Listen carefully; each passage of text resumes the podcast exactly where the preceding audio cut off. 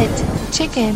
Olá a todos, bem-vindos à estreia da quarta temporada do podcast Split Chicken.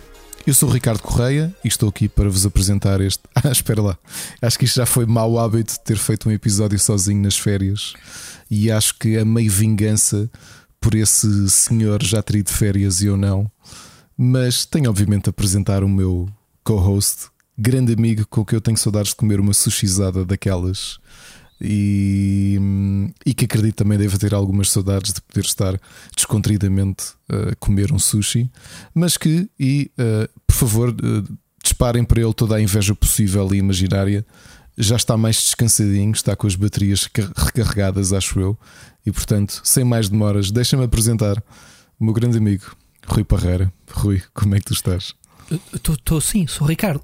Ele ainda não chegou. Ele, ele, ele ainda está de férias, não o avisaram? Devias fazer como o Carlos Moedas, que é. Uh, Olá, Ricardo Correia, obrigado por me ter convidado para vir cá. E eu dizer, não, mas eu não o convidei, quer dizer, o senhor é que telefonou para cá e inscreveu-se para, para falar. Pois ah, é, então... é a verdade, Ricardo Correia, mas aqui estou. Então, olá, olá Ricardo Correia, como é, como é que foi essa, essa falta de, da minha presença, meu amigo? Olha, como é, como é, como é que tu estás? Eu, eu, estou bem, eu admito que eu ressaquei, não estou a brincar. O, o, isto é, obviamente que é cansativo, e nós já temos aqui a nossa segunda-feira à noite dedicada à gravação do podcast. Mas é curioso como uh, eu, eu, eu já tenho isto. É, nós somos criaturas de hábitos, não é? os humanos são criaturas de hábitos. E eu já me habituei à, à segunda-feira à noite a gravar o episódio. E no outro dia, no Twitter, quando começou o pessoal a dizer epá, é terça-feira e hoje não há split chicken, eu próprio estava a ressacar de não o ter gravado. É, por isso é que fui gravar aquele episódio especial. Estavas depois dessa assim uma, uma sequência, tu todo encolhidinho, assim com a música a chorar, abandonado. É verdade. É verdade. É? Assim com flashbacks da gente aqui a gravar, todos contentes. É? Grande novela da TV, e, meu. E a ver as tuas fotos, as fotos dos teus pés nas férias, não é? Que tiraste todos os dias, com as unhas pintadas. Sim. Exato, sim, sim. Tão bonito. Nem uma foto postei das férias, no, no, acho eu. Acho. Não, pai, não. Não. Este ano não há fotos para ninguém, é não quer saber. Como é, como é, que foram as tuas férias, pá? As minhas férias foram espetaculares, uh, acabaram, foram muito rápidas. A minha mulher ainda tem mais uma semana, portanto, ainda é daquelas pessoas que conseguem tirar três semanas seguidas. Uh, há bons empregos ainda. Uh, Ainda Epá, estás casado eu... com ela? Com uma afronta dessas? Ainda, já viste. É, é sempre assim. E então, hum, obviamente que custa sempre o regresso. Uh, mas tem que ser, temos que ser, temos que ser adultos e temos que, pronto, trabalhar. Mas as férias foram boas. Olha, a primeira semana fomos para Vila Nova de Mil Fontes, uma Tão semaninha, bom, uma semaninha numa, num monte. Já agora deixo aqui a publicidade: Monte dos Parvos, porque o, no, o nome tinha que condizer comigo. e, a Mónica, quando escolheu, disse: Olha, é mesmo o sítio para onde vamos, o, o sítio onde tu vais adorar, que é o Monte dos Parvos. Pronto. E, oh, e adorei. Oh, Rui, eu não, sabia, eu não sabia que tu ias para lá, eu só comentei contigo aqui nas nossas férias. Uh, Vila Nova de Mil Fontes é, é capaz de ser o meu sítio favorito do, do mundo. E não, isto não é já como me, aos jogos. Já, e... já, me disseste, o ano passado, quando eu fui uh, para o sul de Espanha, disseste que era o teu sítio favorito. Não, não Vila Nova de Mil Fontes tem, tem, uma, tem uma ligação diferente. A minha família começou a ir para lá de férias no final dos anos uh, 70 ainda, ainda não existiam construções, havia um parque campismo meio selvagem, o parque campismo do Souza. A minha família conheceu o próprio dono na altura que ele estava a montar o negócio. E hum, a primeira vez que eu fui de férias para Vila Nova de Mil Fontes, eu tinha dois meses. Eu fui para lá de férias todos os anos. Normalmente passávamos um mês a acampar em Vila Nova. E foi assim até os meus 13 anos. Portanto, é um uhum. sítio que eu gosto muito um, para veres o quanto eu gosto de Vila Nova de Mil Fontes. No meu aniversário de 2017, calhou perto do Carnaval, então eu tirei uns dias, tirei dois dias de férias para poder apresentar ao meu filho mais velho uh, e também a Ana, que nunca lá tinha. Aliás, já lá tinha passado férias comigo, mas nunca tínhamos passado como família. E, e fomos lá passar os três uh, férias. Pá, eu adoro Vila Nova de Mil Fontes, portanto. Desculpa lá o meu, o meu interlúdio. Não, foi, para te foi cortar. fixe. Foi, foi fixe. Uh, a água da, da, das praias são muito, é muito fria. Uh, praia, aquilo é fluvial, não é? Não sei é. qual é o rio. É. Mas fui, fui à praia, fui à parte oceânica e fui lá ao, ao rio. É o Rio Mira, se bem lembro, é o rio, é o rio Mira, não é? Mira, não tenho a certeza. Não, não consegui apurar o nome, ou se, ou se me disseram o nome, já me esqueci. Sei que era algo, água muito uh, limpa, muito bonita, só que metias lá os pés e a minha rica Costa da Caparica, que, que Costa da Caparica uh, é um forno em relação àquilo. Para o pessoal que tem mania de dizer que ali a Fonte Telha e isso é, é, água gelada, então vão a Vila Nova de Mil Fontes. Pá, de resto, aldeia super tranquila. É o Rio Mira, uh, é. Confirmando. É, Rio Mira. Pronto, uh, não é barato. Pá, nunca foi tão roubado em supermercado como lá. Em supermercado, atenção, não foi marisqueira. No supermercado Sim, do, os restaurantes do, são caros. Do Silva. Foi ao, ao meu super. Não, é do continente, é um, um supermercado normalíssimo. Pá, o que maior que lá está. O mini preço, por exemplo, fecha a hora do almoço, nunca percebemos porque obedece aos tá, horários dos aletejantes, não, não tá, percebi tá, bem. Estás-me a dar uma novidade do, da globalização. Então, o supermercado do Souza onde também aproveito para. Isto parece quase o episódio das Memórias de Nova de Mil Fontes. A última vez que lá uhum. passei férias foi com a Ana e com os nossos amigos, que tu, alguns deles tu conheces, e comprámos no supermercado Souza uma garrafa de absinto aromatizado a cannabis que tinha um selo especial da alfândega, porque ao contrário do, do absinto que tu compras no supermercado, que tem 57 graus de álcool, aquele tinha 74. Poxa foi, foi. Mas para que é que eras o absinto? Para as feridas? Para as melgas? Será o quê? Espera, e para, para as feridas que eu cortei-me no meu chapéu de sol, usámos outra bebida que comprámos lá chamada Soshko, que era hum, uma destilação de ginseng, que era tão agressiva que eu cortei-me e usei aquilo para desinfetar as feridas. Mas esse absinto comprámos no supermercado do Souza. Agora, nunca imaginaria que o, o supermercado do Souza, que é um clássico, que de repente passasse ao meu super. Bolas. Eu não sei se é o supermercado Estou do Souza, não sei onde é que foi buscar essa ideia. Esse é lá que é o maior, disseste que é o maior. O, o, maior, o maior que está lá naquela rua principal que tem uma série de. Exato, de, era o supermercado do Souza. Pronto. Agora é o meu super. Mas eu acho que o continente andou a comprar uma série de mercearias para transformar em, na rede meu super. Eu acho que aquilo não é comprado, aquilo é um negócio diferente. Que é eles dão-lhes acesso à distribuição e okay. ao acervo é, de, é, de produtos deles. Aquilo, transformam aquilo basicamente num franchising, não é? É, Passas a consumir a cena deles, é, é teu, é. mas uh, o produto são eles que fornecem e imagem, Pronto, e não, e não pode, infelizmente, pelo que me disseram, tanto que aqui os vizinhos que tinham o meu super, aquilo deixou de ser o meu super porque tu não podias escolher as marcas. Imagina, tu dizias que era o café e eles, eles é que te colocavam lá o café que queriam pois. vender. Epá, mas essas cenas estão escritas antes de assinar os contratos, portanto as pessoas às vezes também pois, vão, vão são um bocado totós. Pois. Um, e então. Mas a diferença de preço era assim tão grande? Aquilo era preço, preço de. É, preço pá, de Algarve? no Algarve, meu. Completamente. Mesmo os restaurantes. Sim, sim. Muito caro. Eu achei o sítio onde eu fui super caro. Não sei se é por causa desta, desta cena toda de ver pouca gente ou não sei o quê.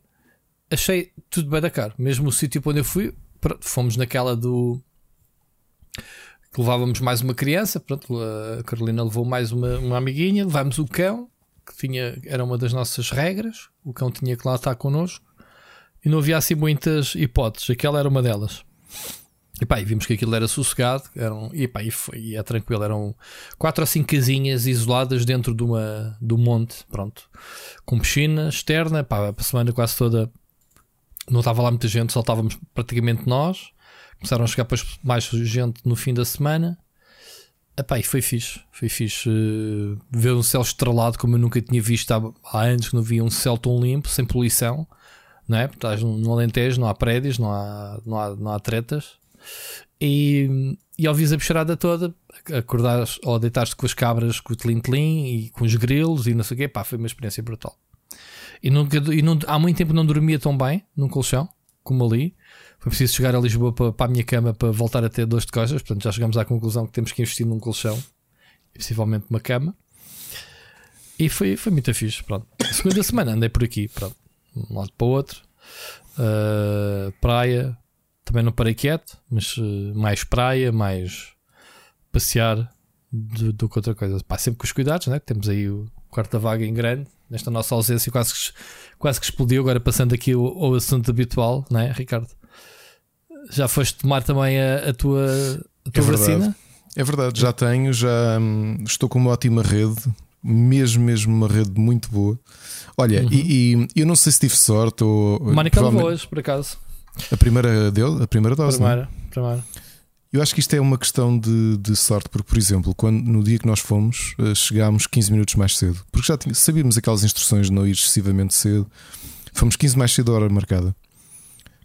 Pá, chegámos lá e o voluntário que estava a fazer a triagem à entrada, pá, chegámos à zona do multi-use e aquilo, montes, montes de gente, e pensámos, pá, estamos tramados, vamos passar aqui o dia todo. Começámos a aproximar-nos, tem marcações? Sim, a que horas? Meio-dia 32, presta fila. Pá, metemos na fila, não parámos mais. Fomos a andar, recebemos o papel, uh, riscaram-nos na lista, seguimos em frente, questionário, sentar no, no banco. Pá, tivemos 3 minutos sentados, fomos logo para a fila para apanhar a, a vacina. Ou seja, entre chegar e ir para o recobro demoraram 17 minutos. No dia seguinte, soube que a coisa foi mais complicada. O Marco Janeiro foi ao mesmo sítio, aquilo já foi quase 3 horas de fila. Houve confusão, não sei se foi por falta de organização. Sei que tiveram que estar lá quatro carros da polícia porque as pessoas começaram a batatada uns com os outros. Porque foi o primeiro dia do Casa Aberta a partir dos 40 anos. E então isso veio prejudicar muito a. Veio prejudicar ali muito a, as filas, a organização. Olha, mas correu muito bem. Tive um bocadinho a conversar com a a conversar. Tive, tive no meu habitual trolling, uh, fui, fui com a Ana, exatamente à mesma enfermeira, deixaram-nos entrar juntos e tudo. Apanhámos logo, não foi da mesma seringa, mas, mas quase. E quando eu me sentei, perguntei à enfermeira: Olha, só aqui uma dúvida, sabe-se se esse lote tem boa cobertura 5G? É que uhum. nós vamos de férias e ela ainda teve ali uns instantes. Uh, não apanhou logo. Não apanhou, não apanhou logo. logo. ainda esteve ali uns segundos a pensar: se, olha, queres ver que me calhou um atrasado mental? e depois, ah, não, pera. e ela tem, este é muito bom, acho que vai gostar. E eu disse, ah, obrigado, é porque nós daqui a um mês vamos de férias, mas vamos essencialmente vamos para a praia e gostávamos de ter boa rede para ouvir Spotify. E ouvimos dizer que há uns bons lotes da Pfizer, já agora eu, tanto eu como a Ana apanhámos Pfizer. Uh, queríamos ver se tínhamos uma boa cobertura, porque era importante. Uh, pá, e ela riu-se. E depois perguntei-lhe: olha, como é que tem apanhado aqui muitos chalupas? E ela diz: não, pá, são, ficam caladinhos. E ela diz também: há aí muito hipócrita. Anda nas redes, sou contra o isto e vacina e não sei o quê, mas assim que chega a vez deles, vão, vai ali apanhar, vão lá apanhar para estar caladinhos. Aliás, como a Joana Marques, no extremamente desagradável, estava a mostrar um desses tipos homeopatas que andaram nessas manifestações, organizaram manifestações a dizer que Covid era treta. Houve um que é o João Belos, apanhou e teve, ainda por cima apanhou, teve, teve complicações, acho que teve internado. Onde? No hospital público, cuidados intensivos, felizmente se fosse. E assim que saiu, depois fez umas lives a dizer: Eu nunca disse que isto era mentira. Pois é, amigo, quando, quando calha a ti já é tudo verdade, né? Isto é, sabes que o mundo é, é assim, hipócritas são hipócritas, né? Yeah. Que é que se há de fazer? Pois é, mas já estou quase, pá, já estou quase um, no início de agosto apanho a segunda dose, portanto ali uns 15 dias.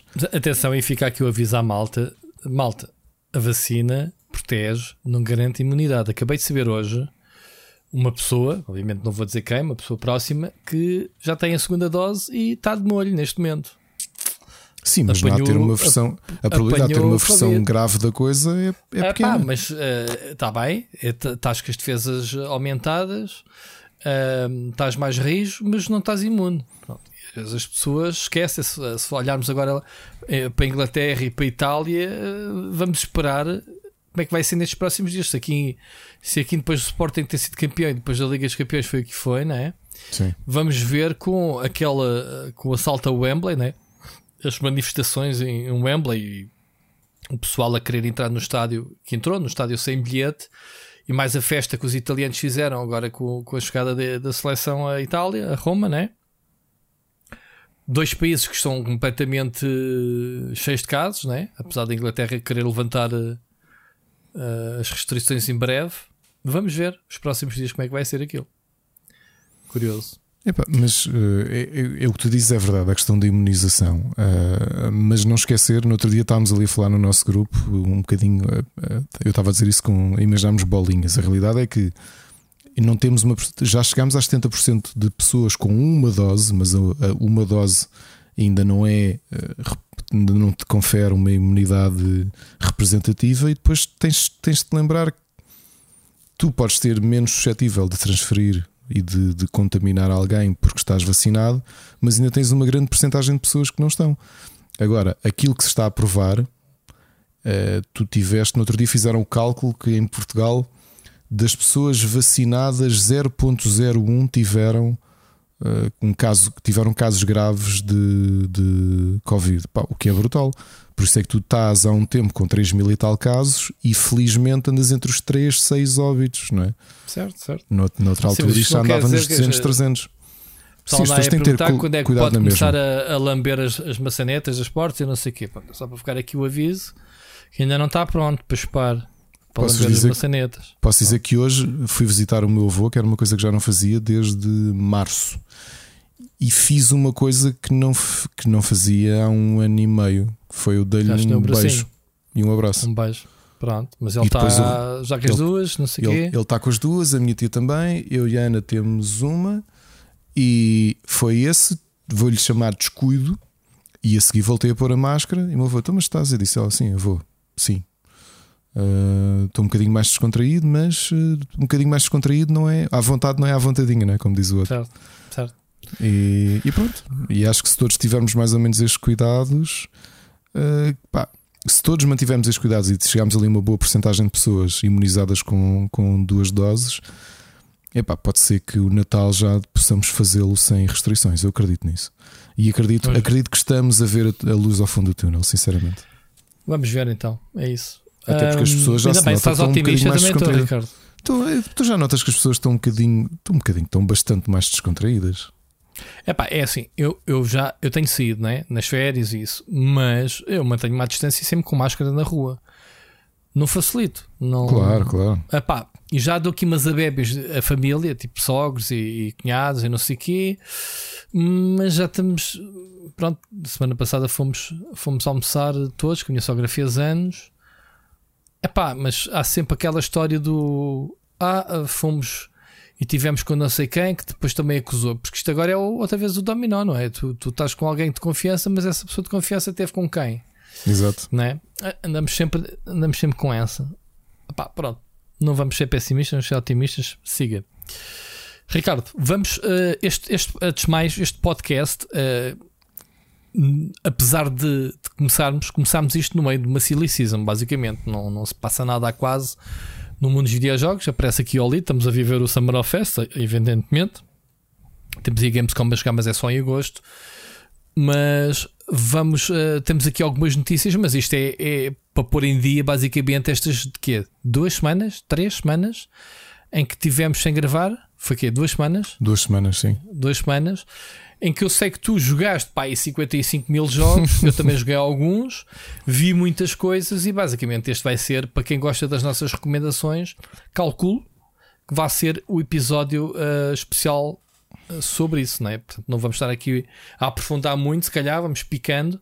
Mas pronto, vamos começar. Antes de começarmos o programa, temos aqui duas ou três coisinhas para falar. Nem, nem sequer incluímos. Não, incluímos. Uh, vamos aqui falar de duas coisinhas. Em primeiro lugar, obviamente, uh, fazer já o agradecimento aos nossos patrons que continuam connosco. Um, as pessoas que têm assinado, que têm se juntado e que têm uh, manifestado força. Gravámos um episódio especial, ou, melhor, dois, né? Entregámos os episódios de junho, o, o episódio em que tu gravaste solo e o segundo episódio do Super Finisher, né? Do, do, do, Wrestling. Vamos ter agora este mês o terceiro episódio, não é? Do Super Finisher. Vamos ter o terceiro, uh, sim, que vai ser. Que não sei em que dia que é. Vai ser para a é? semana. É já para a semana? É, okay. Vai ser. Uh, Isto promete muito. muito conteúdo. Vai, vai ser para a semana e. E, e, agora vou comentar isto. Ainda, ainda precisamos de acertar, mas é possível que no futuro próximo o pessoal do Tier 3 do, do Split Chicken que num episódio extra sejam convidados a vir aqui conversar connosco. Portanto, vai ser mais, mais interativo do que o, okay. o habitual enviar mensagem. Uhum. Ainda é uma coisa que vamos tratar aqui.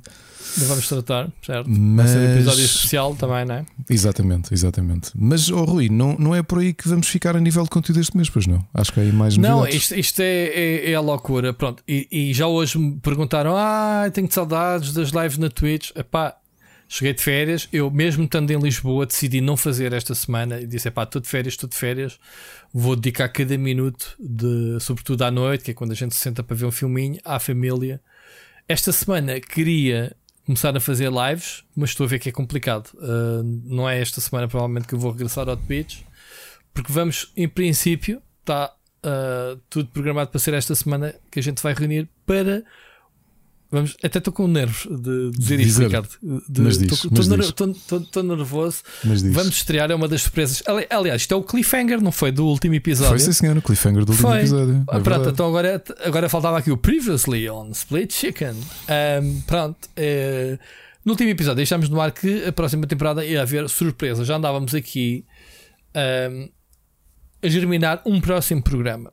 Ou seja, não vai ser um programa semanal, vai ser um programa mensal o que não é mal, porque parece que não, este, mesmo estes, estes uh, programas que a gente grava fora do nosso ciclo, lá está, temos a segunda-feira marcada, mas depois é super complicado combinarmos um dia para é gravarmos os extras. É complicadíssimo. E significa, obviamente, pronto, uma vez por mês é aquela, mas se tivermos três programas para gravar por mês, significa que todas as semanas temos que gravar um segundo episódio extra. Se fizermos quatro extras por mês, não era? O, o especial, o Super Finisher e agora a, uh, o novo programa que ainda vamos anunciar, já são três episódios extra fora da nossa segunda-feira. Pronto, isto, isto, está a encaminhar, Ricardo, para duas vezes por semana estamos aqui agarrados ao podcast. O que não é mau, a gente adora fazer isto, mas pronto, vocês sabem que às vezes a logística um, é super uh, complicado. O um, que é que eu ia dizer? Já me perdi. Um, o novo programa vai ser dedicado, e vamos já abrir o jogo, a retro gaming. Eu sei que está na moda retro gaming e vocês pensam, ah, eles, mas vocês falam de coisas antigas, retro gaming, certo. Mas este vai ser um programa especial e podemos adiantar já o nome que decidimos: Pixel Hunters. E vai ser desta vez um programa especial porque vai ser um programa a três hosts. Portanto, em vez de ser só eu e o Ricardo, vamos ter o host principal, é que é o criador do programa, que não somos, não somos nós. nós. Portanto, essa foi uma das condições que eu impus. Disse, pá, certo, bora fazer um programa de retro gaming, mas eu não sou um retro gamer. Portanto, como vocês sabem, eu não sou. Eu não jogo jogos retro gaming, a não ser que seja para picar, para matar saudade, mas tenho cá as minhas memórias de quando elas eram novidades. Portanto, eu sou um jogador que sempre jogou as novidades, desde sempre. O pessoal que agora diz, ah, tu jogaste jogo que é retro gaming. E eu disse, não, eu joguei esse jogo quando era novidade. Tá, há, aquele, há aquele pessoal que descobre os jogos agora, não é? Sim. E, e são os retro gamers, gamers, acho que é assim que se diz. Eu não sou um retro gaming porque eu joguei esses mesmos jogos na altura em que eles basicamente saíram. Mas olha, cá há é muitos assim. retro gamers, lembro-me, quer dizer, eu em muitos aspectos sou um retro gamer porque muitas das coisas que eu vou, que eu vou jogar de retro são coisas que eu joguei, portanto vou, vou rejogar. E os dois retro gamers que eu conheço, o Miguel Cruz e o Sérgio Serra, é exatamente uhum. a mesma coisa. Eles, quando vão jogar, são jogos que eles já deram a volta milhentas vezes. Uh, basicamente pararam no tempo, né? gostam desse aspecto, gostam, mas é isso não, não, é, não é condenável, gostam dessas máquinas, tudo bem, e tudo o que é novidade para eles é um bocadinho é um bocadinho deixado Mas eu, eu, conheço bem Miguel Cruz e o Miguel Cruz, mais que retro gamer, é um gamer. É um gamer, sim, ele joga muita coisa e o atual. Aliás, compra ele... as consolas todas novas sim, e mantém-se sempre atualizado. Portanto, ele é um bocado de tudo. Oh, Rui, um, mas estavas aqui a dizer que nós não somos o host principal, então não somos quem o host. é o host principal? O host principal, se calhar muita gente aqui não conhece, é um velho amigo meu chamado, aliás, muita gente conhece, não conhece, mas outros vão conhecer, uh, que é o Bruno Fonseca. Um, o Bruno Fonseca trabalhou comigo no PT Gamers. Vocês vejam, PT Gamers que é old school. Ele fazia a sessão de retro gaming no PT Gamers. Pronto, e, o, Bruno Fonseca é meu amigo, sei lá, há mais de 20 anos, uh, que me está sempre como foi ao longo do tempo, e é um fã do programa, uh, do, do, do, podcast Split Chicken, que ouve todas as semanas, e que estava sempre, então, e quando é que vamos fazer uma cena de retro gaming? E eu sempre lhe disse: quando tu assumires, quando tu me chegares e fizeres-me um plano e uma proposta, e foi, aconteceu durante as férias. Uh, Sentei-me com ele a falar. Uh, ele está no Dubai já agora. Estava em Hong Kong e agora está no Dubai. Se estivesse em Hong Kong era pior, porque eram 8 horas de diferença, julgo eu, 5 ou 8, já nem sei. Uh, neste momento são 3 horas, mais essa dificuldade, Ricardo, né? que temos que é gravar com ele mediante o fuso horário, que é os nossos horários uh, normais, trabalho e de tu tens miúdos e não sei o quê, ainda temos que ver que se não podemos, se fosse para gravar agora às 10 da noite, basicamente lá era uma da manhã para o rapaz que, para gravar. Portanto, temos essas dificuldades todas. Mas temos uma maquete muito porreira. Uh, temos então o nome uh, Pixel Hunters, acho que é um nome giro.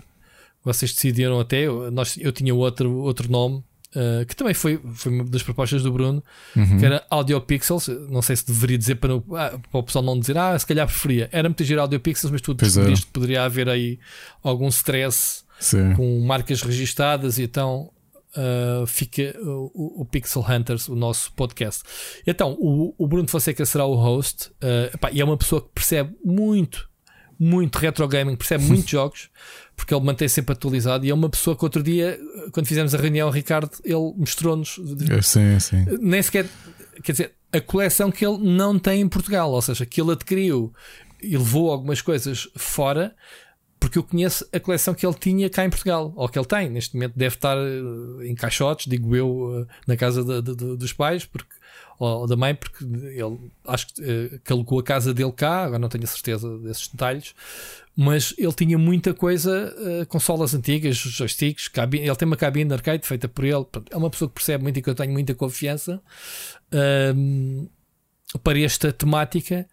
Uh, e muita gente, obviamente, que conhece o Bruno de outros campeonatos um, e, e, sei que ele é, é uma voz ativa na, nas comunidades retro, do, do, Facebook e afins, e portanto é a pessoa ideal para liderar, é, que é mesmo assim liderar este podcast. Nós vamos servir de âncora, Ricardo, vamos, vamos ter as pessoas que vão contar as experiências, obviamente. Não vamos abrir agora o jogo com, com um, o alinhamento, digamos assim, do programa. Espero que seja divertido. Uh, esperamos. Uh, o objetivo do programa é ser nostálgico, não é? ser eh, algo que é pá. Vocês falaram naquele jogo e eu falei, e tem piada que o Bruno veio ter comigo e disse: Já tenho ideias para o programa e foi baseado no vosso episódio especial das séries animadas da vossa infância, em que aquilo foi uma viagem, obviamente, pelos desenhos animados uh, e com muito áudio à mistura, não é? Foi um episódio que eu adorei fazer, digo já. Muito bom, foi muito bom. Uh, e então, uh, vai ser um bocadinho a base, vai haver muito som, uh, não vai ser só três pessoas a falar, vai haver muito, muito som. Ah, e antes que perguntem, não, não é para Patreons, vai ser um podcast mensal aberto no, no nossa grelha, portanto vão ter mais conteúdo, pelo menos uma vez por mês. Pá, logo se vê, obviamente, ritmos e essas coisas todas, mas para já vai ser então um programa mensal que eu acho que é já muito bom para complementar aqui a nossa uh, Split Screen Network, né? como a gente lhe chama carinhosamente. Uh, e pronto, e, e, estamos a crescer. E, e o mais engraçado é, é termos conseguido trazer mais pessoas para este universo.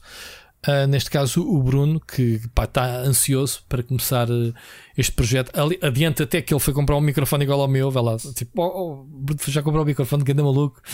tipo, que ele quis mesmo como é que vocês fazem, as coisas como deve ser. Pronto, já tivemos. Uh, já tivemos a alinhavar essas coisas todas. Agora vamos ver se conseguimos tirar as ideias de, do bolso cá para fora. Não é, Ricardo? Como é, como é que tu vês o projeto? Epá, eu também fiquei entusiasmado porque bastou-nos aquela pequena reunião de brainstorming e acertar alinhamentos e eu já, por mim já fazia ali o programa, já começávamos a gravar uhum. Eh, na, durante a reunião. Portanto, yeah. eu acho que vão, vão, vão gostar de certeza. Isto é apenas um primeiro passo naquilo que nós gostávamos de fazer, que era estender este universo e, e estar receptivos, como poderá haver eh, novidades a nível de streaming no futuro, mas esta nossa Split Chicken Network de, de se alargar e de estarmos uhum. receptivos a propostas de novos programas. Portanto, a nossa ideia é manter esse, esse bichinho que muita gente tem, que é à terça-feira tem episódio para ouvir, se tudo correr bem. Imaginem isto quase num formato rádio em que aos poucos pode ser que venham surgindo novos programas, até pode ser que alguns não sejam, uh, não, não, incluam, não me incluam a mim nem ao Rui, ou que possam ser apenas um ou apenas outro, o que quer que claro. seja. Claro. Mas a ideia é isto, já que nós gostamos tanto de fazer isto e, e, e há receptividade e o vosso Obviamente que agora sido... não, é, não é tipo amanhã um Zé Manel dizer: Olha, eu, eu gravo um podcast e, e, e, faço umas coisas giras e tomem. Epá, gente, o nosso selo, Sim. digamos assim, selo de qualidade, uh, não é que a gente tenha qualidade, não é isso que eu quero dizer, mas para mim, Sim, para mas o Ricardo, o brilho, o brilho, não é? Uh, Repara passar... o, o, o, cuidado que nós temos tido com, com o som. Eu já te disse que de me pôr a ouvir durante este tempo podcasts até de sei lá, podcasts relacionados com os canais principais, RTP ou SIC, eh, coisas que estão no Spotify, que eu depois fui ouvir e pensei, pá, isto não tem qualidade técnica sequer. Estás a perceber? Não e é uma coisa que nós temos. Sério? Sim, já, já aconteceu ouvir Engraçado. um ou outro que eu pensei, epá, Isto foi gravado com o telemóvel. Pá, estás a perceber? Falta de, certo, de, certo, de, certo. de brilho. E neste caso, nós realmente temos este cuidado. Aliás, devem estar a reparar que a minha voz pode estar ligeiramente diferente porque decidi finalmente aproveitar não só o vosso o vosso apoio para um para fazer também um investimento upgrade. aqui em casa Uhum. Um, aproveitar o meu microfone, o clássico Shure SM58, como eu tinha dito na, na- no podcast a solo, e, e já está a funcionar a 100%. E portanto estou, estou aqui contente com o setup. Uh, isto depois, quando for para streaming, obviamente que o microfone é menos sexy, porque estamos a falar do microfone que vocês viram, o Freddie Mercury e o Jimmy Mas é, o é, era o que eu ia dizer, é, o- é o microfone do Freddie Mercury, não, não, pode ser, não pode deixar de ser sexy. portanto, Sim, mas tá- é um microfone que está feito para tu segurares nele, estás a perceber? Andares lá Então, para e, tu segurar o e- microfone. e- e seguras o microfone enquanto estás em streaming. Exato, era, era giro. Pessoal, agora vou jogar com uma mão só. Quantos, Eh. quantos não fazem stream agarrado ao microfone? É Quantos? verdade, é? já viste? Quantos? Na piscina. Pronto. E, e pronto, olha, esta é uma das novidades. Eu acho que vai correr muito bem. Eh, é bom ter, ter mais um. Posso chamar dinossauro ao Bruno? Será que ele se chateia? Ter mais um dinossauro aqui. eh, Sim, o, a o- produzir. o Bruno é da minha idade, basicamente tem um ano ou dois mais novo que eu, talvez, eh, mas ela é mesmo da, da, nossa, da nossa geração, ou mais da minha do que da tua, mas, Mas é, é- uma é- pessoa que passou pela época dourada toda dos videojogos, e, portanto, e ele tem. E ele tem um conhecimento mais abrangente, que, pelo menos como o meu, porque cada um de nós tem o seu percurso. Ahm, toda a gente sabe que o meu percurso foi Spectrum, Commodore 64, Amiga, PC e depois então mais tarde é que vieram as, as consolas PlayStation e, e Xbox. Portanto, tudo o que seja universo NES e Sega, nunca escondi ninguém, passou-me ao lado. Ou, ou- ou o meu conhecimento é, é residual né, da, da altura, de algum amigo ou qualquer coisa. Ahm, nem toda a gente é um bocado. Agora, os retro gamers falam um bocadinho agora para apoiar porque conseguem jogar tudo através de emuladores, né? Só que Claro. o pessoal que na altura dinheiro para comprar uma consola eh, era o faz favor, não era? Portanto, não- Que era, que era aquilo que eu estava a explicar. O, portanto, é- eu sou genuíno quando digo que este é o meu percurso. o Bruno deve ser uns 7 anos mais velho que eu. E ele está a dizer: Pois tu és mais novinho e não jogaste. Eu disse: O meu problema não era, não era a idade. Porque, por exemplo, o meu primo que joga, o meu primo que me pôs um bocadinho a jogar é um ano mais velho do que tu. Portanto, é como se fosse o meu irmão mais velho. O, o meu problema era mesmo eh, falta de dinheiro. Porque eu Dinheiro, comecei a jogar claro. em 89 com uma Famiclone e, portanto, para mim aquilo era uma NES. Eh, em 90 saiu-me nos chocolates eh, Toffee Crisp um Game Boy, né? que também já contei Farto aqui ver essa, essa história. história, essa, essa história de nojo, né? Mas pronto. E, e depois, eh, o meu primeiro contacto com o computador, eu tinha um Philips MMX que nunca consegui pôr a trabalhar, tinha sido oferecido por, por uma amiga da minha tia, que o filho estava a estudar programação no ISEL, então comprou um computador, vá, digamos a sério, e ofereceu-nos aquele, mas eu, sem saber nada de programação, sem ter jogos, nunca consegui jogar nada no Philips MMX. Computador a sério, foi quando o meu primo, em 90 e se- 96, compra um Compaq 286, 95, 96. E foi aí que comecei a descobrir eh, coisas atuais, é? porque estava muito desfasado no tempo. Andava a jogar Super Mario 3 eh, quando já existiam Super Nintendos, estás a perceber? Uhum. E pronto, foi, estava assim um bocado desfasado. E depois foi a Saturn e a PlayStation que comprei já em segunda mão. Aliás, como quase todas as consolas que fui comprando, que fui comprando em segunda mão. E a minha passagem foi, foi muito assim. Portanto, digamos que eu estar atualizado com o mercado é uma coisa dos últimos 10 anos. Eu nunca estive, tirando no PC que estava atualizado, o resto nunca estive muito atualizado. É, epá, hoje em dia, quem é que está verdadeiramente atualizado? Todos os dias eh, surgem jogos. indie. Estás atualizado nos AAAs, porque são jogos que são sempre na BR e mesmo assim nem sequer consegues jogá-los a todos. Podes conhecê-los eventualmente. Claro. Mas com tanto jogo indie, é todos os dias a conhecer jogos. É impressionante. Eu nu- nunca passei uma fase como a atual. e, e- e tenho andado a recuperar essa, essa do trazer o gameplay do jogo indie para o canal. Nem que seja uma demo, seja o que for, primeiro contacto com o jogo, eu fazia muito isso no início do meu canal. E as pessoas até gostavam. Depois, obviamente, que eh, as rubricas vão, vão evoluindo, vão dando origem umas às outras e acabas por ter que abandonar algumas por falta de tempo de tudo.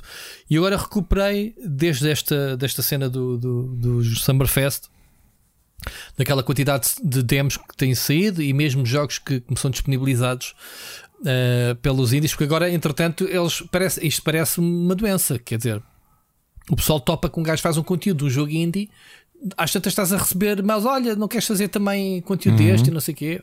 Pronto, deve acontecer contigo, com certeza no, no Rubber, tens acesso a Sim, sim. e deve-te acontecer um bocado É isso, é. neste que É, procuras a eles oferecem. É A exatamente. passar a palavra, não é? E então, mas está-me a dar imenso gozo, gozo, obviamente que no meio há, há que separar o trigo do joio, como tudo. Epá, mas tenho descoberto jogos brutais que eu penso assim, pô, eu não queria conhecer este jogo por, por- sei lá, porque ninguém faz conteúdo para isto, portanto, tanto que é miserável as views que eu tenho no meu canal, mas eu já me mentalizei que é, meu, não vou fazer isto pelas views, vou fazer isto para dizer, olha, um comentário de alguém que me diga conheci este jogo no teu canal de outra forma nunca ouviria falar porque foi assim que eu o conheci também. É difícil de encontrar estes conteúdos Mas pronto, estou-me a divertir imenso com essa, com essa descoberta daí estar-te a dizer que estar atualizado hoje em dia é pá, desculpem, get a live eu não tenho, eu não sou profissional não sou no trabalho no, no- e mesmo assim não vejo nos sites profissionais fazerem cobertura porque eles próprios coitados também não têm tempo para cobrir todos os jogos. Obviamente têm que cobrir aqueles que dá mais cliques porque eles vivem daquilo. Portanto, não os vou censurar, mas é mesmo assim.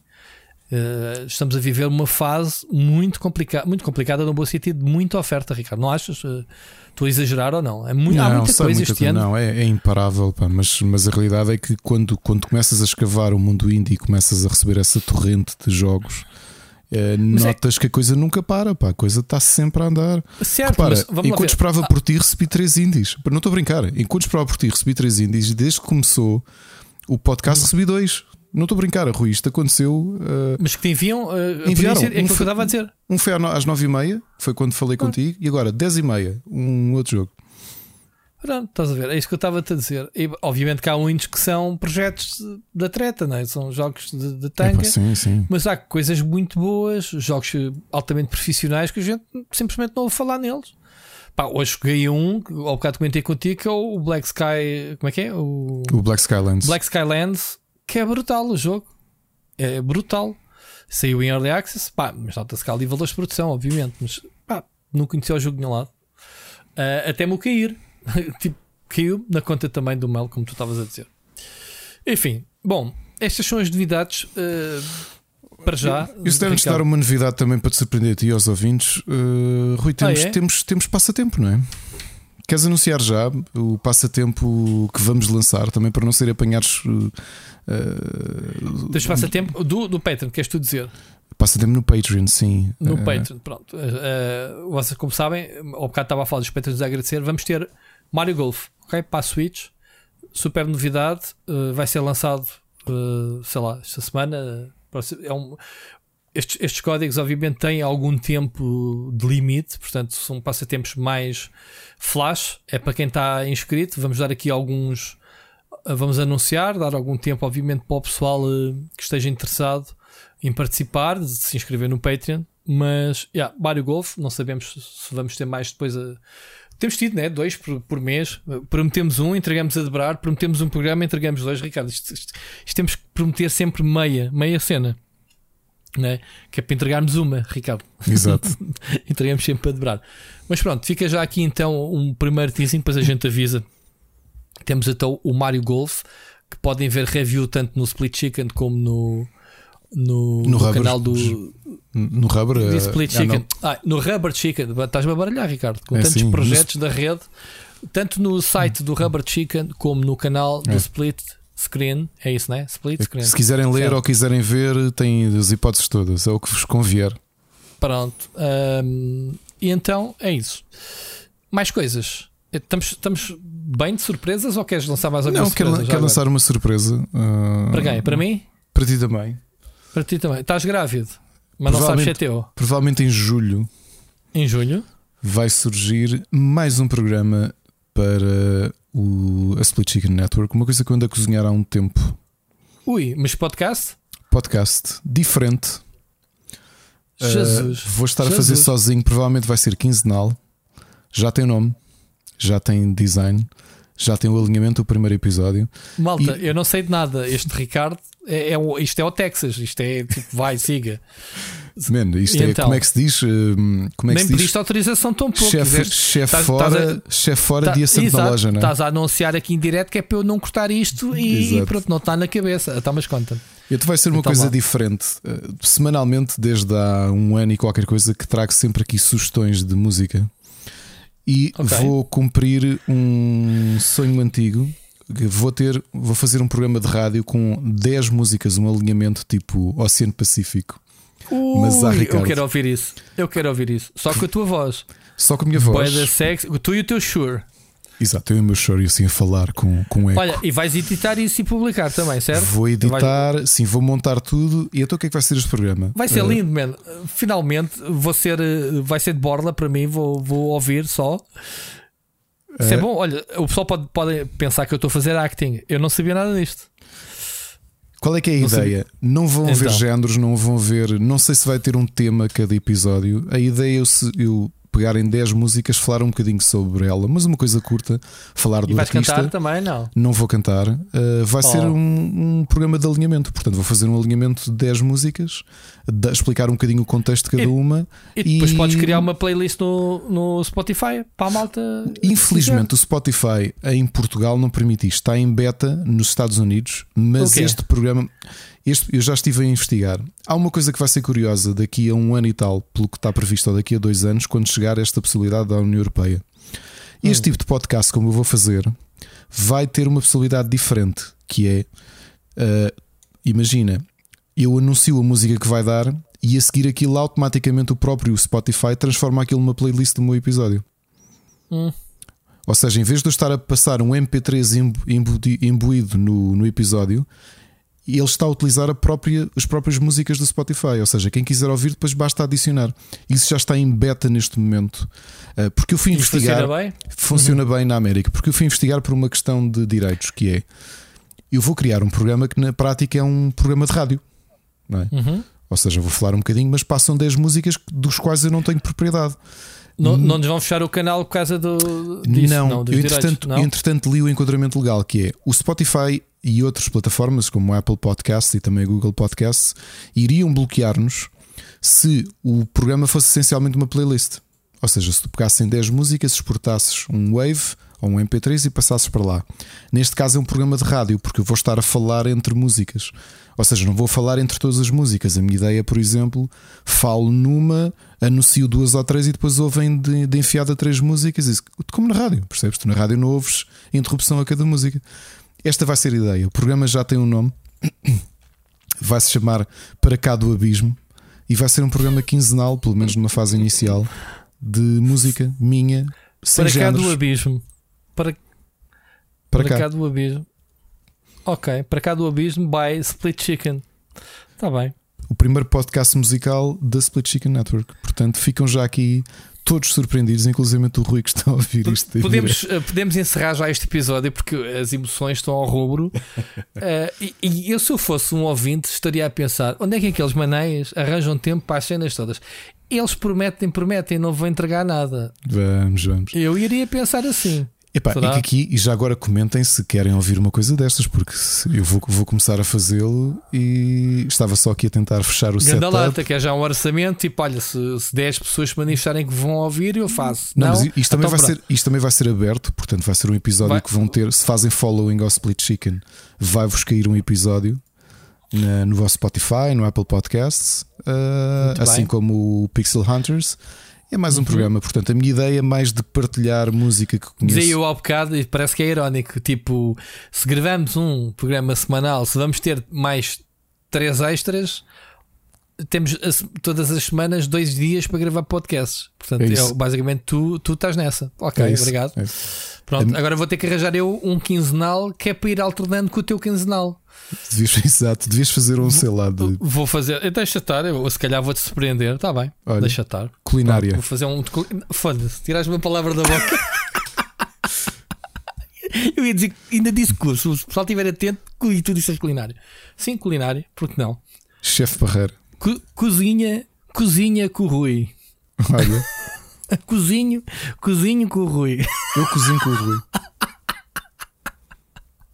Podcast sobre, sobre encomendar O comida co- no Uber Não, o cozinho do Rui. Oh, God. Pronto, já descambou. Isso descambou logo. Isto Não, foi descambou desde o início que era essa a ideia, até que não percebeste logo. Eu percebi, eu percebi. Estava a tentar não javardar logo no, no, na estreia da temporada. Pá, bolas. Ah, pois a gente tinha prometido que esta temporada íamos uh, ser Com meninos classe. de couro classe. Uh, íamos ter muita classe, porque agora vamos expandir a rede, vamos trazer pessoas novas, ou pelo menos uma pessoa nova que eu respeito muito. Uh, e que é muito sério, portanto, é uma pessoa descontraída, mas não, não acredito que vais abordar connosco, vai-nos pôr nos eixos, Ricardo. Portanto, vai ser um. Vai-te pôr vai a ti nos eixos, um... que eu sou um tipo bem comportado, menos quando me irrito. sim, a gente sabe que sim. Menos quando me irrito. Vocês não puxem por mim. A gente sabe que sim. A, gente viu há dois programas da temporada passada, já foi Olha, o ano passado, já não me recordo. E vou-te admitir, vou admitir uma coisa, não vou dizer o contexto, mas isto até a nível profissional. No outro dia alertaram-me que eu, que eu estou um bocadinho alterado demasiado direto. Isso, isso foi, da, foi da cena que te injetaram, a AstraZeneca, ou como é que é? eu acho que te injetaram uma cena qualquer. Um, eu acho que tu tens dentro de ti o micro-herói. Foi isso, foi para lá sem querer. Lembras do micro-herói? Lembras não, do micro-herói? Não, não, não. Jura? A sério? Epá, o micro-herói é o título do filme em português. Como é que ele se chama em estrangeiro? É original. Opa, é a cena da, da navezinha microscópica que, o, que, que, te injetam no corpo humano. O gajo leva aqui a picada no, no cu sem querer. uh, e o gajo anda lá dentro do corpo humano no submarino. Não sabes qual é o filme micro-herói, meu? Ainda por cima com atores conhecidos, mano, que agora não me recordo o nome. Vou ter de ir ao Google a ver o que é que. Sim, então, mas isso é o que tu tens dentro de ti a enervar-te. Inner Space, com o Dennis Quaid. Inner Space, com o Dennis Quaid, pois claro. Vê lá, o nome tem nada a ver. Nem sequer em inglês conheces o filme? Não, agora com o Inner Space, sim, mas micro-herói. Não sabia que isto se chamava micro-herói. Exato, em português era o micro-herói. Mas conheces o filme ao menos? Epá, sim, eu, eu, vi, eu vi este filme numa onda que, que tive. Para aí uns 10 anos deu-me para ver filmes de sci-fi mas descontraídos dos anos 80, como hum, Flight of the Navigator, e... Sim, este é muito fixe. Este é, este é o. Passa-se. Ainda o por cima o gajo. O gajo está dentro do submarino, dentro do corpo dele, consegue contactá-lo, né? Estão os dois a conversar. Yeah. Estás a ver? Uh, por rádio. É, tu te a lembrar bolas. Micro-herói, que eu não sabia que isto chamava. Isto é o problema de não. Estes eu não me lembro de ter visto, já vi a posteriori. Eu também não sei como é que se chamou Flight of the Navigator em, em, em português. Que se bem me lembro, é okay. o primeiro filme da história que tem uma Deve cena. com o Martin Short e com a Meg Ryan, vê lá, grandes, grandes grande elenco. Claro que inícios de carreira e essas coisas. Um, mas sim, pá, este foi um filme 87, nos ricos anos 80. E, e, o que tu tens dentro de ti foi injetaram-te um micro-herói. Tens dentro de um gajo man, a, mexer-te nos badalos, nos teus órgãos todos, a ativar-te aí componentes que te fazem reagir de forma diferente. Como Mas estavas antes de ando mesmo, ando um bocado irritadiço com muitas, muitas situações que vou vendo. Eu acho que há coisas que vejo serem partilhadas e que. Sabe, uma coisa curiosa, eu. Eu tirando umas piadolas que lanço no Facebook, até estou bastante afastado das redes. E o Twitter Epá, até tem sido uma rede que eu tenho tomado mais atenção. Agora vou-te dizer. O Twitter é um muito desabafo. mais fixe, realmente. O Twitter é mais fixe, mas é um microcosmos. E eu vejo dois, dois mundos diferentes que são microcosmos de masturbação circular, que é o do mundo da política, porque a maior parte da malta da política está debate e discute no, no Twitter, e os videojogos, ou seja, essencialmente aquilo que eu vejo é a malta a fazer comboinhos de masturbação um, porque acham que aquilo representa o mundo real e não representa. Portanto, amigos que estejam de um lado ou do outro, ou noutros, noutros mercados que gostam de discutir no Twitter, o mundo existe fora daquele ecrã. O que há ali dentro é. é Sim, eu, eu, por exemplo, não tenho paciência nenhuma para o Facebook nesta altura. Como eu estava a dizer, não, não partilho uma única foto.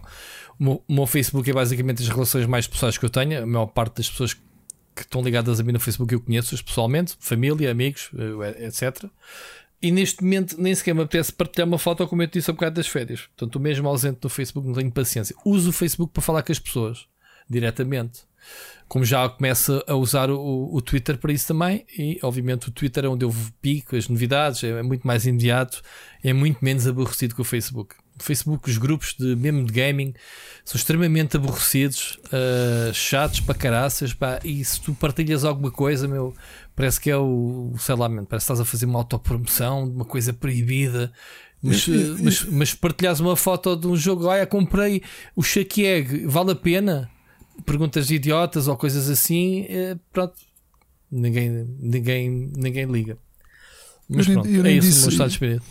Eu nem digo isso, pá. Eu nem digo. hum, não é uma questão de comunidades, é ver a malta ligada ao, ao mercado de uma forma ou de outra. Não sei, não, não vou. Não, isto não vai Estou descambar. no- estou a perceber, mas isso é, é, é assunto para outra, para outra, para Isto outras não-. Isto não descamba aqui em rant, admito. Não, não, não vai, não vai, não vai que eu não deixo. Vamos avançar com o programa, que é para não fazermos o primeiro programa super grande, senão estamos tramados. O nosso produtor. Vamos fazer aqui um- uma primeira ahm, uma primeira homenagem ao Richard Donner, que faleceu, não é, Ricardo? É verdade. Ahm, Infelizmente. ele, ele, ele que nos trouxe o Super-Homem, né, da movie. Eh, o primeiro, porque ele depois chateou-se com, com, lá com os, com os gringos de Hollywood. Não é? Houve divergências e depois as escolas já não o chamaram para fazer. Mas ele tem um, um recorde muito interessante que li, que há dias estava a ler. eh, Ricardo, não sei se sabes. Ele fez o, o- a série eh, Lethal Weapon, portanto, arma mortífera, com o Mel Gibson e com o Danny Glover e com o John Pesci, às tantas. Uh, e ele é o único uh, realizador que tem uma série de filmes, quatro filmes, do- da mesma série, uh, realizadas por ele e com os mesmo elenco, desde o primeiro até o último filme. Que é o Lethal Weapon. Que é o quê? Que é o Lethal Weapon. É a única condição. o Lethal Weapon. É a única, é a única série de, de filmes. uh, e era, é uma curiosidade, porque eu não sabia disso. Ele até tinha assinado para fazer o quinto. Já não foi a tempo. Estavam a planear fazer o quinto. Nesta onda de regressos dos velhinhos todos, eh, trazermos um Danny Glover que lembro, não sei se foi no quarto filme ou já no terceiro, ele já estava reformado. Lembras-te? Não sei se viste todos ou não. Uh, acho que era o quarto que ele já estava reformado, portanto ele andou lá com ele. Agora o que é que será 20 anos depois, ou o que é que era do último filme? Uh, pronto, seria interessante como é que se junta. Mas agora, em termos de homenagem, esqueça também outros grandes filmes de Richard Donner. Uhum. O Sim, Scrooge, podes continuar. o Scrooge do, com o Bill Murray, né, que é uma versão do, do Christmas Carol do Charles Sim, Dickens. sim, sim. Eu não sabia que tinha sido ele a fazer, a sério. É, muito bom, adoro este filme. já há Epá, imenso tempo é que não muito- vejo. Outro muito também bom, é. emblemático, o Lady Hawk, com o Rutger Hauer e Michelle Pfeiffer, é Certo, de Richard certo, Donner também. Quem, Ok. quem pode esquecer The Goonies? Do, Claro, sim, essa do- era que eu sabia. Uhum. E um grande, eh, aliás, que começa uma boa série de terror. O primeiro já foi remade na década passada. The Omen é capaz de ser o primeiro grande filme do Richard Donner, eh, de 76. Para quem não se lembra, é a história do Damien, o filho do demónio, eh, que é uma criança que, que eventualmente vai matar os pais. Lembras-te desse filme, o The Omen? Não.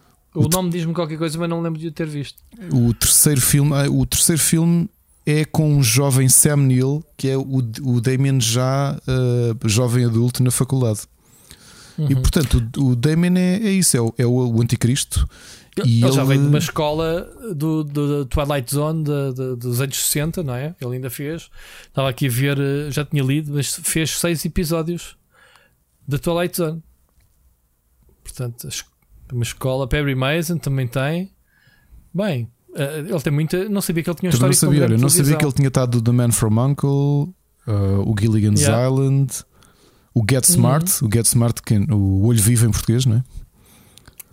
Eh, sim, eu lembro-me disso também. Olha, o Wild Wild West, a ser original, ele também O, o escreveu. olho vivo era aquele que ele usava o sapato como telefone. Exatamente, exatamente. Que, Yeah. que teve um remake em filme com o Sim. Steve Carell. Steve Carell, certo, certo, certo. Lembro perfeitamente. Bem, ele realmente, oh Rui, agora chamaste-me a atenção uma coisa que eu nunca tinha tido noção, que era o- realmente o, o pedigree dele também na televisão. Ah, agora estou a perceber porque é que ele, a última coisa que ele fez em filmes foi o Tales from the Crypt, como produtor. Porque ele escreveu Ok, com o Steven episódios. Spielberg, não foi? Ele, ele escreveu três episódios da série Tales from the Crypt. Não sei se Hum. lembram, para quem não se lembra de Tales from the Crypt, era uma série antológica de terror que era Mas- mas, apresentada por um zombie que era o Crypt, o Sim. Crypt Keeper. Mas isso não foi o Steven Spielberg que agarrou nisso eh, recentemente? Houve uma série antiga, depois houve mais. Há muitas, Regressaram. há muitos. Houve o Tales from the Crypt. Houve muitas séries eh, spin-offs do. Tales from the Crypt. Eu acho que Ok, o Tales from the Crypt é capaz de ser a par do Elvira's Mistress of Terror. Lembras-te da Elvira? Uhum. Pronto, a par desse é capaz de Elvira, ser. havia os jogos e tudo. eh, o Tales from the Crypt é capaz de ser a antologia, a série antológica de terror que rivalizava terror. com o Twilight Zone, mas Certo, pronto, na área certo, do terror. E eu ainda vi certo. alguns em miúdo. Aliás, um dos pesadelos que eu tenho foi por causa do Tales from the Crypt. Porque o meu primo, hum? esse, esse meu primo mais velho que, tu, que tem perto da tua idade, ele trocava muitos. Eu já te contei aqui que o meu avô, que me criou, é um grande fã de ficção científica e terror. E, aliás, tínhamos muitos livros. Ele adorava banda desenhada, adora banda desenhada de super-heróis. Adorava, não, que ele está vivo, felizmente, ainda estive com ele. E há um dia que o meu primo aluga, um, ou uns amigos arranjaram, ele gravou no, do, do, daquela TV pirata que existia na zona de Louros, gravou uns episódios de Tales from the Crypt e, e passou o VHS ao meu avô. E o meu avô estava a ver aquilo descontraído. Relembro, era pré-Peggy. O meu avô estava a ver aquilo depois do almoço, na sala, a ver o Tales from the Crypt. E eu, pequenino, vou a passar e vejo um episódio que era um casal que, era, que, que, que um assassino os afogou e depois eles ressuscitam azuis de, de, de estarem afogados, não é? Uh, para matar, para se vingarem do assassino e eu ver aquilo e eu. que é isto? Uh, eu por acaso agora fizeste-me lembrar um, um episódio, mas foi do, do Twilight Zone, um, em que uma família tinha uh, o pai, o, o, pai dela, acho eu, pronto, o avô da família, estava com eles na casa deles, mas ele estava morto. Um, e, só que o velho estava vivo e falava normalmente, só que ele estava morto. E, e, e eles diziam: Estás morto, não sei o quê, não sei o que é que devemos fazer contigo. E, era aquilo por cima cena boeda natural. Então o episódio todo, o objetivo era eles provarem que o gajo estava morto, que é para o gajo tipo ir descansar, né? Maluquice. Opa, tu sabes, às tantas, às tantas, uh, epá, e ele já ao longo do episódio vais vendo ele a ficar cada vez mais decadente, né? degradado e, e começar a, a, a ficar eh, comido né? pela natureza. e então, o, o que é que eles se lembraram no fim uh, de meter pimenta num guardanapo? Ok, estão todos à mesa a comer. O gajo, quando vai limpar a boca, espirra. Quando espirra, olha para o lenço e diz: Ok, estou uh, morto. Caiu-lhe o nariz. Muito bom. Muito, muito, bom, pá. Eu tinha histórias brutais. Isto, isto obviamente, contado, se calhar, mas como é que isso é fazível? Mas o episódio dava muito fixe. Muito fixe. Charleston tinha grandes, grandes episódios. Já... Outro que eu me lembro foi do homem a encolher, a encolher, encolher, encolher, encolher. É um, era um casal, o homem encolhe, encolhe, às tantas a mulher já não o vê. Não, não te lembras desse? Isso não já tipo do tamanho do, do, de um pionés ou caraças. Opa, um dos episódios que mais marcou do Twilight Zone foi um miúdo que era um gênio. E então o episódio é ele a fazer uma série de testes com, pá, com, com pessoas que tu percebes que pertencem ao governo, uma espécie de. Um, chamemos-lhe tipo recrutadores. E então fazem uns testes, ele faz uns jogos de xadrez, ganha e tudo isso. O twist do episódio Uh, chegam os tipos ao pé dos pais, os pais ansiosos, cá fora da sala, e o miúdo já não vem, vem só o, o analisador, digamos assim. Vem ter com eles e diz: Já temos os resultados do teste, o vosso filho é um gênio. E, então, hum. e os pais começam a chorar. O que tu subentendes é aquela, aquela distopia. O episódio é todo passado numa sala e num corredor. Mas aquilo que tu assumes é que uh, eles assassinavam o, as pessoas demasiado inteligentes. Ok. Do caneco, só isto, estás a ver? Yeah, yeah, yeah. Pá, mas aqueles episódios da Twilight Zone, tipo, tá, parece tudo muito anormal e depois. Uh, depois não isso. é. Muito fixe. há, muita, há, muita, gente que vai dizer que vai, foi ver o Twilight Zone à conta deste bocadinho. Que no fim até estamos a fazer só homenagem ao Richard Donner, já agora. Não esquecer que o Twilight Zone uh, foi uma boa escola para um dos grandes escritores dos últimos 30 anos, que foi o senhor Jorge Ricardo Martins. Que foi, foram das primeiras coisas que ele fez, foram cinco episódios para a televisão do Twilight Zone. Muito bem, muito bom. Já agora falando de Richard Donner, não esquecer dois bons uh, thrillers da ação que ele fez nos anos 90. O um, a Conspiracy Theory com o Mel Gibson, e, uh, o Patrick Stewart e a Julie Roberts, e o Assassins, o Assassinos com o Sylvester Stallone e Bandeiras. Bandeiras claro. E que, cujo, cujo argumento e o guião foram escritos pelos irmãos Wachowski. Foi, foi a última coisa que eles fizeram antes de, de saltarem para o, para o Matrix. As manas Wachowski, queres tu dizer? Isso. Aqui ainda eram os manos. Exato. Ok. Okay. ok. E portanto, Richard Donner sim tem um. O, o Conspiracy Theory é um filme chato para caraças. Meu. O gajo é um chato durante o filme todo. Ele vem, ai, eles vêm, eles vêm, não é? Passa assim o filme todo, mas no fim, pronto, não sei se vinham mesmo. O taxista, né? Taxista do. Sim, mas o gajo faz um papel bem da fixe, faz. mas mesmo Faz, tipo sim, alucinado que eles andem aí, ao caraças. E ainda ele estava na época de ouro, o Mel Gibson antes de, antes de cair. né? Sim, claro. Ah, aqui, ele depois passou para, o- para o lado lá, para a cadeira, né? Ele fe- fez uma série de filmes. Ele tem dado tantos tiros no pé nos pés, não é? Mostrar-se um antissemita do caneco. Não, isso sim, isso pessoalmente tem sido um otário, claro. Ah, e se calhar por isso é que ele também não se é ouvido falar muito dele no Hollywood, não perdoa essas cenas. E quem é muito agressivo com ele, olha, um tipo que eu, que eu valorizo muito a coragem é o Richard Gervais. Nos, nos, nos, Gram, nos, nos Emmys Uhum. e nos Globos, de Ouro, nos Globos de Ouro, que ele tem sido o apresentador dos Globos de Ouro, Ah, é dos Globos de Ouro, sim. e ele ser tão agressivo com eles. Bem, houve duas, dois anos que, ele, que foi ele que apresentou o Mel Gibson e foi tão agressivo que se nota na cara do Mel Gibson. Noutra situação, ele tinha-lhe dado um borracho e que coisa tinha. Pá, Quem anda à chuva É assim. molha-se, não é? quem anda? Exato. Enfim, Pois é, mas olha, perdemos o Richard Donner, infelizmente. Já tinha 93 anos, acho eu, já era. Tinha 91 anos e não esqueci também 91. foi graças a ele uh, que uh, tivemos uh, o como produtor, já aqui não como realizador, mas como produtor, o Lost Boys do Joel Schumacher, que eu acho que tu não gostas muito do filme. Ou gostas? Eu não me lembro se gostas ou Qual não. é que é o Lost Boys? O filme de vampiros, uh, de comédia de Black Ah, Comedy sei, já sei qual é. Já sei qual é. Sim, sim, sim. de 87, a série Free sim, sim, Willy. Pronto, que todos nós Free vimos. Will. Toda a gente viu Free Willy. Mas Claro. antes disso, ele foi um visionário. Porque é graças a ele que em 2000 surge o primeiro filme, chamemos-lhe de uma novela vague de super-heróis, que é o X-Men. Foi ele que produziu e que impulsionou o X-Men e o X-Men Origins Wolverine. Numa altura Ok. em que ninguém se lembrava de fazer eh, filmes. Portanto, Richard Donner, obviamente, que é, um, é uma peça emblemática do. Uma peça emblemática da, da, da cultura, não é? da cultura pop. Yeah. Portanto, como, como se costuma dizer, paz à sua alma. É. E, e agora continuando Isso. ao obituário, Rui, desculpa, um bocadinho menos conhecido, mas uma morte triste desta semana para os fãs de cómics é que morreu o artista brasileiro Robson Rocha, apenas com 41 anos, um dos artistas mais ahm, consagrados dos últimos anos da DC, que tem feito Liga da Justiça. Aliás, ele estava a fazer Liga da Justiça, era ele o artista principal da Liga da Justiça, mas também do Aquaman, do Super-Homem. Morreu com Covid aos 41 anos. A sério. Yeah. Eu pensei que ias falar no outro, porque morreu hoje alguém ligado ao wrestling. Ahm, Bolas, não sei dizer o nome que eu não conheço, mas ah, eu vi isso hoje em qualquer lado. Não sei dizer onde. Mas morreu aí alguém, sim. Ok? Se quiseres pesquisar no stand, eu estava aqui a tentar ver. Eu não notei porque não conhecia o nome. Pensar, ah, se calhar isto, pronto. Não te consigo dizer, já perdi. Hum, não, não estou a encontrar. Já perdi hoje quem é que foi. Vi no comic book, já agora, que eles falam bastante do wrestling. Ok, Pronto. pronto, acho que ficou aqui o nosso obituário. Não foi Mr. Wonderful, não. Hum,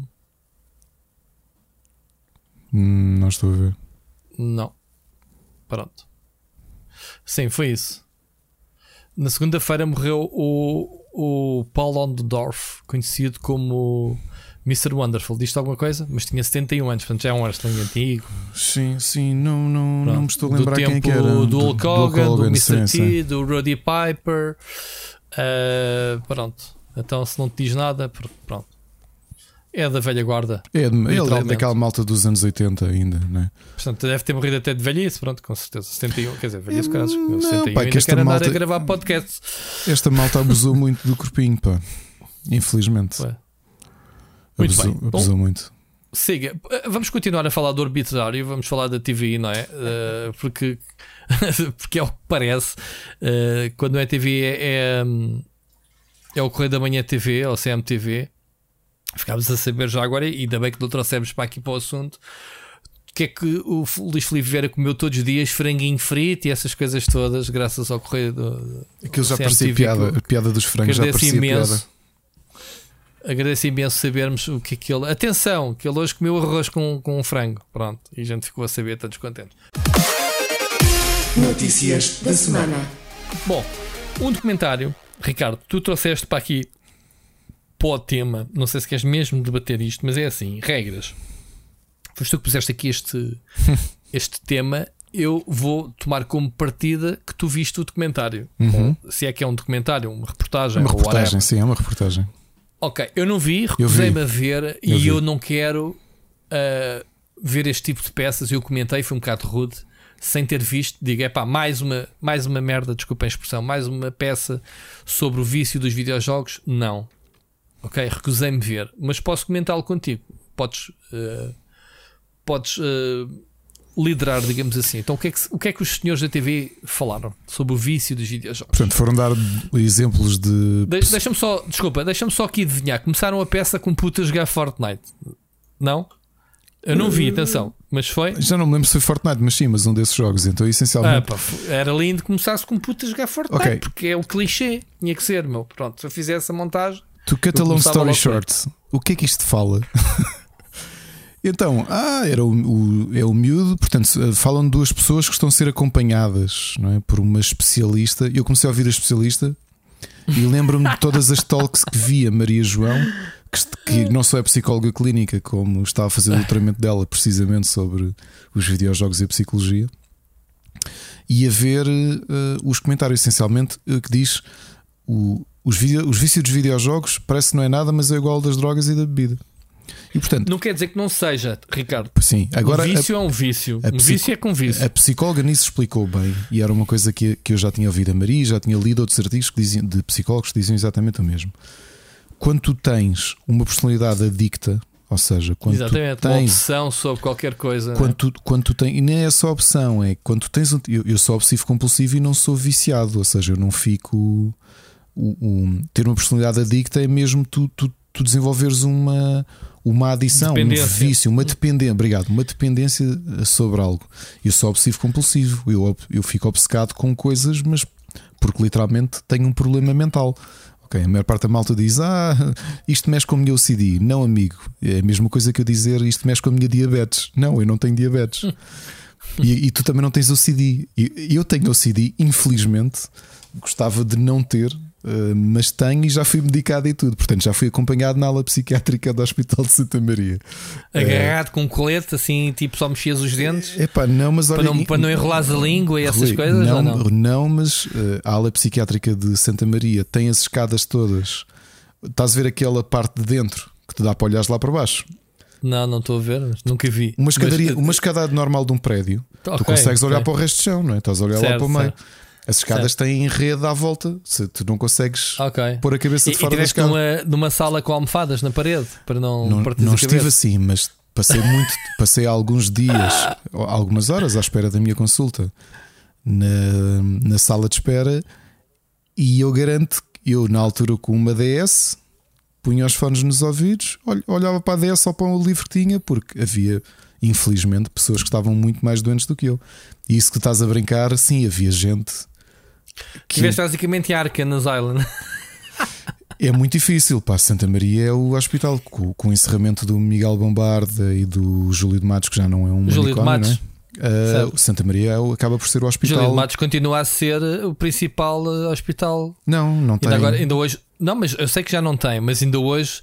Se, se- se tu vieres com uma maluquice, eu digo-te: vê lá se queres Claro. que eu te. Vai, mas é para o Júlio de Matos. Né? lá, o É, meu, é, a- ficou- a, a minha família era dali da Avenida Brasil, portanto era do outro lado do Júlio de Matos. E o, o meu avô dizia-me, ali de Alvalade, o meu avô dizia-me, nos, nos anos 60, em que havia muito menos carros, não havia aviões, a noite era muito mais silenciosa, não é? Do que é agora. Epá, ele dizia que aquilo no verão, quando dormiam de janelas abertas, ouvia-se gritaria que era trazida pelo vento, de malta que berrava a noite toda, percebes? Isto era aquele pessoal que estava a, a, a, fazer emolobotomia ou assim uma cena. Para curar com uma broca. Ou, cur- Com uma broca ou- no não, ou cérebro, com- não é? Ou com choques. Sem, sem anestesia. E com choques, pá, e com choques. Mas o que é que estávamos a dizer? Ah, e então o que é que ela dizia? Que realmente eh, quem tem os vícios, não só tu tens uma personalidade propensa a isso, para ficares com dependências, e realmente é aquilo que é verdade. As pessoas que são viciadas em videojogos, há pessoas viciadas em muita coisa, há pessoas viciadas em sexo. Claro. É? Sim, As mas é isso que eu estou a dizer. As dependências são o que são, é uma, é uma necessidade extrema que tu tens que tens, exagerada, é, certo. tens de aplacar aquilo, porque senão tens inclusivamente altera a tua vida. Portanto, a Maria sempre definiu o vício que é uma coisa somos nós que jogamos. Epá, eu passo muitas horas do dia a jogar. O que ela diz é que a coisa começa-se a tornar um vício quando altera a tua vida, que é tu deixas de ir ao trabalho para poder jogar, tu faltas às aulas para jogar, tu alienas a tua família, alienas a tua higiene pessoal, ok? Pronto, e realmente trouxeram ali um- dois casos. Um deles era uma streamer da FTW. Eu não sou, me- não sou psicólogo, também não sou psiquiatra. A descrição que ela tinha não parecia bem. Porque estavam a dizer que a pandemia vai aumentar muito os- o vício dos videojogos, porque os miúdos estão fechados em casa e não sei o quê. Agora vou-te dar dois casos. O miúdo, que em alguns aspectos me parecia o clássico que se diz de estar viciado, e estou aqui a dizer completamente como leigo, eh, não me vou aqui armar em psicólogo, não sou. Agora o outro lado, aquilo acho que era um miúdo, pai de 14 anos, e depois falam com a mãe, a mãe, epá, eu chamava para almoçar e jantar e ele dizia já venho, já venho e depois não vinha. Quer dizer, aquilo já estava assim neste A ponto. minha filha é viciada em videojogos porque eu todos os dias a chamo para jantar ela diz já vai, já vai, já vai, e não vai. E chega ao quarto e ela não está a jogar. Está viciada no quê? Olhar para a parede. A primeira coisa que eu disse logo, Oh, meu. a primeira coisa que eu disse logo é: nós cá em casa jogamos, todos, até o mais pequeno joga. Eu sempre joguei. Eu joguei quando vivia com o meu avô. E o meu avô dizia-me: vem jantar, e eu ia jantar.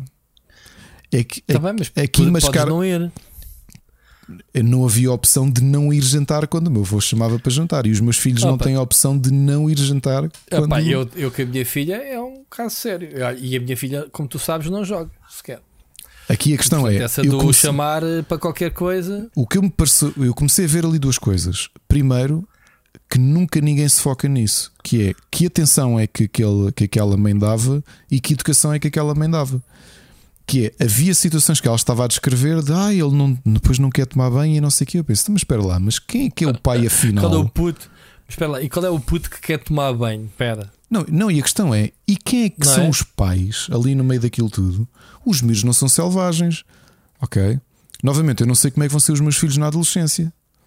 Porque eu também, antes de ser pai, também tinha a ideia do não, não, não, os meus filhos não vão fazer isto e não vão fazer aquilo, e depois és pai e vês que a prática não corresponde à teoria. Mas há limites. Há limites. E esta foi a primeira perspectiva que deram. Ou seja, tu olhavas para aquilo e pensavas: epá, fogo, os videojogos aquilo deve ser mesmo horrível. Mas tem de haver limites. Eu também tinha limites. Os meus filhos têm limites. Tá bem, mas estamos aqui a falar de- não é do vício em si, mas da reportagem da, da forma como aborda. A reportagem, aí é que é a perspectiva que dão, que é. hum, eu acho que se falha sempre neste tipo de reportagens sensacionalistas que nunca se dá o contexto. E, e achei curioso a psicóloga ainda falar disso, que é quando um adolescente chega a este, a este ponto em que está viciado num videojogo, e podia ser videojogos como podia ser outra coisa, podia ser masturbação, por exemplo. Há, há- há gente viciada em masturbação. é? Certo? Eh, e sites porno, sabe-se que existe a, a adição por sites porno. É uma coisa real e que ainda por cima tem consequências Sim, graves. não precisas estar a falar todos os teus vícios, Ricardo. Vá, siga. Ai, o caneco. Ninguém Eh, quer saber, ninguém precisa de saber disso. Vai. e, e ali a perspectiva que é dada é o, o que é que aquele vício está a tentar tapar de, falha, de falta na vida daquela pessoa, daquele adolescente. Ok? Aquilo parece-me é que a TVI depois conduziu a coisa para aquela diabolização habitual de que é. Não é dizer, epá, olha que realmente durante a pandemia est- estão mais isolados e se calhar há maior propensão para poderem eh, ficar agarrados aos videojogos. Mas ouve lá, os adultos que ficaram em sem, sem trabalho ou, ou em layoff também tiveram que arranjar formas de se entreter. Exato. Por isso é Vais que os passar a videojogos chamar subiram. viciadas as pessoas aos videojogos ou ao pessoal que vê Netflix ou, Exato. ou HBO ou, ou whatever. Ou a TVI, as telenovelas, não aumentaram as audiências das telenovelas da TVI Oh, com a Rui, pandemia? Agora repara o Epá. argumento. É, foi esta parte que eu pensei: ou eu sou burro, ou a TVI é mais uma vez a ser a TVI.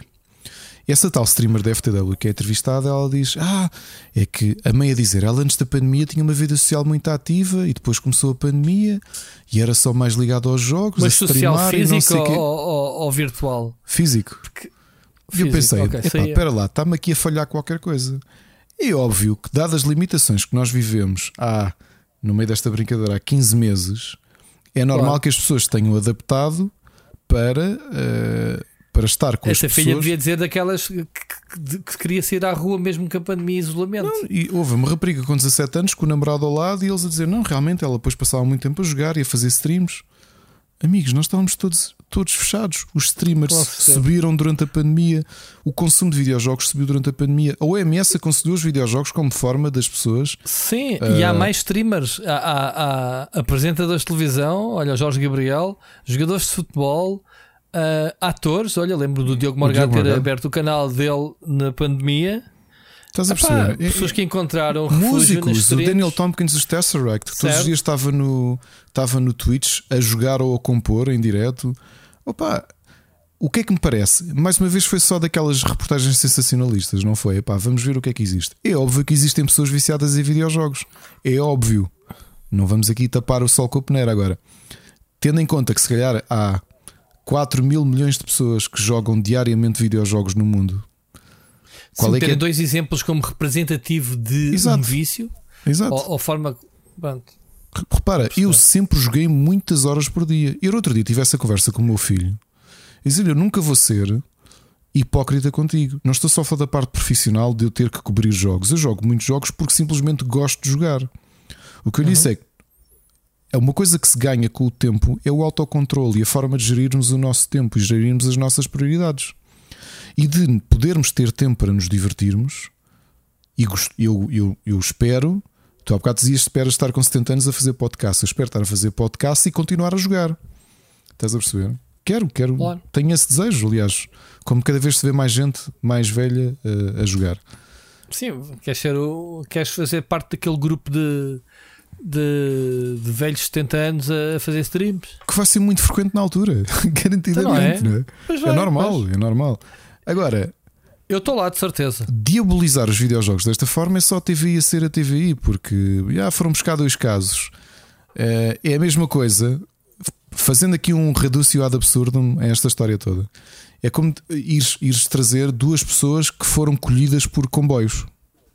Para dar um exemplo, os comboios são altamente perigosos. São maus, yeah, andar de comboio é mau. E yeah, meu, os comboios são perigosos. Uh, se estiveres na linha, Oh, estás a perceber? É aqueles casos extremos, só que é TVI a ser TVI, o que é que se espera disto? Só que depois isto começou a mexer e a malta, mas eu acho que isto não chegou a ter os cliques que a TVI devia estar à espera, sabes? Não? Uh, não, acho que a coisa morreu Epá, um bocadinho. A mim só me irritou um bocadinho o pessoal a partilhar a, a, a reportagem para repudiar. Eu, eu disse: é pá, vocês estão a ajudar.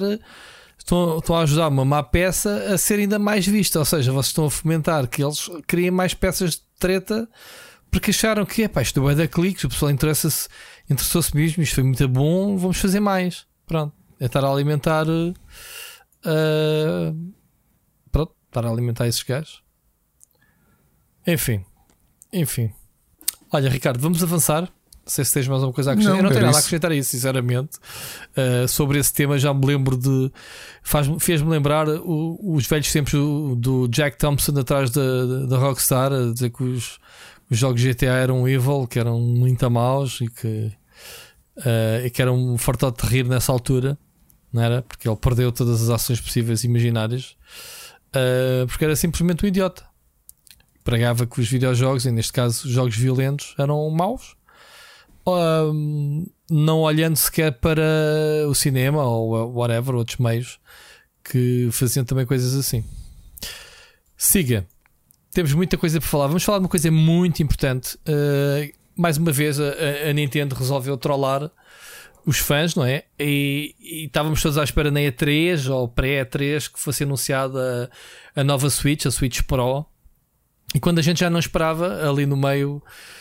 Foi quando eu regressei de férias, até, não foi? Ainda, ainda fiz um blog. Foi anunciado o Switch OLED. Cá está, mais um nome espetacular e direto, ao fim, é mesmo prático. Portanto, é a Switch, mas é um ecrã OLED. Ricardo, estavas à espera desta, deste anúncio de que já se falava, entretanto, que era para o ano, era? Uh, Switch Pro, que não deixa de ser curioso, pode ser que aconteça. Isto, isto, não, é, isto não é Switch Pro em sítio nenhum. Não, isto não é Switch Pro, mas esperavas que. O quê? Um meio. Depois um meio que se falou. Um... Não, sim, isso estávamos à espera. Mas estávamos à espera nesta altura do campeonato, tipo, depois do, da calminha da E3, tipo, ok, o pessoal todo a limpar já as pingardas, não era? uh, e de repente, tunga, toma lá, Switch OLED, assim do nada. Claro que estávamos à espera, né? Esta é uma pergunta de retórica. Uh, quem sabe, quem conhece a Nintendo sabe que eles, pelo menos nas portáteis, né? nas domésticas, não é muito habitual. Um, mas todas as portáteis da Nintendo receberam Sim, uma versão, uh, uma versão... versões diferentes. Sim, esta já é, eu, eu, eu falei em três versões, esta é a quarta versão da Switch. Queremos, quer não. Sim, esta é a versão mais conta. visível de ser diferente. Sim. Tem o ecrã ligeiramente maior, tem, o, tem entrada LAN. Na... Sim, tu tiveste, tiveste a original, depois tiveste aquela melhoriazita de, de alguns componentes que fizeram a bateria poupar, né, que saiu em 2019. E depois tiveste a Lite. Essa também foi uma transformação. E agora hum. tens a OLED, que é a quarta. A quarta transformação. Uh, da mesma consola, portanto, os mesmos jogos, os mesmos processadores. Estavas a dizer, e bem, uh, vamos ter um ecrã OLED não 4K como se esperava. Não. Vai ser um bocado maior, não é? 7 polegadas em vez de 6.2. Exatamente. Um, vamos ter uma DockStation nova que eu achei muito curiosa porque tem finalmente um cabo de LAN. Portanto, eu acho que para mim foi a melhor adição à nova consola porque pá, os serviços online de os servidores online da Nintendo não são grande espingarda. Às vezes sacar jogos através do Wi-Fi é uma seca do caraças. Uh, epá, e uma pessoa quando quer fazer streaming e isso, uh, o pessoal, por exemplo, o pessoal que joga Super Smash ou Splatoon, sempre foi o meu desejo foi que eles inserissem o sistema de cabo. E pronto, isso foi uma boa adição. Aumentou-se também uh, o storage, que era uma das um dos problemas originais, né? de 32 para 64 GB, é um bocadinho mais. Uhum. Uh, mais alguma melhoria uh, que te lembres? Eram 4 ou 5. Ah, e o, a moldura, não é? O sistema de moldura diferente, um, dá para meter mais ângulos, o suportezinho atrás, ah, é. diferente. É. Sim, sim, sim. Em sim. vez de ter aquela patilhazita, uma pessoa até se esquece que aquilo existe. Uh, tem um ângulo, vários ângulos de ajustamento e não sei o quê. E ainda tem o, as colunas saltam da parte de trás para a parte da frente. Que isto foi a coisa que menos se notou na, na apresentação, mas tu reparares na Switch atual, tu tens as colunas atrás, estás a ver? E agora vais tê-las à frente. Um, pronto, isto são as melhorias, portanto, não há aqui nada de extraordinário. Pá, o, não, pessoal que esperava gráficos 4K, obviamente que isto tem feito que correr tinta. Há aqui uma coisa, já agora que eu trago, que eu não falei no blog, Ricardo, é que o pessoal estava a dizer: ok, fizeram uma remodelação estética à consola e o drift dos Joy-Cons, como é que está? Porque a consola mecanicamente é tudo igual. Hardware tudo igual. Então, e lembraram-se ao menos de, de meter os Joy-Cons no, no estirador e, olhar para, para aquele problema. E acho que a Nintendo se tem cortado, tem-se desmarcado a responder a isso, percebes? Portanto, problemas de Joy-Con, pelos vistos, não. Do, do drift, né? do Joy-Con vai continuar. Tu Tu o que é que dizes desta consola? Isto é, é, é suficiente para tu desfazeres-te da tua e comprares esta? Das minhas? Para quem é que achas que é? Ou as tuas? Isto é direcionado para quem? Não. Eu tenho a minha opinião, obviamente, mas estou a perguntar à, à tua. Não. Uh, faz sentido para quem ainda não tem uma e vai comprar. Aconselho a comprar esta. Agora, as diferenças Sim. para mim não são. Até porque a primeira vai ser descontinuada eventualmente, né? Esta não, passa a ser. Não são, não são grandes o suficiente que justifiquem trocar uma por outra.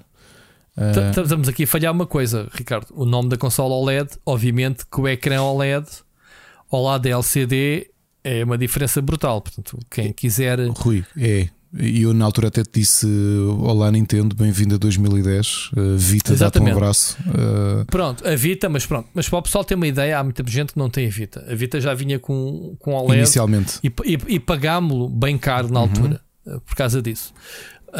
Um, e, mas lá está nas contas da Nintendo OLED não faz sentido até agora. Eu, acho, já se fala no, eu, no, no, mini LED, no, no mini LED e fala-se tecnologia a seguir ao LED. Pronto, já. Eu acho que já, já fazia falta a Nintendo fazer este tipo de update porque sim, sim. por uma razão simples. A Switch tem um bom catálogo, é uma boa consola. Uma boa consola enquanto plataforma é, é muito fraca do ponto de vista de produção em tudo o resto. Não falo só do drift. há em montes de aspectos que a consola parece cheap. Yeah. Percebes? O, a qualidade do ecrã não é das melhores, aliás, notas isso numa coisa básica. Uh, eu, às vezes, uh, durante, durante estes 15 meses, uh, ou 14 meses, lá o que é, muitas vezes quis ir para a varanda jogar e tinha muitas dificuldades em, em jogar por causa até da. Mesmo com a iluminação no máximo, é muito difícil jogar Switch num, num dia de Isso sol. não é um problema da Switch, Ricardo. Ainda hoje escrevi sobre isso. Isso não é um problema da Switch. Isto tem a ver com a tecnologia em si do, dos ecrãs uh, OLED e LCD. Uh, tu, com a mudança para OLED, vais ter o mesmo problema. Ou seja, uh, o OLED é melhor porque é mais económico o material em si, ok? Uhum. Mas estão dependentes do backlight sempre. Exato. Sempre, enquanto tiveres ecrãs alimentados com backlight para tu jogares do exterior, não estou a dizer que não jogas, vais, estar, vais ter que andar sempre a fazer uma ginástica do caraças e meter o brilho no máximo. Essas Uhum. coisas comem bateria. Em vez de estares lá duas horas, como estás em casa, estás lá meia hora, whatever. Portanto, estou a exagerar. Ainda hoje escrevi sobre o chamado papel eletrónico, com os, os- os cientistas, que já se vê nos Kindles, estás a ver, nesses, nesses Sim, mas, sistemas mas, Rui, mais é- baratos. A, a questão é que eh, para uma consola portátil tenho esse problema de iluminação eh, que é fraco. Do ponto de vista de chassis, a, a Switch é uma consola Uhum. fraca. Sim, sim, ok. em- Até se dobra, né? É, é- é demasiado. Calor. Não, não me aconteceu, felizmente, mas vi alguns. Vi alguns que- mas, Pois. mas só pegando, tu notas que é cheap. Um, e Mas acho que já. foi um bocadinho assim, tirando se calhar o Game Boy original que mandavas aquilo contra uma parede e partias a parede, que era um tijolo Não, olha, daquele posso dizer, plástico rijo. a 3DS XL tinha boa qualidade, a New 3DS XL também tinha um ar muito mais premium. Tinha já que metálico, não é? Mas já eram modelos acima, Sim, mais a- mas a DS, a 3DS normal. A Olha, DS original também é plástico. Eu tenho ali uma, a olhar para mim. sim, a DS Lite, a DS Lite também, os Game Boy Advances também. Mas não sei, pá. a- a- a- Resumindo, não é novidade. Não é novidade, mas realmente já faltava aqui uma. Uma premium. É isso, uma versão premium da consola uh, que tu não olhes para aquilo e. Pá, Mas já ainda não é. já agora, ainda não é premium. relembro, relembro a versão mais da loja dos 300 que a Nintendo alguma vez fez. Eu, na altura, dei uma tarefa à consola quando ela foi apresentada. O Jorge Vieira fartou-se de rir, porque enquanto estava. Eu, quando fui ao showroom. Enquanto estavam lá muitos outros colegas nossos, e agora vou utilizar a palavra colegas em alguns aspectos com devidas aspas, especialistas ali todos babados à espera que, que, que chovesse uma 2DS a oferta, não é? Porque quanto melhor tu falas das coisas, mais facilmente é Certo. eh, estares a passar com, É. a, com a mão no rabo de alguém para. hum, Na teoria, na teoria, Na teoria, sim, na teoria, As pessoas, as pessoas são mais inteligentes que isso, felizmente. Não sei, também já vi posts de aniversário que pareciam hum, anúncios pagos por marcas, mas isso já é outra coisa. Certo, mas isso olha que isso é um conceito brutal. Eu gostava de ter sido o género que inventasse isso, que é os, os, os posts de parabéns promovidos. Porque Exato. cada post de parabéns gera uma cadeia É de pessoal a dar parabéns. Portanto, quem mais, se estiveres a promover esse post de parabéns, tu vais ter bué da pessoal, os teus amigos todos a darem-te os parabéns vão ver o post. Portanto, É verdade, é. é Muito bem. inteligentíssimo. Se foi, se foi inocente ou não, é pá, eu, eu, eu, eu, eu acho que muito bom a pessoa Bem, que fez isso, vol- que inventou vol- esse conceito. voltando ao assunto. E não estou a ironizar, é mesmo parabéns. Mesmo. Voltando, voltando ao assunto, eu quando peguei na 2DS, pá, lembro perfeitamente de pegar nela, olhar para a consola, olhar em silêncio, olhar para a cara do Jorge, olhar para a consola e na altura A fiz dois- um. a qual? A a 2DS? E na altura eu fiz. Nunca peguei nenhuma. É que não se. Tentaste dobrá-la e partiste. Não, Não, eu na altura fiz um artigo que era a 2DS é boa para quem tem um piano desalinhado em casa. Ok, vou meter lá É um abaixo. calço. É capaz de ser. Eu olhei para a consola e pensei, tão giro, parece aquelas consolas que tu pagas 15 euros no, no loja dos 300 e que traz Ok. um traz um Tetris. Sim, sim, o brick, certo. Tipo uma brickmania é que Certo. é capaz de ser das coisas mais cheap que eu já vi. Eu- é sério. Aquilo tem ar de que tu compraste um clone de uma consola. Quem sabe a Nintendo com o seu hábito de cease and desist não obrigou alguma fábrica indiana a pegar na produção toda que tinha de cópias da 3DS. Amigos, isto agora não é uma cópia da 3DS, isto chama-se 2DS. O que é uma pena, olha, é uma pena, eu digo-te porque, já revelando um bocadinho das, das recomendações, sabes o que eu tenho agora na minha mão direita? Não, isso é na esquerda, Rui. Não sejas porco. microfone. Não sejas porco. Na minha mão direita, Estavas a segurar o microfone. na minha mão direita tenho a minha New 3DS XL. Porque voltei a jogar, estou a jogar um jogo específico aqui que, é- que é rija. que é espetacular, mas mesmo a minha DS, a minha 3DS XL, eu adoro-a. Adoro a minha DS XL. Uh, epá, há consolas tão boas, portáteis. Mas recebeste um jogo para analisar, foi? Não, não, não. Não. Estás só a jogar. Só Estou a jogar para por me divertir. Só para o vício. Só para o vício. Agora, a Switch OLED eu vi o anúncio e fiquei tipo. Ah. Ok. Certo? Certo? Pronto. Mas vai- não me respondeste. Vais comprar? Vai- vais trocar? Não, epá, eh, se calhar estou a falar mal o suficiente, nem sequer vou ter direito a uma. Hum, É o mais provável, pá, lamento imenso. Ou estás como os especialistas que também alguém que nos chamou a atenção que falou mal e de- depois disse: Ah, mas se a Nintendo me quiser dar mandarem uma, é, eu estou. tá, tá, estás Agora- à vontade. Eu agora estou numa postura especialista que é. Eu acho que é um bocado fraca a consola, mas se quiserem oferecer, eu, eu, eu encosto uma das minhas. Ouviram? Wink, wink, wink. Wink, wink, wink. Muito bom. Muito Agora, bom. para quem é que é Olha, esta consola? Eu acho que é sobretudo para quem ainda não tem uma. Tu se lhe vais dizer que é para quem joga em competitivo e eu digo-te quem é que joga em Não, não, competitivo não, não, Switch. não, não, não, não, não, porque não. É claro que existe quem joga competitivo. O Super Smash eh, é um jogo competitivo e o- Splatoon também, né? Ahm, o- que se Não, passa mas estamos a falar de jogos só- a sério. Não, vá lá, vá lá aqui. deixa- deixa-me acabar o pensamento. Deixa, deixa de ser parvo, senão não levas consola nenhuma. Ah, aqui a questão é que a própria Nintendo já veio dizer que ah, a Dockstation nova, lá está, pode levar o, a, a porta LAN, pode ser comprada à parte, tal como a original, e Uhum. é compatível com a primeira consola. Não sei se sabias isso. Se não sabias, ouviste aqui primeiro. Não sabia, Ah, obrigado. Pronto, e, e então, se tu precisares, em vez de desembolsares que é 400 paus, né? custa 350, pagas 100 para teres acesso àquela Dockstation nova. Eu já, com- Portanto, eu já comprei duas, meu. Não vou comprar uma terceira Switch agora. pronto, mas estou a dizer, eh, não, precisas comprar uma consola nova por, causa da, da LAN. Eu, para mim, isso é, é fixe. Eu, eu preciso, para mim, preciso que eu tenho. eh, Para já a consola não é inteligente, porque eu na sala tenho o meu. Há o Tenho extensor o meu TP-Link. Eu sei, ele não muda. Eu sei, ele não muda. Ele, ele não muda. não. Epá, e às vezes tem que, tem que mudar manualmente, ou, ou com preguiça de mudar manualmente. Espeto que a consola no sítio onde, onde, é que ela, eu faço? onde está o sinal. Por exemplo, na, na casa de banho já tenho o TP-Link. E eh, eu tenho duas consolas, como sabes, e está a minha conta nas duas. A do meu filho está Estás a com. falar na, na TP-Link, eh, foste patrocinado, Ricardo? Fui. Não, não foi. Porque eu tenho, eu tenho Devolo e não estou a brincar. Não, eu tenho TP-Link. Eu Devolo, uso Devolo há 15 anos, basicamente, e é espetacular. Pronto.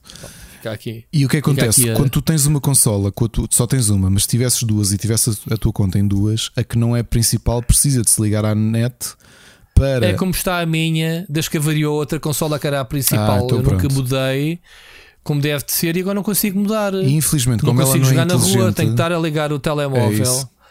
Estás a ver? Tenho que estar a, a fazer hub do telemóvel para poder eh, autenticar o jogo. Isso deixa um tri... Aliás, andei nestas feiras a, a pesquisar essa porcaria. Tipo, pá, isto não pode ser, isto está aqui um bug. Depois é que percebi que a minha conta que está atualmente, embora seja a mesma e seja a primária, a consola, como eu troquei, para explicar, lembras quando cá há dois anos avariou-se? Avariou-se. Eu troquei de consola, né? Ah, a Nintendo enviou-me aquela versão mais melhorada Sim. Porque a minha bateria estava super gasta e a, a bateria aguenta tipo uma hora e meia a jogar, whatever. Ah, e os meus Joy-Cons estavam marados, então recebi a consola nova. Quando eu fui de férias o ano passado, não sei por que razão, a consola, quando eu fui para pegar nela nas férias, não ligou, nunca ligou a consola. Pá, queimou ou qualquer coisa, não sei o que é que aconteceu, não, não recebe carga. Então, já eu tinha passado. Lembras que eu, eu perdi o Pokémon nos saves? Sim, sim, e sim, do, sim. Qual eram os jogos? Pokémon e o outro qualquer que eu já não me recordo. O Animal Crossing. O Animal Crossing, lá está. Ahm, perdi os saves por causa de só depois é que saiu a atualização. E então voltei outra vez para a minha consola, que é a que eu estou a usar agora, a minha principal, a minha mais antiga. Portanto, eu tenho, eu tenho se calhar de Portugal. A tua tem o João, né? Machado. Uhum. Ah, tenho a consola mais antiga, que foi as primeiras consolas que foram dadas aos jornalistas Sim, sim. antes da consola ser lançada. Pronto. E é a consola que eu continuo a usar. Portanto, imagina a porrada que aquela consola já não levou quando sabes que eu sou uma pessoa eh, que só quando não estou a gravar vídeo jogo sempre em modo portátil. Portanto, eu dou-lhe uso à bateria e jogo jogos. Ainda há bocado estava a jogar Monster Hunter no sofá antes de vir gravar porque não estava a capturar vídeo. E então, eh, troquei-lhe os Joy-Cons. Uh, perdi o raciocínio. O que é que eu queria dizer? Ah, entretanto, uh, Sim, precisaste ligar à net com, esta, para com, conseguir. esta, com esta história toda, perdi a autentici- a autenticidade da minha conta Pois. nesta consola. Sei que, sei que aquilo dá para fazer uma vez por ano, mas depois lembrei-me, ah, ok, se eventualmente vier aí a OLED, uh, que wink, wink, wink, wink, um, não sei, não sei se depois não troquei, deixei estar como está neste momento.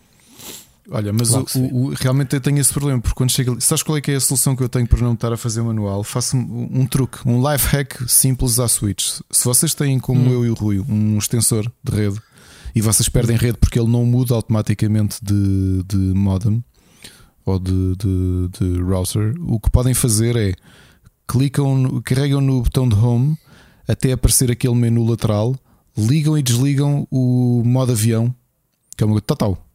E quando ele voltar a conectar-se, já está ligado à rede mais próxima que há de ser o do vosso extensor, ou TP-Link, ou Devolo, É. ou o que yeah. Foi o truque que eu encontrei para, para não ter que estar a ir à mão escolher a rede. Só truques, só truques. Uma consola com. Pronto, não é inteligente. São coisas agora mais recentes, portanto também não podemos estar a ser mauzinhos. Eh, Se calhar eh, atualizava-se essas coisas através de firmwares, mas prontos. Vamos lá, Ricardo. Estamos arrumados com a Nintendo Switch OLED. Estamos. Sony foi às compras. Ok? Comprou a House Marquee. Obviamente que não estamos surpreendidos, para não, Ricardo? Housemark. Housemark, Phonics, lá a ver. Foi sem querer. Foram muitos anos a dizer Housemark. Estou E aqui, pai. Estou aqui, estou aqui, pá. Muito não bom. Aprendemos ao mesmo tempo, não foi? Foi sim, senhor. Foi eu Ok, aprendi quando foste corrigido. Eu ah, também não sabia. Que era aquela história do Ah. I was today years old when I discovered this. Yeah. E então, foi mais uma boa adição porque Housemark ah, mostrou em, em Returnal que, que é uma empresa que consegue se adaptar. Eles que estavam sempre a ser catalogados como especialista em jogos indie de twin stick shooters e eh, bullet hells. Pá, depois fizeram o AAA que é o Returnal, que é um jogão, não é? E então a Sony esfregou as mãos. Sendo um estúdio que já fazia quase exclusivamente os últimos títulos para, para as consolas PlayStation, não foi difícil fazer então este casamento, não é?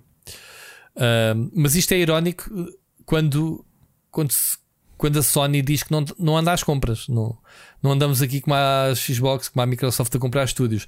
Logo no dia seguinte, quando toda a gente pensava que iam comprar ahm, Bluepoint. a, a, Blue, a Bluepoint, compraram outra semelhante que é a Nixis, que é especialista em importes de jogos para PC. Cá está, mais uma vez, cirurgicamente, faz, ahm, faz sentido, né? Ter esta uma empresa quando a, Sony está com a estratégia de, de lançar portes dos seus grandes jogos para PC. Já tivemos o Horizon, já tivemos ahm, qual é que foi o, agora o mais recente dos zombies? Days o, o Days Gone. Não vamos contar com o jogo do Kojima, porque já sabíamos que o jogo ia sair também para PC, nem sequer tem nada a ver com a Sony. Mas em vez da Sony estar a alocar os seus estúdios como a. como a. A Microsoft. Bom, não, não. Em vez de estar a alocar os seus próprios estúdios a, a gastarem recursos a fazer um porte para PC, entregam simplesmente eh, os materiais a uma especialista, obviamente com a sua supervisão, ahm, como, como Horizon, por exemplo. Em vez de estarem a, a perder tempo a fazer conversão para PC, estão a fazer a sequela, não é? Ahm, e então isso faz sentido, a meu ver. Obviamente que tem. Antigamente os portes eram não se sabiam fazer, mas ah, já se provou atualmente que há empresas especialistas em portos. Que tanto que há aquela. Lembras qual é que é aquele estúdio especialista em fazer jogos para a Switch? Que fez o Doom, fez o Wolfenstein, teve aqueles jogos todos poderosos na Switch. Como é que se chamam eles, os tipos? Que agora não me recordo. Bom, ahm, E tens a Saber que anda a fazer isso também, não é? a Cyber, sempre a Cyber, pronto, não tem um histórico como tem. Se tu fores a ver o catálogo da Nixis, um, eles têm um histórico muito grande de, de conversão de, de jogos, estás a ver, para PC. Aí eu até brinquei que eh, a Sony queria comprar a Bluepoint e comprou um, um estúdio dos 300, não era obviamente com esse. Era porque toda a gente esperava que, que se comprasse, né? eles são os tipos que não só fazem portes como apoiam bastante as produções. E eu gozei mais porque eles estiveram envolvidos na, a ajudar a fazer o Avengers, que é uma porcaria de um jogo. Mas eles também ajudaram a. Panic Button. A, ah, yeah, o estúdio Panic Button, especialista a fazer jogos para a Switch, sim. Um, eles também fizeram muitos jogos Tomb Raider, portanto ajudaram a fazer o Tomb Raider, ou pelo menos os portes. Portanto, é, é isso. Uh, ainda por cima são, são holandeses, o, o boss da, da Sony também é holandês, não é? Uh, e portanto fica tudo ali em casa uh, em termos desta, desta, desta aquisição. Ricardo, vamos, vamos avançar para a mensagem do ouvinte. Já tínhamos saudades de ouvir ouvintes, não é? Hoje já temos uma, portanto. Mas para a semana vem mais gente. Uma... Para a semana isto vai certo. encher. É, é, fazemos, uma, fizemos uma péssima produção que é malta. é hoje que a gente grava, portanto, yeah, uh, nós temos que contratar, Ricardo, urgentemente uh, alguém para nos promover para, para gerir as nossas contas nas redes sociais uh, e pronto, e, e, trazer mais malta para aqui. Mas vamos, vamos uh, ouvir a mensagem, se eu encontrar, portanto, que eu, eu nem sei se te passei a mensagem. Sim, é, uma, é a mensagem aqui. do Ruben Borralho. Então, boas, Ruben eh, Borralho, Ricardo pronto. e Rui. Vamos, vamos ouvir. Uh, vamos ouvir. Espero que esteja tudo bem com vocês. Uh, sou o Ruben Borralho, é a primeira vez que mando aqui uma mensagem para o, para o podcast apesar de já vos ouvir desde o episódio 1. Uh, e, para além disso, pá, já, já sigo o trabalho do, do Rui desde, desde os tempos da Big Gamer.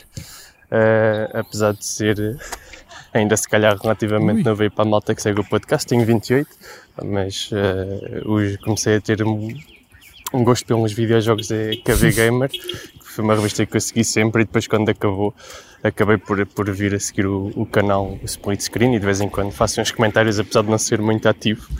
Uh, mas pronto, estou aqui a mandar a minha primeira, primeira mensagem. É mais uma mensagem de, de apreço, dar-vos aí uma força. Uh, pelo excelente trabalho que vocês têm feito. Uh, gosto muito das vossas opiniões, concordo, concordo muita vez convosco. Uh, curiosamente, se calhar sou o vosso espectador menos gamer, acho que sou mesmo alguém que é, que é muito light gamer.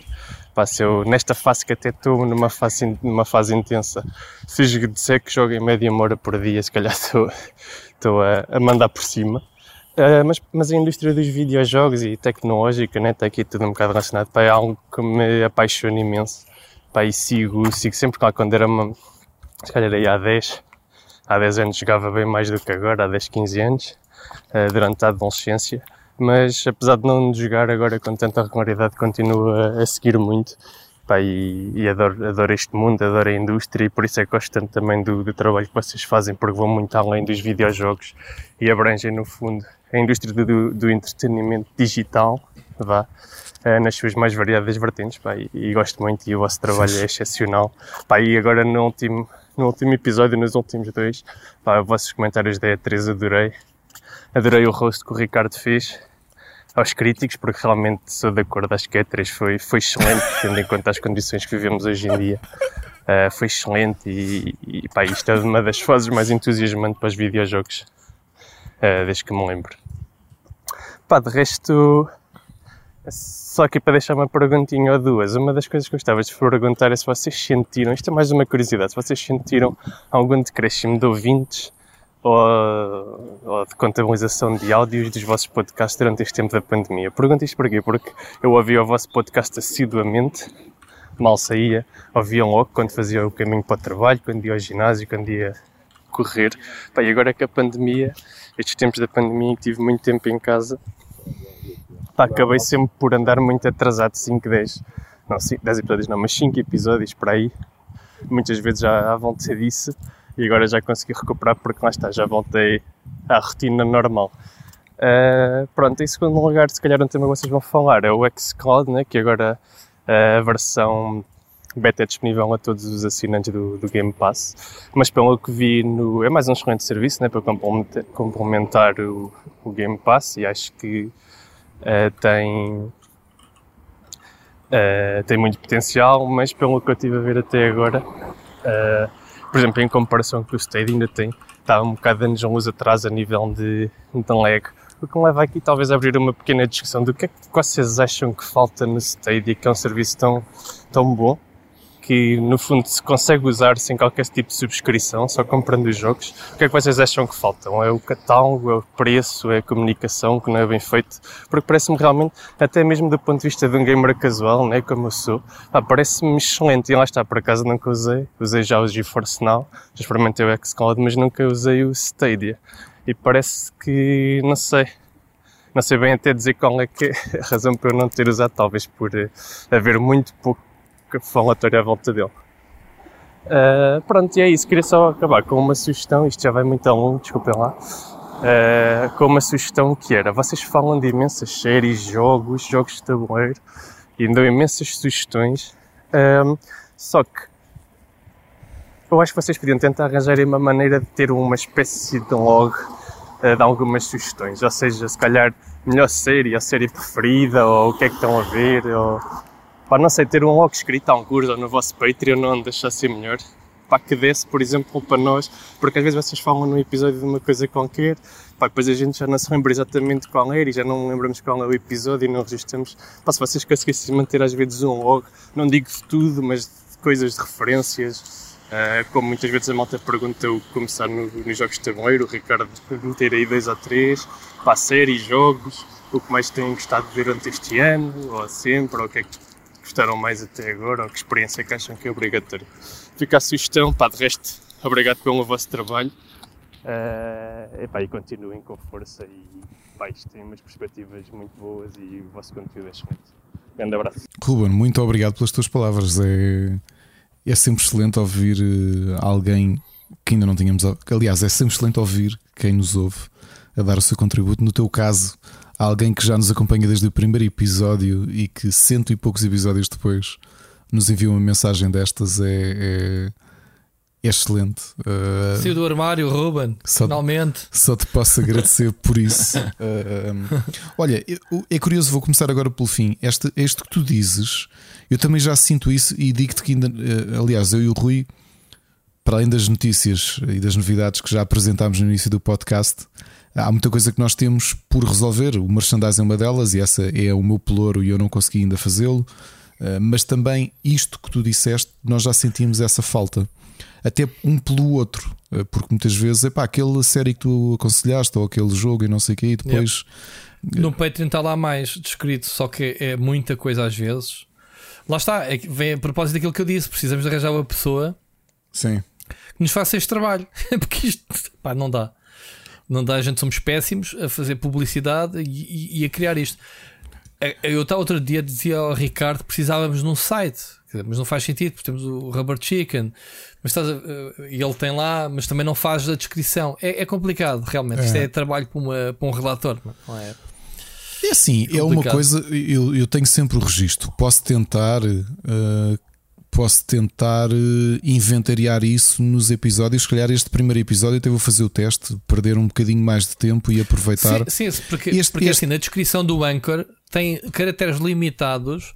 Eu nem consigo meter nem um terço daquilo que temos hoje para, para, pronto, para picar. Não vamos falar detalhadamente de todos eles. Uh, não dá, porque tem um número de caracteres. E então, no, no Patreon, tenho tido mais o cuidado, eu vou fazer quando lançarmos este episódio no Patreon, porque todas as semanas tenho lançado lá, né? Uh, porque tem sido o Patreon lá, uma espécie de blog de apoio aqui também à, uhum. ao, ao, podcast e e já dá a fazer copy-paste deste, deste material todo. Portanto, lá é um bom sítio. Nós, normal, obviamente, que está, está aberto a todos, mesmo que o pessoal não seja Patreon, há sempre motivos para visitar o Patreon, nem que seja por causa destas descrições. O Twitter é o que é. Vais meter o, o programa no Twitter, não podes escrever nada. Pá, o Facebook, como eu disse, para mim está morto. Nem sequer, tenho, nem sequer temos conta de, do Split Chicken. Tenho usado o, o do, do Split Screen para promover os podcasts. Pois, e, no nosso caso, a própria conta do Rubber que faz uh, direto. É assim, Pronto. talvez se faça isso, ainda que eu possa dizer que este episódio vai ser atípico. O Rui já revelou aqui que eu joguei 89 jogos uh, e que vai ser uma lista gigante, mas talvez aproveite para fazer essa experiência. Eu faço sempre o artigo que tenho o embed do Anchor e do Spotify no Rubber e talvez aproveite para deixar já as sugestões, até para ver se gosto do layout, se aquilo tem piada ou se não tem. Isso pode ser um bom registro semanal, porque pronto, ali há maior liberdade a nível de espaço e de, de poder adicionar imagens e poder adicionar links, inclusivamente. Ahm, vamos ver, vamos ver o que é que, o que, é que sai aqui. Mas talvez, oh, oh, Ruben, talvez eh, façamos isso. Ahm, por exemplo, uma coisa a nível de séries, obviamente que isso é só no final do ano, mas eu costumo fazer o meu Editor's Choice. O ano passado, até já tinha dito aqui no episódio que pela primeira vez adicionei séries, porque nós passamos tanto tempo a falar de séries que fazia-me sentido fazer um Editor's Choice que incluísse também séries. Agora, não sei, vamos. vamos é, isto é daquelas coisas que temos de ir aos poucos. hum, ainda isto, isto é lá, um tanta- work in progress. coisa. Não é? Se isto fosse um, um- se isto fosse um como é que é um, um, um emprego, um full-time job, epá, já, tínhamos a obrigação de fazer essas coisas. Agora assim, uma pessoa ter que gerir o tempo todo para essas coisas todas é complicado. A gente quer-vos trazer conteúdo e depois hum, pecamos realmente. Na Eu- eu promoção, vendo nas na orelhas. promoção, é mesmo, nós falhamos muito Mas, a nível mas. Ricardo, eu, eu levo todos os dias na cabeça disto da, da minha diretora. Não tenho problemas de dizer que eu sou péssimo a vender aquilo que eu escrevo. Assim, Uhum. Tu escreves coisas às vezes muito boas, mas eh, se tu não promoves, ninguém te vai ler. É verdade. O que é que interessa? Estás a perder tempo a escrever uma coisa se tu depois não vais postar isso no Twitter, se não vais eh, partilhar com os teus amigos, ou não sei o quê. Bah, Sabes já que eu sou acho, péssimo. eu acho que nós, nós temos o síndrome eh, diametralmente oposto à maior parte dos especialistas que por aí andam, que é nós perdemos o nosso tempo, ou dedicamos o nosso tempo a promover o conteúdo e depois somos péssimos a vender-nos. E acho que há imensa gente que é ótima a vender-se eh, e depois não chega a ter conteúdo oco. para o vender. Exato. Badunce da é noite. Mas é, mas é mesmo assim, mas é mesmo assim, Ricardo. A sociedade é feita de, dessas coisas. Como Eh, diria o em Sérgio relação- Godinho, a vida é feita de pequenos nadas. De nada. é. Em relação ao Stadia que tu falas, já aqui falámos bastante do Stadia. Se tu se ouves os programas, já deverias ter um bom conhecimento da nossa opinião. O Stadia é o melhor serviço de, de cloud gaming do mercado. Ponto. Em termos técnicos. Não há dúvida. E é o pior em termos de oferta, experiência do utilizador. Pronto. Agora, tu podes, eh, Ruben, experimentar um mês gratuito que tens direito e, e experimentas por ti. Porque olha, havia pessoas céticas. Eu fiz lives de jogos no Stadia que o pessoal me perguntava em que plataforma que eu estava a jogar que tinham gráficos brutais. Não deram conta dos pixels que eu estava a experienciar no meu monitor, porque eu jogava um monitor 4K e, e estava a, a- a romper com a imagem eh, na streaming. Um, não havia qualquer paragem, tudo bem da fluido, portanto funciona muito bem o Stadia. Eu, e e vou-te recordar: acabei o Hitman, trouxe o Cyberpunk, jogos poderosos em cloud e o Valhalla. Eu trollei, fiz uma live porque descobri que o Stadia tem o Ubiconnect e foi-me buscar o save. Trollei o- a malta toda que não deram conta que eu fiz a live toda a jogar o Assassin's Creed Valhalla em Stadia. Uh, e, e sem paragens, sem, sem ninguém perceber que eu estava a jogar na Stadia. Portanto, daí se prova que o serviço em si é muito bom. Tecnicamente, muito bom. Tudo o resto é mau. Pá, tudo o resto é mau. Ninguém vai pôr dinheiro num jogo de 70 paus no Stadia sabendo, é pá, sei lá, se eles começaram por criar estúdios, ah, a ter planos e de repente já fecharam aquilo tudo e agora funcionam só como um marketplace ah, de jogos third party. É pá, é, é- não, eu não confio naquilo, obviamente. Ah, mas lá está. Uh, o catálogo do Pro, que é aquela mensalidade que pagas 10 ou 15 euros, já nem sei quanto por mês, é fraco. Passam-se meses sem adicionarem jogos novos e os jogos que adicionam são jogos de catálogo. Não tem nada a ver com o Game Pass, por exemplo. Metem jogos no dia 1. Portanto, tudo isso é péssimo. O resto é tudo muito bom. Tomar a, tomar a Microsoft, vamos lá ver, né? porque a Microsoft também está sempre a atualizar o xCloud. Uh, tomar o xCloud até, até o momento em que eu experimentei mais, uh, mais a fundo, há poucos meses, tomar a chegar a qualidade ao Stadia. Ok? Ricardo, não sei se tem a mesma opinião, é a minha opinião é conhecida. Não, experimentei bastante os dois serviços. É. E continuo a pedir jogos do Stadia, quando preciso peço. Eu já tenho feito análises que, se forem ver as análises, está lá na, no Oráculo, versão testada, Stadia. Já tenho feito e sem problemas. Ricardo, houve aqui. Não, eu não caí, eu não caí ao contrário do que imaginavas. Não. Pode ser um bom serviço uh, para a oferta que tu tens nos dias de hoje de acesso a catálogo por uma quantia específica. Uh, a Google não está a conseguir chegar-se à frente de tudo. Ah, não está, não quer, porque a Google é uma gigante. Ok, mas é uma empresa que onde mete o dinheiro quer recolher logo. E este é daqueles negócios. É isto os MMOs uma Amazon que está a fazer, lança-se no mercado de videojogos AAA e a primeira coisa que faz é MMOs. E depois querem o retorno imediato. Depois lembram-se que não tem o retorno e tem que investir muito dinheiro porque são jogos caros de se fazer. Neste momento só tem o New World, né? Uh, que já foi adiado e vamos ver como é que será o futuro do jogo. E já cancelaram dois ou três porque nem passaram da, das betas ou o que é que é porque não percebem o negócio. O problema é esse: têm dinheiro. No caso do Cedia, têm dinheiro, contrataram pessoas que percebem do negócio, porque contrataram e continua lá o Phil Harrison, que é uma das pessoas mais, com mais experiência na indústria, uh, contrataram uma série de. a Jade Raymond, contrataram uma série de produtoras. Olha, que foi agora para. que foi agora para a Xbox, que ainda falámos nela no último episódio, o Ricardo que fez o Portal. Pronto, já estou naquela hora em que não me lembro do nome das pessoas. Não interessa. Contrataram uma série de gente e já as mandaram todos embora e já fecharam estúdios porque não percebem o negócio. Não percebem os timings, que é enfim, o problema é esse mesmo. Só quando verem os outros a ganharem dinheiro é que eles vão perceber. Porque são negócios que não, são, não fazem parte da cena deles. E já agora o Xcloud, uh, 1 euro 3 meses, fica aqui também já agora o patrocínio. Um, ehm, e podes ter um catálogo de jogos brutal todos os meses, no dia 1.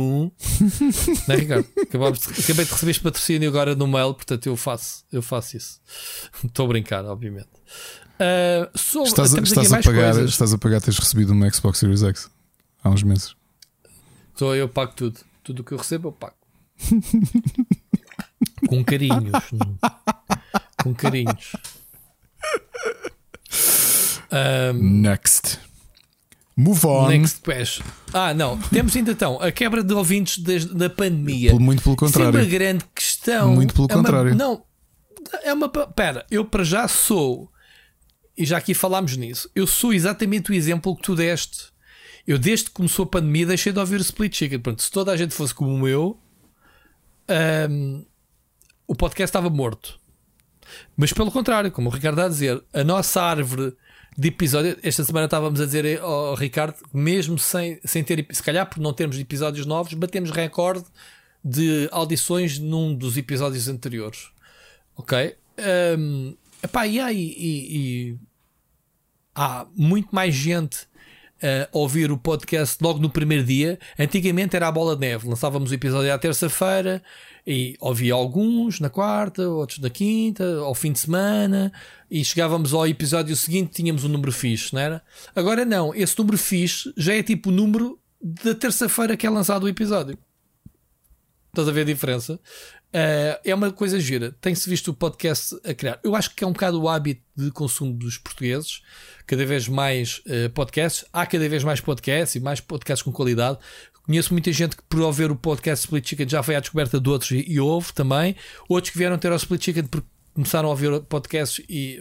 Ou seja, os hábitos de consumo é que é o mais importante reter, não por causa da pandemia, mas nos portugueses em geral. Ok? Eu, por mim, dou por mim quando vou na rua em vez de ouvir música, vou ouvir um podcast.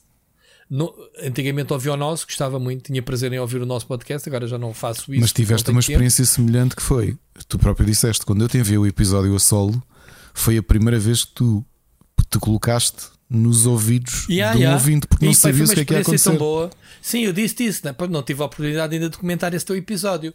Eu estava de férias, quer dizer, eu estava de férias eu ouvi o teu episódio, eu estava em mil fontes, Ricardo, porque tu mandaste-me o áudio dias antes de. Pronto, eu depois só cheguei sábado, foi quando eu editei e publicámos, sei lá, no domingo, ou não sei quando é que foi, mas mandaste-me para aí quinta-feira o Raw uh, para eu editar. E quando tu me mandaste, eu estava numa esplanada, as miúdas tinham ido dar uma volta às lojas artesanais, eu estava na esplanada com o cão a sobrinha a beber uma aguinha uh, e disse: Olha, soube tão bem estar aqui 40 minutos fizeste-me companhia indiretamente e acredito que as pessoas tenham essa experiência. Já aqui falámos, já aqui falámos, não. Já que ouvimos o testemunho de várias pessoas, umas até em, em off pessoalmente, né, Ricardo? Uhum. Outras que deixaram no áudio, que é umas quando estão a aspirar a casa, outras quando estão a fazer o jogging. Olha, o nosso amigo Ian Neves uh, reparte o episódio pelas suas várias corridas semanais. As pessoas organizam a sua vida uh, para ouvir o episódio do podcast que os faz passar melhor. Sei lá, yeah, eu outro dia fiz essa experiência, pus-me a aspirar e a limpar o pó, a ouvir o podcast e bem que me soube. Até aspirei melhor. Distraiste. Tive mais tempo. É, Sim, eu, eu faço mais. isso a lavar a louça, por exemplo. Ponho o headset e fico a ouvir. Pronto. E, e portanto, eu, eu, eu acho que sim. Há muita gente, por exemplo, estou-me a lembrar, a Rita Biquinhas também dizia quando fazia o commuting casa-trabalho era onde nos ouvia, com a sua bike ou com a sua trotinete, bike, né? Bike. Um, ouvia-nos sempre e continua-nos a ouvir, se bem que, se bem que depois lá está, o podcast está, está associado aos hábitos das pessoas. As pessoas andam em transportes públicos, vão ouvindo, pronto, é capaz, se calhar, se não houvesse pandemia, teríamos mais ouvintes. Não, não, não te tiro a razão. Mas se houve quebra, não houve. Uh, acho que houve um aumento orgânico do podcast. Ok? Se calhar vamos notar quando acabar a pandemia, mais pessoal a sair, a ouvir nos carros. Por exemplo, o Wolf que dizia que ouvia no, no, também no carro uh, a caminho do trabalho e, e, a, e a vinda. Portanto, sim, eu acho, acho a forma como as pessoas consomem. Mas não, não tivemos quebra.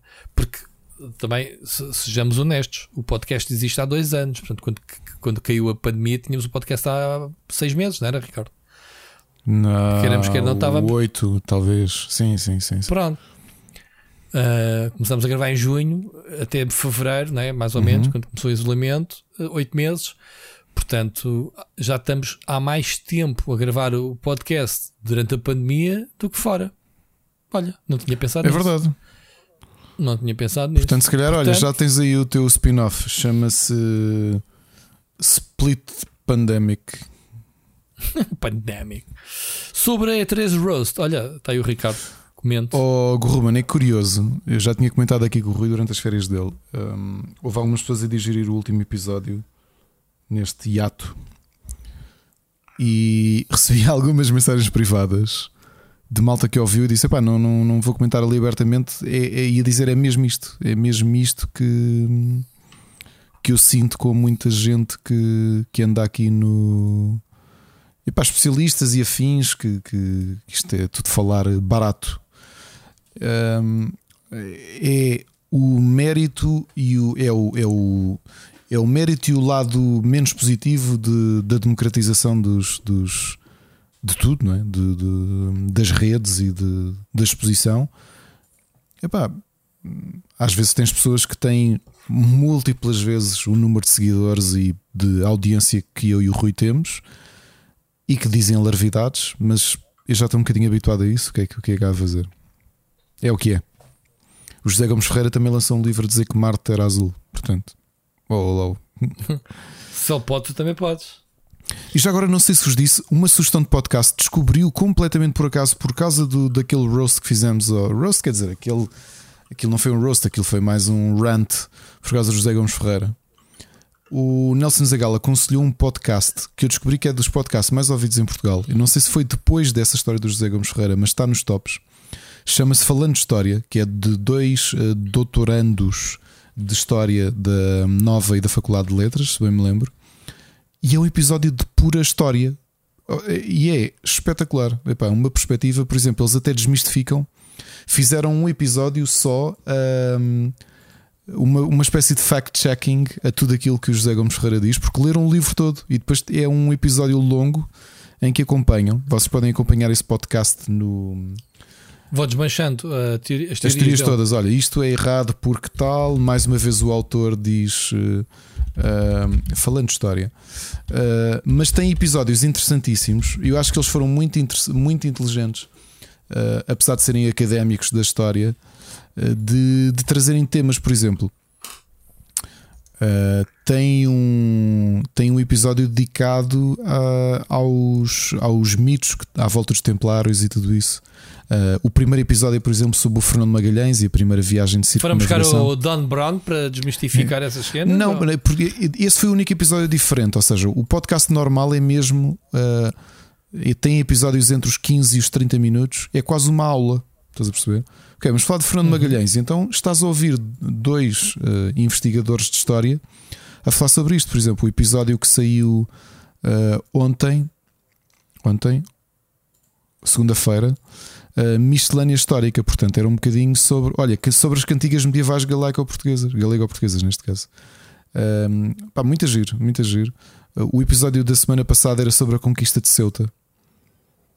Ia explicar porque é que os portugueses foram até Marrocos. É um, é um, ótimo, é um ótimo podcast. É um podcast quinzenal do Paulo M. Dias e do Roger Lee de Jesus, que são os dois investigadores, e descobriu completamente por causa disso. Se vocês quiserem fazer como eu, vão ao episódio 15 de 24 de maio, que deve ser o episódio mais ouvido deles, chama-se Factos Escondidos da História de Portugal, José Gomes Ferreira, uma análise. É o episódio mais diferente que eles têm, porque eles não falam de outras pessoas, falam só de história e neste caso decidiram um bocadinho como nós, que é, olha, então espera lá, agora vamos lá arregaçar as mangas e, e analisar o que é dito aqui. Fica aqui uma sugestão de podcast completamente diferente, quinzenal, muito bom para, para, para nos instruirmos. Portanto, aqui fica. Desculpem, uma correção. Muito bem. Uh, o Paulo M. Dias é da Nova e o Roger Lee Jesus é da Universidade de Coimbra. Está feito aqui mais uma sugestão sem cenas sugestões. Pronto. O pessoal tem mesmo que, que ouvir os podcasts do início ao fim para não perder pitada. Ricardo, já devíamos estar nas sugestões nesta altura do campeonato, mas vamos picar aqui duas ou três notícias muito rapidamente. Pá, esta é de hoje, é muito deliciosa. Tem, temos um recorde de mais uma cópia desse jogo Super Mario de leilão. Neste caso, o Super Mario 64, pá, vendido por 1,5 milhões de dólares. O que é que tu não fazias, Ricardo, com 1 milhão e meio de dólares? Fazias muita coisa, mas olha, este tipo comprou uma cópia do Super Mario numa escala de, de qualidade. Portanto, estamos a falar da escala de, de Wata. Uhum. Não sei se conhece a escala, sim, sim. a escala de. De, de quão pristino de, está, está o, o objeto. Certo, Mint Edition. E, e, a escala vai de 0 a 10, sendo que uh, existem meios, uh, portanto, meios pontos percentuais, mas a partir da escala 9 é de 2 e 2 décimas. Portanto, tens 9, 9,2, 9,4, 9,6. Este atingiu 9,8 na escala de 10, ou seja, à frente de 9,8 só o 10, que é o máximo. Portanto, não sei qual é, nem percebi, nem sequer é descrito o que é que o afasta de ser um perfect. Só existem 5 cópias uh, deste jogo, neste estado. Peço desculpa, para ficar aqui meio rouco. E então, o que é ridículo neste valor é que ainda na sexta-feira ou, ou seja, este leilão foi este domingo. Na sexta-feira foi vendida uma cópia do Legend of Zelda original, a 9 de julho, por 870 mil dólares, que se tinha afirmado como um novo recorde, já por ser ridículo o valor. E agora, tipo, hold, Portanto, hold my beer, não é? Exatamente, é mesmo. 870 mil, mais que duplicou o valor por uma cópia do Super Mario 64. Antes disso, para teres uma ideia, um, em, deste, em 2020, uh, uh, desculpa, em abril deste ano, uma cópia do Super Mario uh, para a NES, do Super Mario original, foi vendido por 660 mil, na altura, recorde. Ok? Uh, em 2020, foi vendida uma cópia do Super Mario Bros. 3 por 156 mil dólares, que já era recorde.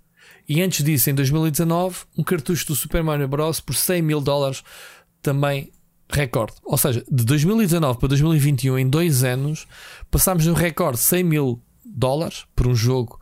100 mil dólares é um exagero do caraças. Imagina 1,5 milhões. Ricardo, com tanta criancinha a morrer à fome e a precisar de uma consola, há aqui estes cêntricos colecionadores que chegam à frente. Isto achas que vale? Um videojogo é uma peça de arte que tu podes considerar. É, só que aqui é uma questão de colecionismo, porque a questão da arte é tu teres o objeto único e dás o valor por algo que, não, que mais ninguém tem acesso. Uh, aqui estás a dar. Uh, aqui uh, eu lembro de ter esta discussão com o, com o Sérgio. Atenção, quando eu estou a dizer que videojogos é arte, eu não estou a falar do jogo em si digital. Estou a falar de um objeto físico. Sim, aqui, mas é, aqui o que está a ser vendido não é o jogo. É, isso, é o estado é, da versão física do jogo. É isso que eu é? te ia dizer. É que parece-me. Hum, parece-me aqui uma coisa curiosa. Eu lembro de ter esta discussão com o Sérgio. O Sérgio, ainda é a segunda vez que falo dele hoje. Ele sempre foi daquelas pessoas que lhe faziam confusão, não só os scalpers como esta Hum. malta que não liga à retro, o que quer é comprar coisas e que não lhes dá valor, porque ele sempre foi Uhum. daquelas pessoas que, que se conseguia um jogo, ele abria-o, mesmo que estivesse selado. Ele fez bons negócios. Eu lembro dele de contar aí uns negócios que fez de Atari, que foi um negócio brutal. Tinha algumas coisas seladas e ele decidiu abri-las porque ele disse: Não, eu quero jogar este, este jogo eh, no seu formato original. E eu percebo um bocado isto, que é um bocadinho aquela ideia. Mas tu achas que o gajo que comprou este jogo vai abri-lo para jogá-lo na sua versão original? Não. É pá, Não, não, caraças, não, não, claro que não. Este jogo, este jogo é para ser vendido daqui a mais uns anos por 3 milhões ou whatever. Cheira-me a negócio. Completamente É, investimento. eu, eu não é? digo que não. Eh, tenho alguma pena. eh, jogos então acho que me faz mais confusão. Eu, eu, eu posso dizer que se calhar quase que consigo compreender, quase, quando são brinquedos, eh, porque também tens esse mercado brutal dos brinquedos, não é? Eh, de ficarem selados e só selados é que valem a pena nas, nas condições que têm, eh, action figures e afins. Os videojogos fazem-me um bocado de confusão por. eh, porque um videojogo é algo Aliás, também podes dizer o mesmo da action figure. A action figure é, é suposto ser jogada, brincada, brincar, é, é suposto brincares com uma action figure para ela cumprir o seu propósito. Um videojogo é suposto ser jogado para cumprir o seu propósito, portanto faz-me um bocado de confusão. Por outro lado, estamos a falar da pessoa com a pessoa. Eu, eu compro alguns discos físicos, como sabes, eh, e na era pré-Spotify eu ripava o meu o meu o disco que tinha acabado Era- de comprar para não o usar mais vezes. Uhum. Sim, isso é tal história da cópia de segurança, blá blá. Pronto, houve, uma altura em que se falava bastante disso. Do pessoal comprar um Windows e depois fazer as cópias e, e guardar o original para proteger. Ah, isso, isso é legal, isso pode-se fazer. Agora é assim. Agora é assim. Eh, Queres dar esse exemplo de usar as coisas? Eu também recebi uma PlayStation muito limitada que podia ter guardado, porque se calhar daqui a uns anos vale dinheiro, não é? Mas a minha intenção é usar o produto. Ponto. Uh, e, mesmo, e mesmo que vale, valesse, eu não ia vender, porque não, não vendo. Não, não, não- obviamente que isto são coisas estúpidas. Se alguém me dissesse se eu achasse da minha arrecadação um jogo perdido, original, que, que, que eu visse que valesse, tinha que fazer, obviamente. Não sou um gajo rico, né? Claro. A pessoa tem que fazer eh, decisões. Um, mas isto, isto, isto é um. Eu nem sei se sei dizer isto, isso é um mau exemplo, né? isto nem sequer é indústria. Isto é uma indústria que tem nada a ver com a indústria dos videojogos. Isto é, são basicamente hum, jogos que estão identificados, porque eles sabem quantas cópias existem identificadas, lá está. Mas o que me faz confusão é que, neste caso, é o Super Mario 64. Não é um jogo tão antigo, não é o primeiro Super Mario, é um jogo da Nintendo 64. Só há 5 cópias neste estado. Eh, Não há stock. A própria Nintendo não terá cópias. Eh, Sei lá, não há mais gente que tenha cópias enganadas. Epá, não sei, faz-me confusão de haver tão poucas cópias que, se- que não se vandaliza. Estamos a falar do Super Mario, não estamos a falar de- do, do jogo como eu tenho ali, que a gente fala sempre que, há- que é muito raro, que é o, o My Pony and Me, né? considerado um jogo muito procurado para a Xbox porque foram feitas poucas cópias, porque o jogo é uma merda, lá está. Mas o Super Mario não, menos. O jogo é um jogo muito bom. É um jogo muito bom que vendeu muita cópia e, e custa-me querer como é que se encontram cópias imaculadas, que é mesmo assim, não é? E, e que chegam a estes valores absurdos. E tu pensas assim, mas como é que eu na altura não me lembrei de fazer uma cápsula do tempo para guardar estas coisas? E só vou abrir isto daqui a 30 anos. Não achas? Não, não, não, não pensas nisso? Não te faz lembrar de outras coisas? O que é que será que eu tenho aqui em casa que se eu não mexer e guardar muito bem. Pá, estou-me a lembrar do Sírio. O Sírio cada vez comprou um Amiibo, ainda hoje mostrou os novos, comprou sobre o Monster Hunter, que são muito raros. Ele diz: é pá, se será daqui a uns anos isto não vale bem dinheiro. E eu pergunto-lhe: então, mas vais vender? Ele: não, mas é fixe ter uma cena que a gente sabe que é valiosa. Pronto, não sei se é um bocadinho por aqui este tipo de pensamento, não é? Não sei, isto é esquisito. É, é muita. é- é- apesar de eu ficar. Isto para mim é tipo, wow, a sério, man, isto é. Isto é, é muito clickable, não é? Tipo, ah, cópia de Super Mario vendido. Isto, isto teve, para teres uma ideia, isto teve o dia todo na front page do SAP. É? Da tecnologia do SAP, do SAP PT. Que é esta notícia que eu escrevi. Por alguma coisa é, porque é, é realmente curioso como é que, neste, para muitos, é como é que um videojogo é vendido por mil e, eh, 1,5 milhões, Outros, como nós, é como é que uma cópia do Super Mario 64 é vendido por este valor, sendo um jogo muito mais recente. Olha, há coisas que eu gostaria, obviamente, não desses, dentro desses valores, mas dentro de valores uh, acessíveis. Posso dizer, por exemplo, há um. Eu acho que aqui falei dele, mas eventualmente vou falar dele no, no, no, podcast para cá do Abismo e talvez fale um bocadinho sobre a vida dele. Foi um artista malogrado daqueles que morreram muito jovens que eu tem uma história curiosa. Eu vou deixar depois para o podcast para vos, para vos uh, uh, acicatar a vontade de ouvir. Que era o Kevin Gilbert. Ele morreu aos 28.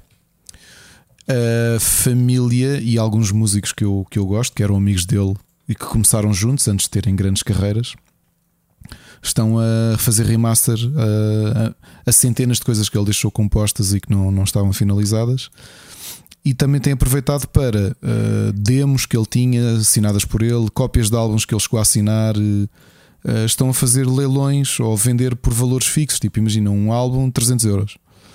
Um, eu posso Também, dizer Ricardo, isso, que isso é uma coisa terra a terra. Não, é? não, mas eu posso dizer que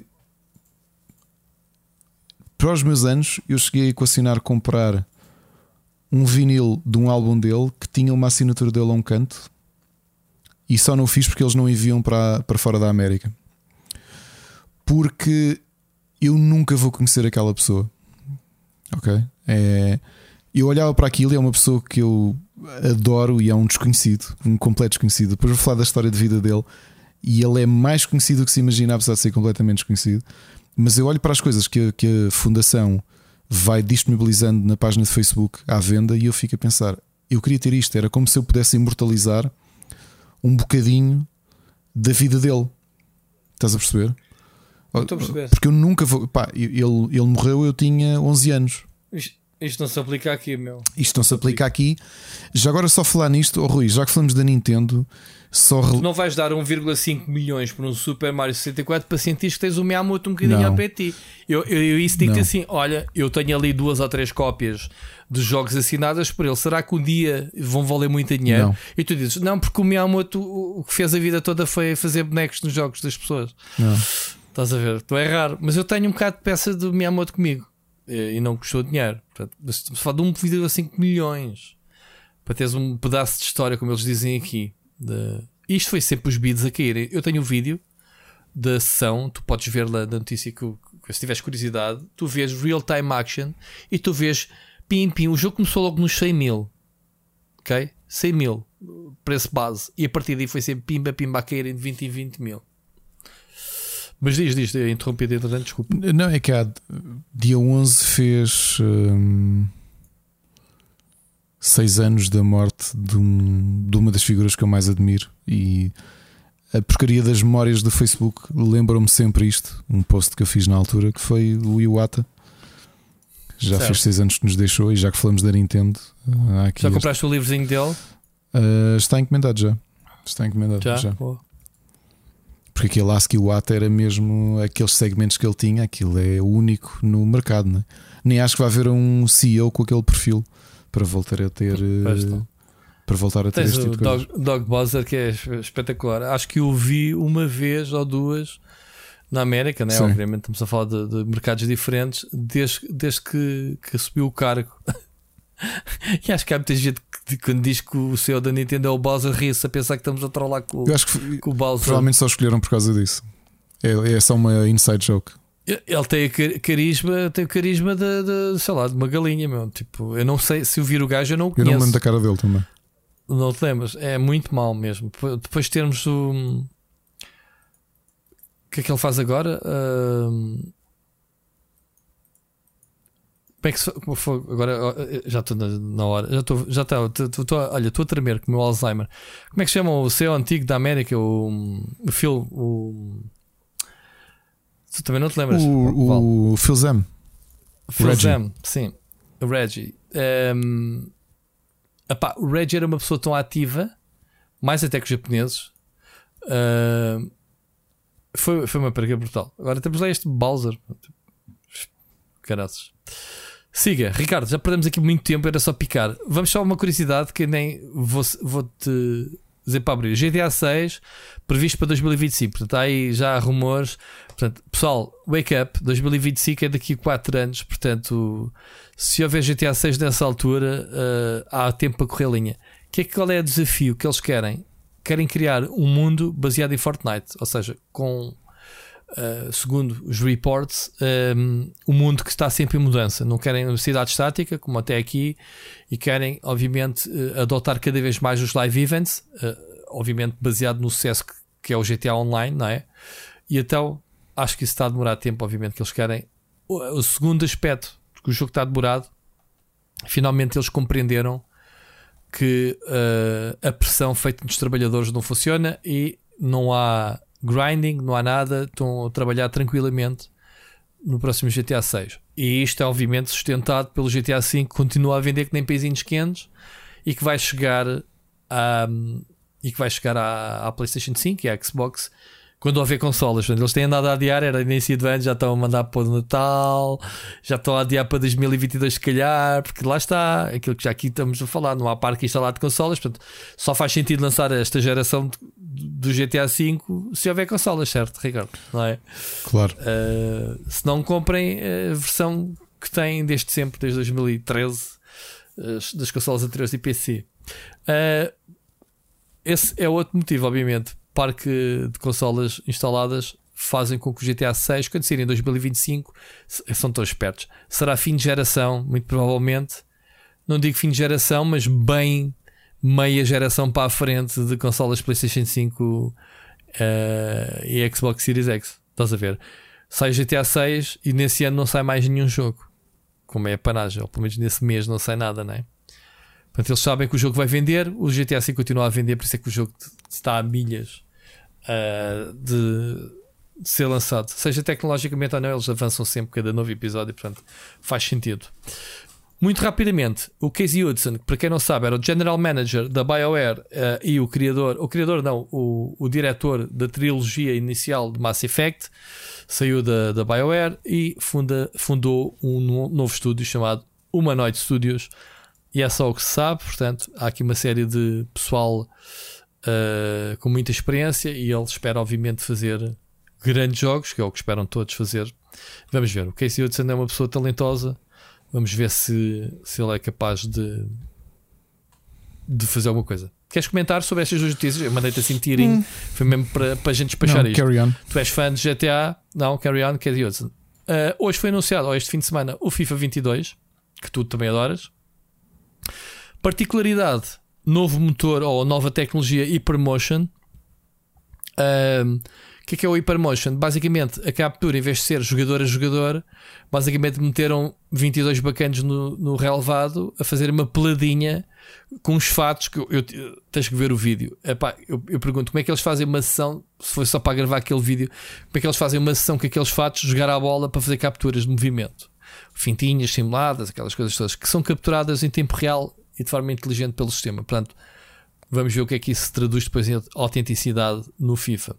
Uma curiosidade muito grande e que só soube depois do, do pessoal dos fãs mandarem foguetes é que a Electronic Arts não vai dar bordas a ninguém.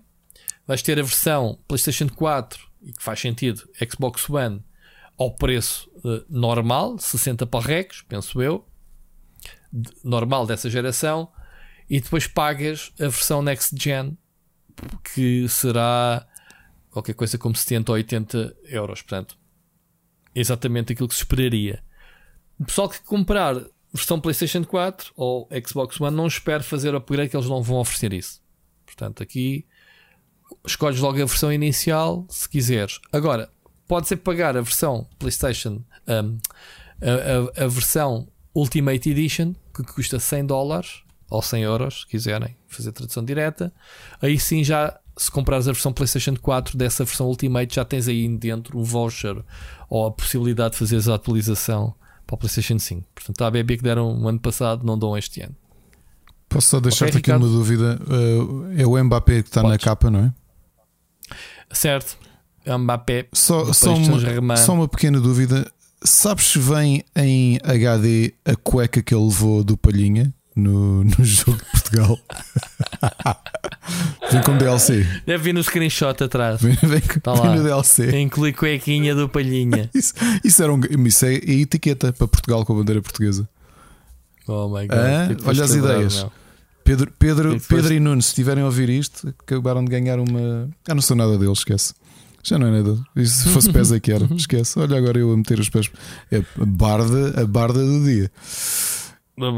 Mas pronto. Uh, temos então uh, estas cenas todas. Quanto a modos, já sabes, o volta, não há volta a dar, chama-se agora, não há volta a dar, que é o Street uh, Football. Este ano chama-se Não há volta a dar, não sei se já reparaste, Ricardo. Não há falta a dar. É mesmo assim que se chama. Não há volta a dar. Inventei agora. Uh, o clube, provavelmente, provavelmente não. FIFA Ultimate Team, obviamente. Muito loot box. E cá está, a gente vai se divertir a jogar FIFA porque FIFA é FIFA. FIFA é, é, é, é amor. Vamos ter 17 mil players, 700 teams, 90, mais 90 estádios, 30 ligas. Toma lá números. Pumba! E vamos ter todas as licenças que o PES não tem. Pumba! Estás a ver? E já sabes, 1 euro, 3 meses de Game Pass, mas o FIFA 22 não está lá incluído. Está lá o FIFA 21, Ricardo. Sabias dessa? Não sabia. Já podes jogar o FIFA 21 no Game Pass. Está lá. Portanto, grande business. Mais. Mais coisas, Ricardo. Não há mais notícias? Vamos avançar para as, para as, para as recomendações. Ui. Temos aqui uma horinha para fazer isto? Vamos. Vamos dar início então, primeiro que tudo, ao gameplay. Split Chicken. Gameplay. Brutal. Foi, foi, foi brutal. Foi sentido esse. Esse foi. Via, Não foi? Vieste Foi mesmo, veio do TV. coração, pá. Foi. Foi mesmo ali. Gameplay. Pronto, assim também registrei o tempo para entrar aqui o separador. Ora bem, eu até estou com medo, Ricardo, de ti. Eu, eu que sinto que joguei, mas é assim, eu jogo os jogos. Tu não, tu picas, man. tu jogas dois minutos, tens um Meu cronómetro. caro amigo, se- O teu, o meu- teu filho carrega-te no botão do cronómetro e tu tens que largar mãozinhas para cima, meu- comandos na mesa e rebuta a consola. meu caro amigo, só para te dizer que acabei cinco jogos, dois deles eram open worlds durante as tuas férias. Ai, como eu Tira- acredito em ti, Tira- tirando as horas Olha. que joguei Liga, que é o pronto, é o League of Legends com mocas, mas pronto. És, és muito mentiroso. É, é isso, é, meu. Eu nunca tinha visto uma galinha tão mentirosa como tu, meu.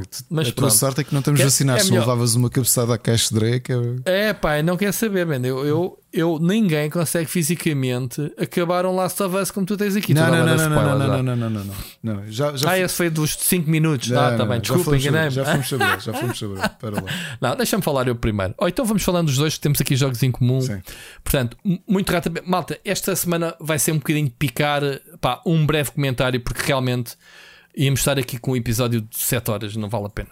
Portanto, a partir daqui o gameplay, vamos todos os jogos com o Ricardo, que não foram poucos, jogaram mais eu nas férias. Eu te levei, levei obviamente. eh, o computador que deu, deu para jogar o Scarlet Nexus, que acabei na, na semana que tive, acabei na véspera de vir embora, para tu teres ideia. Saquei-o, recebi o código no dia em que fui, ok? Eu fui-me embora na, na sexta-feira, recebi o código nesse dia. Saquei o jogo no Alentejo, a meter as mãos na cabeça, pensar assim: como é que eu vou sacar um jogo do Steam para PC?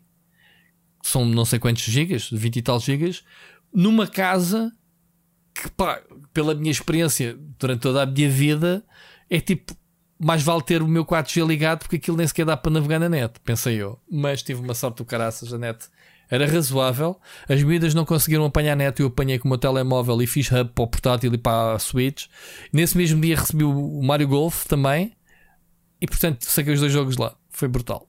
Ahm, e pronto, o Scarlet Nexus acabei. Não sei, tu jogaste, acabaste, Não avançaste? acabei, não, não, não avancei muito. Jogaste com o menino ou com a menina? Joguei com o menino. O menino, então foi com o meu. Pronto. É o jogo da Namco Bandai com produtores de, de- da série Tales of. Tu já jogaste? Tales of Berseria, Tales of Vesperia. Um, tem pessoal ligado. E é um, mais um. Não podemos bem. É um, é um JRPG, obviamente, mas com um sistema de hack and slash que parece ah, sei lá, de, de, parece Devil May Cry, não é? Parece o, o jogo da, Platinum Games, não é? o sistema de combate. Achei brutal, foi uma das coisas que eu mais gostei no jogo. Aquele Assim mecanismo para a de história. De fazeres combos entre os teus ataques e os ataques de, Sim, de Os ataques dos companheiros, uh, isso é o nosso, é o nosso poder. de Gostei muito, mas gostei, gostei muito da, da ligação das duas coisas, por acaso. Gostei mesmo muito. Exatamente. Foi, foi o que eu salientei na minha, na minha review. É, porque funciona bem como combos e funciona bem de forma isolada. Portanto, sistema de bater dos inimigos para encher uma barra de poder especial e depois despejar a barra com as suas habilidades e dos teus companheiros.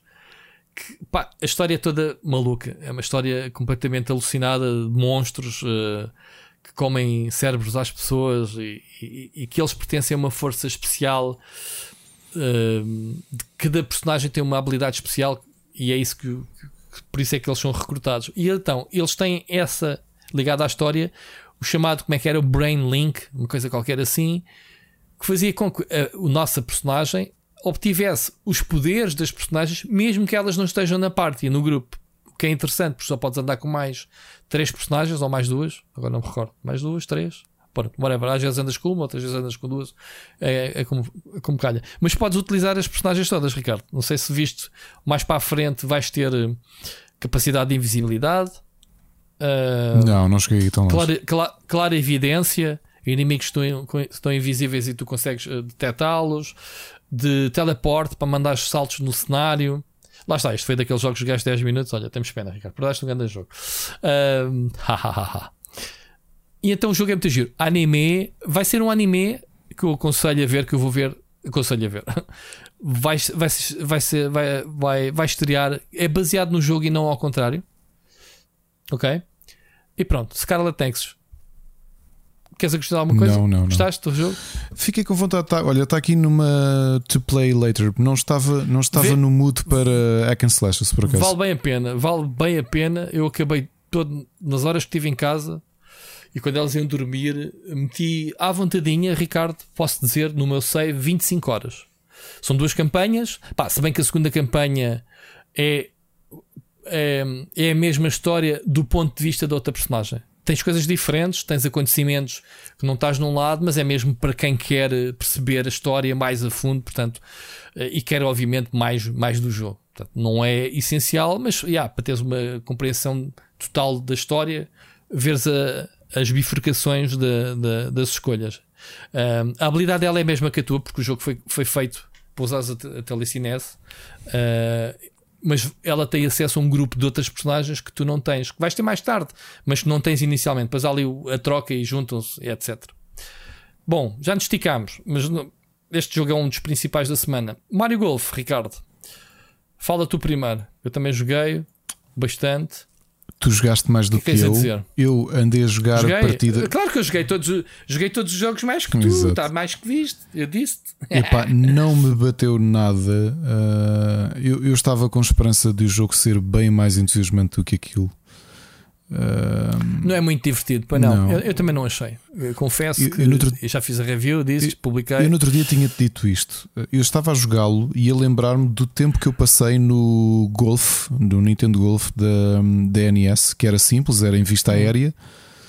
Uhum. Tu apontavas e tinhas depois a barra de força e tinhas o vento a tomar em conta e tudo isso. Eu estava a jogar aquilo e a pensar: espera, andamos 30 e tal anos e isto não é muito melhor. Infelizmente, pá. Foi uma desilusão tremenda com o Mario Golf. Porque toda a gente me estava a vender: epá, vais ter aqui uma grande oportunidade, uma grande campanha eh, de RPG. Não, a campanha é super fraca. Tu, uma tu, grande tu jogas campanha de RPG. E, pá, É pá, não, da RPG tem zero. O que tu tens é, em vez de andares a navegar em menus, passo 10 às provas, pá, andas com o Mi de um lado para o outro a, a, a obteres uma licença para ires ao campo de golfe. Perdes, tens que voltar atrás e só obter outra licença para repetir. Em vez de estar lá um retry, não, obriga-te a ir outra vez. Isso aquilo são hubzinhos temáticos, não é? É- Agora va- vais para este cenário do deserto, agora vais para o cenário da floresta, utilizando a personagem. Eu não gostei dessa experiência. Eu preferia as coisas muito mais diretas, muito. Perdeste, ok, retry, bora lá. E, e achei. Isso, isso também foi feito para, para, para meter outras mecânicas, o speed golf, a- a- aquela do todos rematam a bola ao mesmo tempo e depois vão todos a correr Hum, para a bola a, a ver quem é que mete controlas o personagem. ou Battle Golf também, controlas a personagem diretamente, etc. Um, depois tem outras nuances no cenário, aquela que tens o vento em, em, que tens que meter a bola em cima da montanha, tens de disparar, tipo mini golf, mas em golf. Sabes que eu acho que a Nintendo uh, está a ter um problema com os jogos de desporto deles? Uh, isso está a acontecer nos últimos 10 anos, é, é muito notório. Talvez 15. Está a entregá-los muitos, né? Terceiros. Não é só entregar, que é. Há um equilíbrio. Este é da há Camelot, um, é um equilíbrio difícil que, que, que a Nintendo uh, sempre foi mestre em atingir, que é entre fazeres um jogo denso e acessível e inteligente e acessível e inteligente e, e criativo e simples ao, também ao mesmo tempo. Denso e simples parece uma parece um, um parece que, que, não joga, mas a realidade é que a Nintendo conseguiu fazer isso. Lembro novamente o Mario Strikers, que parecia um jogo mais simples do que é. Os Marios Ténis, antes deste uh, hiper simplificação que têm tido. Uhum. E acho que o Mario Golf eh, está tudo muito casual, ou seja, a Nintendo parece que quis fazer um dumb down aos jogos uh, com medo que o público não os consiga perceber. E eu acho, pois. e agora vou deixar aqui isto, talvez possamos falar isto mais tarde, é culpa do sucesso brutal da própria Wii. Sendo que, por ironia, os jogos correspondentes da Wii eram muito melhores do que os jogos atuais. Ou seja, parece-me que eu. Este Mario Golf nem saiu na, na Wii, o que é incrível.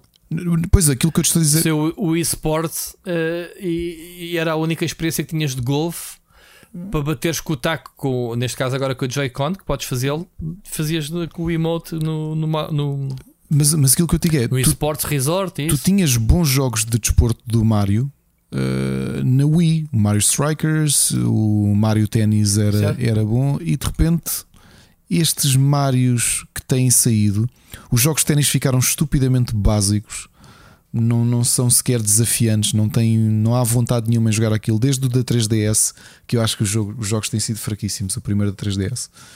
Este Golf, repara, com o sucesso que o. Como é que se chama? O Golf Story, não é? Golf Story teve imenso sucesso. Eu pensei, tu uhum. queres ver que a Nintendo vai aproveitar eh, tens aqui um. Mas o Golf Story tem a mesma história, não é? Eu não joguei. Tens aqui um indie que é inspiração no Mario Golf e que se calhar a Nintendo vai aproveitar e vai voltar à visão Esquece, old school. Né? Não, pá, é, tu dizes isso e com razão. Isto é o Wii, Wii Resort com uma skin de Mario, mas eu prefiro que lhe chamassem isto um Switch Golf.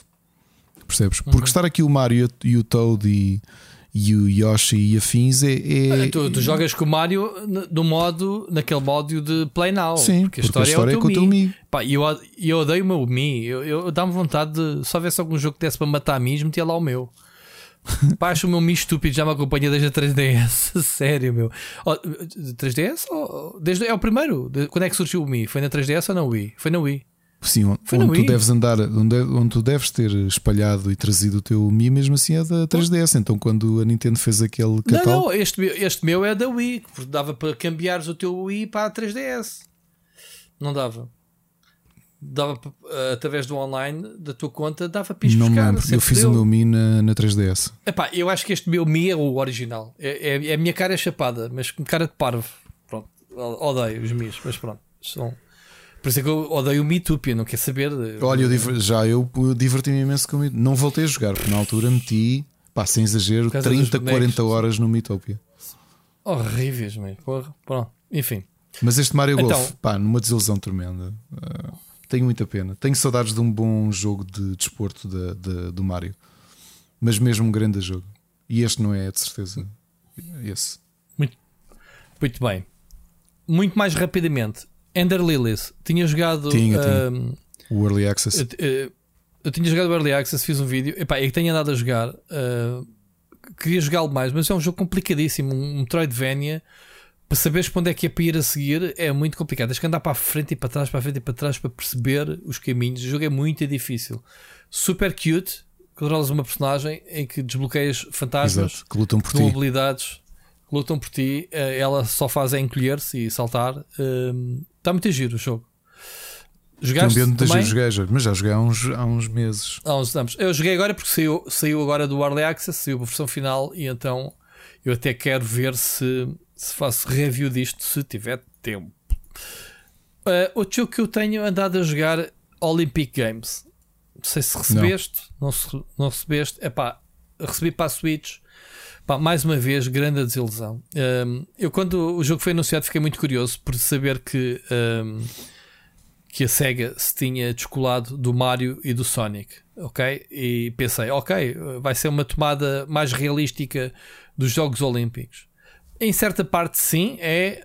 Um, tenta simular 18 ou 16 modalidades, só que lá está, quantidade falta-lhe depois qualidade. Uh, continuamos com aquele efeito de mini-jogos para teres uma ideia, uh, sei lá.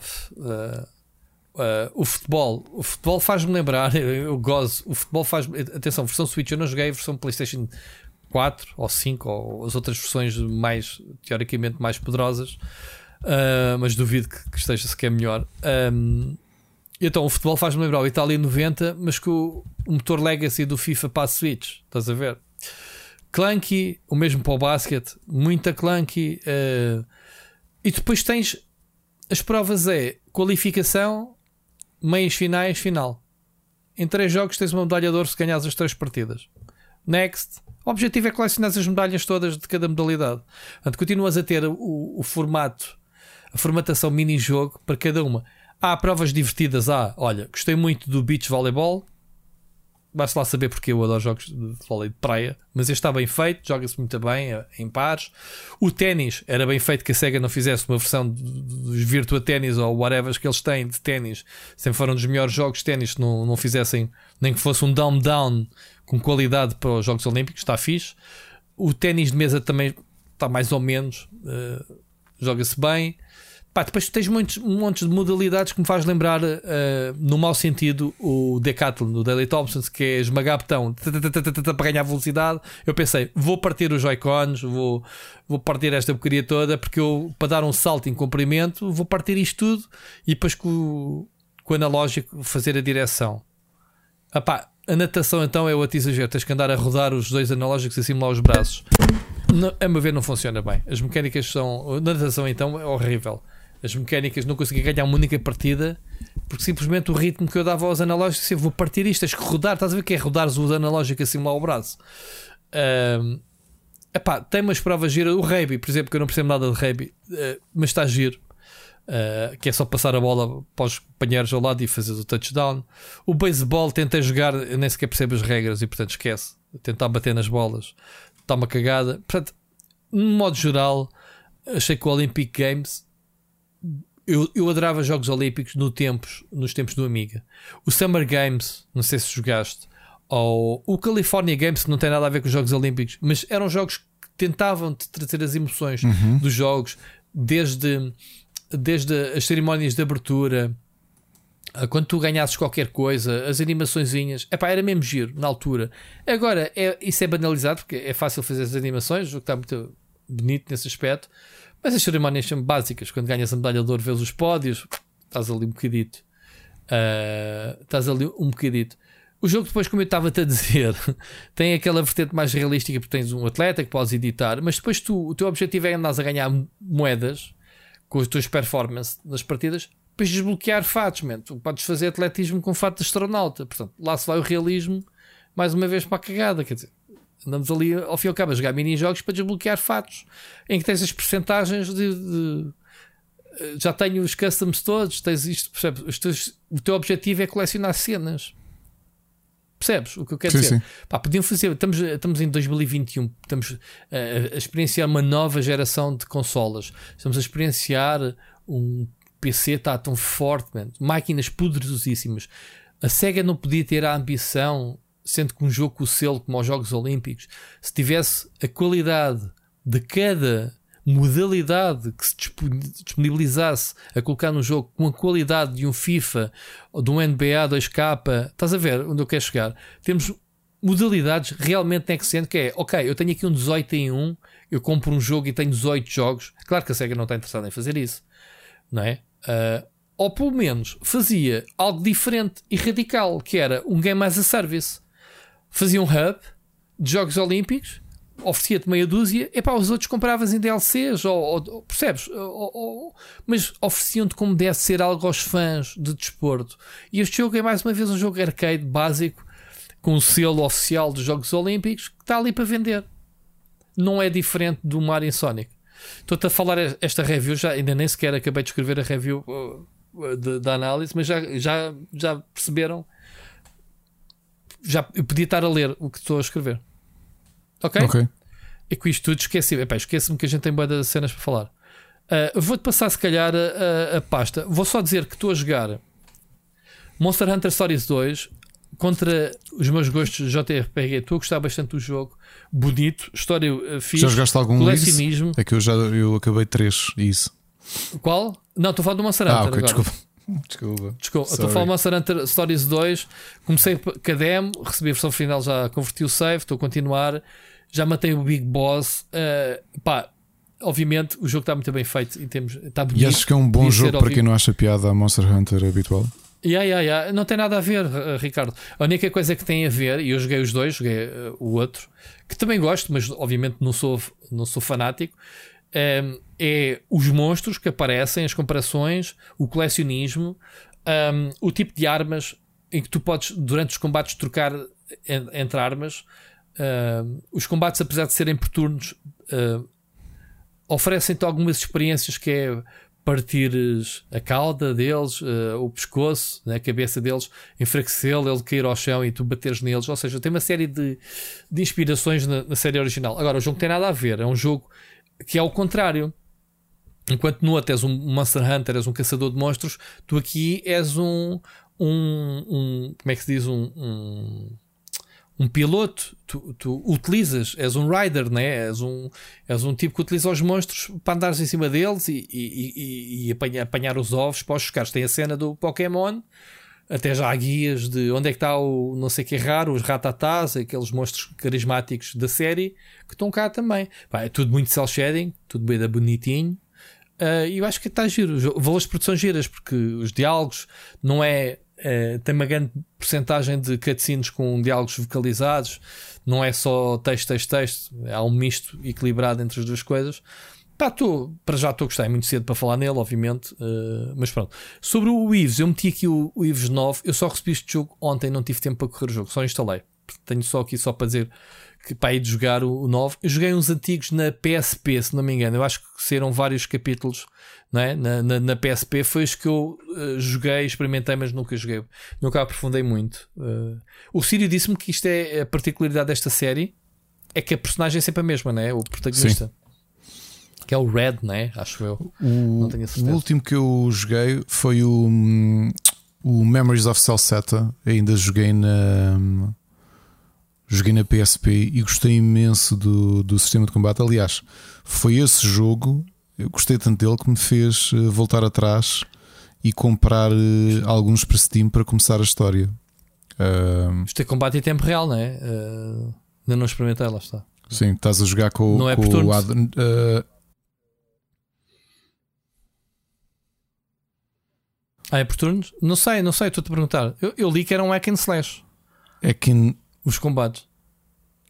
É, é assim, uh, tu vais-te movimentando, obviamente que é, é, é é sistema hack and slash. Tens é o, todo o ambiente por trás de JRPG, de preparação de, da tua parte e de preparação do teu equipamento. Certo, mas os combates o combate si é, é, é, é, tempo é real. esmagar botões e usar cooldowns sim, sim, sim, de, sim, sim, sim, é? sim, sim. E movimentar-te e escapares e saberes quando atacar. Exatamente. Mas gostei, certo, gostei certo. muito. Uh, foi o que eu te disse. Joguei o, o Ease Memories of the Cell Setup, porque na altura a Nice America estava, um, estava a publicar uma série deles para a PSP, para a Vita. A Vita para quem uhum. não se lembra, durante muito tempo quase que já estava a viver à custa de jogos de, de Easy desta, e Disgaea e afins. Sim. Sim, sim. E, e, este foi um daqueles que eu conheci, sim, um, um hack and slash dentro de um ambiente de JRPG com o, o, o protagonista, o Adol, o Adol Cristino. Mas já jogaste este Monstro Nox? Não, não, esse ainda não, nem sequer o pedi ainda, por acaso. Uh, não. não. Epá, a Dunk mandou-me uh, mandou-me já há vários dias estava de férias, não vi o mail, vi ontem. Assim, Ei, Também tenho, tenho, pedir, sim, tenho que pedir, tenho que pedir. Ela tinha mandado já uma mandou. semana. Sim, sim. Yeah. Pronto, uh, para o próximo episódio, se calhar já, sei lá, agora com Monster Hunter e sexta-feira sai o Skyward Sword. epá, isto, isto, isto é muita, muita RPG. E depois do Scarlet Nexus, investir aqui, para quem não gosta, como eu estou sempre a dizer que não gosto, mas ao menos é jogos. jogos. O, o e é, eu não sou grande fã de, de JRPGs, mas olha, se os jogos estiverem bem feitos, eh, eu não, eu não eu experimento tudo. Desde que esteja fixe e que a história e as mecânicas, mais as mecânicas que às vezes que a história, mas eh, se, se eu gostar, continuo. Epá, de resto, joguei um bocadinho de Black Skylands que saiu hoje vídeo no canal, eh, uma, um jogo indie que está em Early Access, que, que, que é basicamente uma, uma aventura open world em que, em que estamos no céu. Uh, ilhas flutuantes, aquele conceito tipo Bioshock Infinite, né? cidades no, no céu em que fazemos viagens do, do, do- navio, que é um balão, né? Uh, andamos a viajar, temos que gerir uh, combustível, danos, os canhões do, do barco, muito fixe, fazer upgrades às, às, às componentes, fazer um bocado de grind de componentes, de matérias-primas, pedra, pá, e construir casas. Tem uma mistura de várias mecânicas, muito giro. Pronto, Ricardo, já me calei. Agora sim, vamos falar dos teus 80. Tens 10 minutos para falar dos teus jogos todos. Olha, enquanto Já falámos dos os principais, são os que eu jogo. Depois os eu, teus. eu já pronto, tinha olha. dito aqui, eu já tinha dito aqui que, que tinha jogado ao que tinha acabado o Assassin's Creed Syndicate completo, adorei o adorei o que adorei o que, o que joguei. Como eu disse isso no episódio a solo, portanto nem vou nem vou alongar Não mais. vais, né? porque é um jogo antigo. Estamos nas recomendações, não estamos no. O Ricardo jogou um jogo com 20 anos.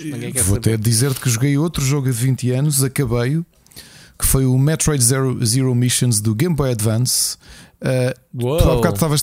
Acabei-o pela terceira vez, mas eu disse que ia fazer este compromisso de jogar os Metroids todos seguidos para preparar o lançamento do Metroid Dread. Portanto, a maior parte destes jogos eu já os joguei há 20 e poucos anos.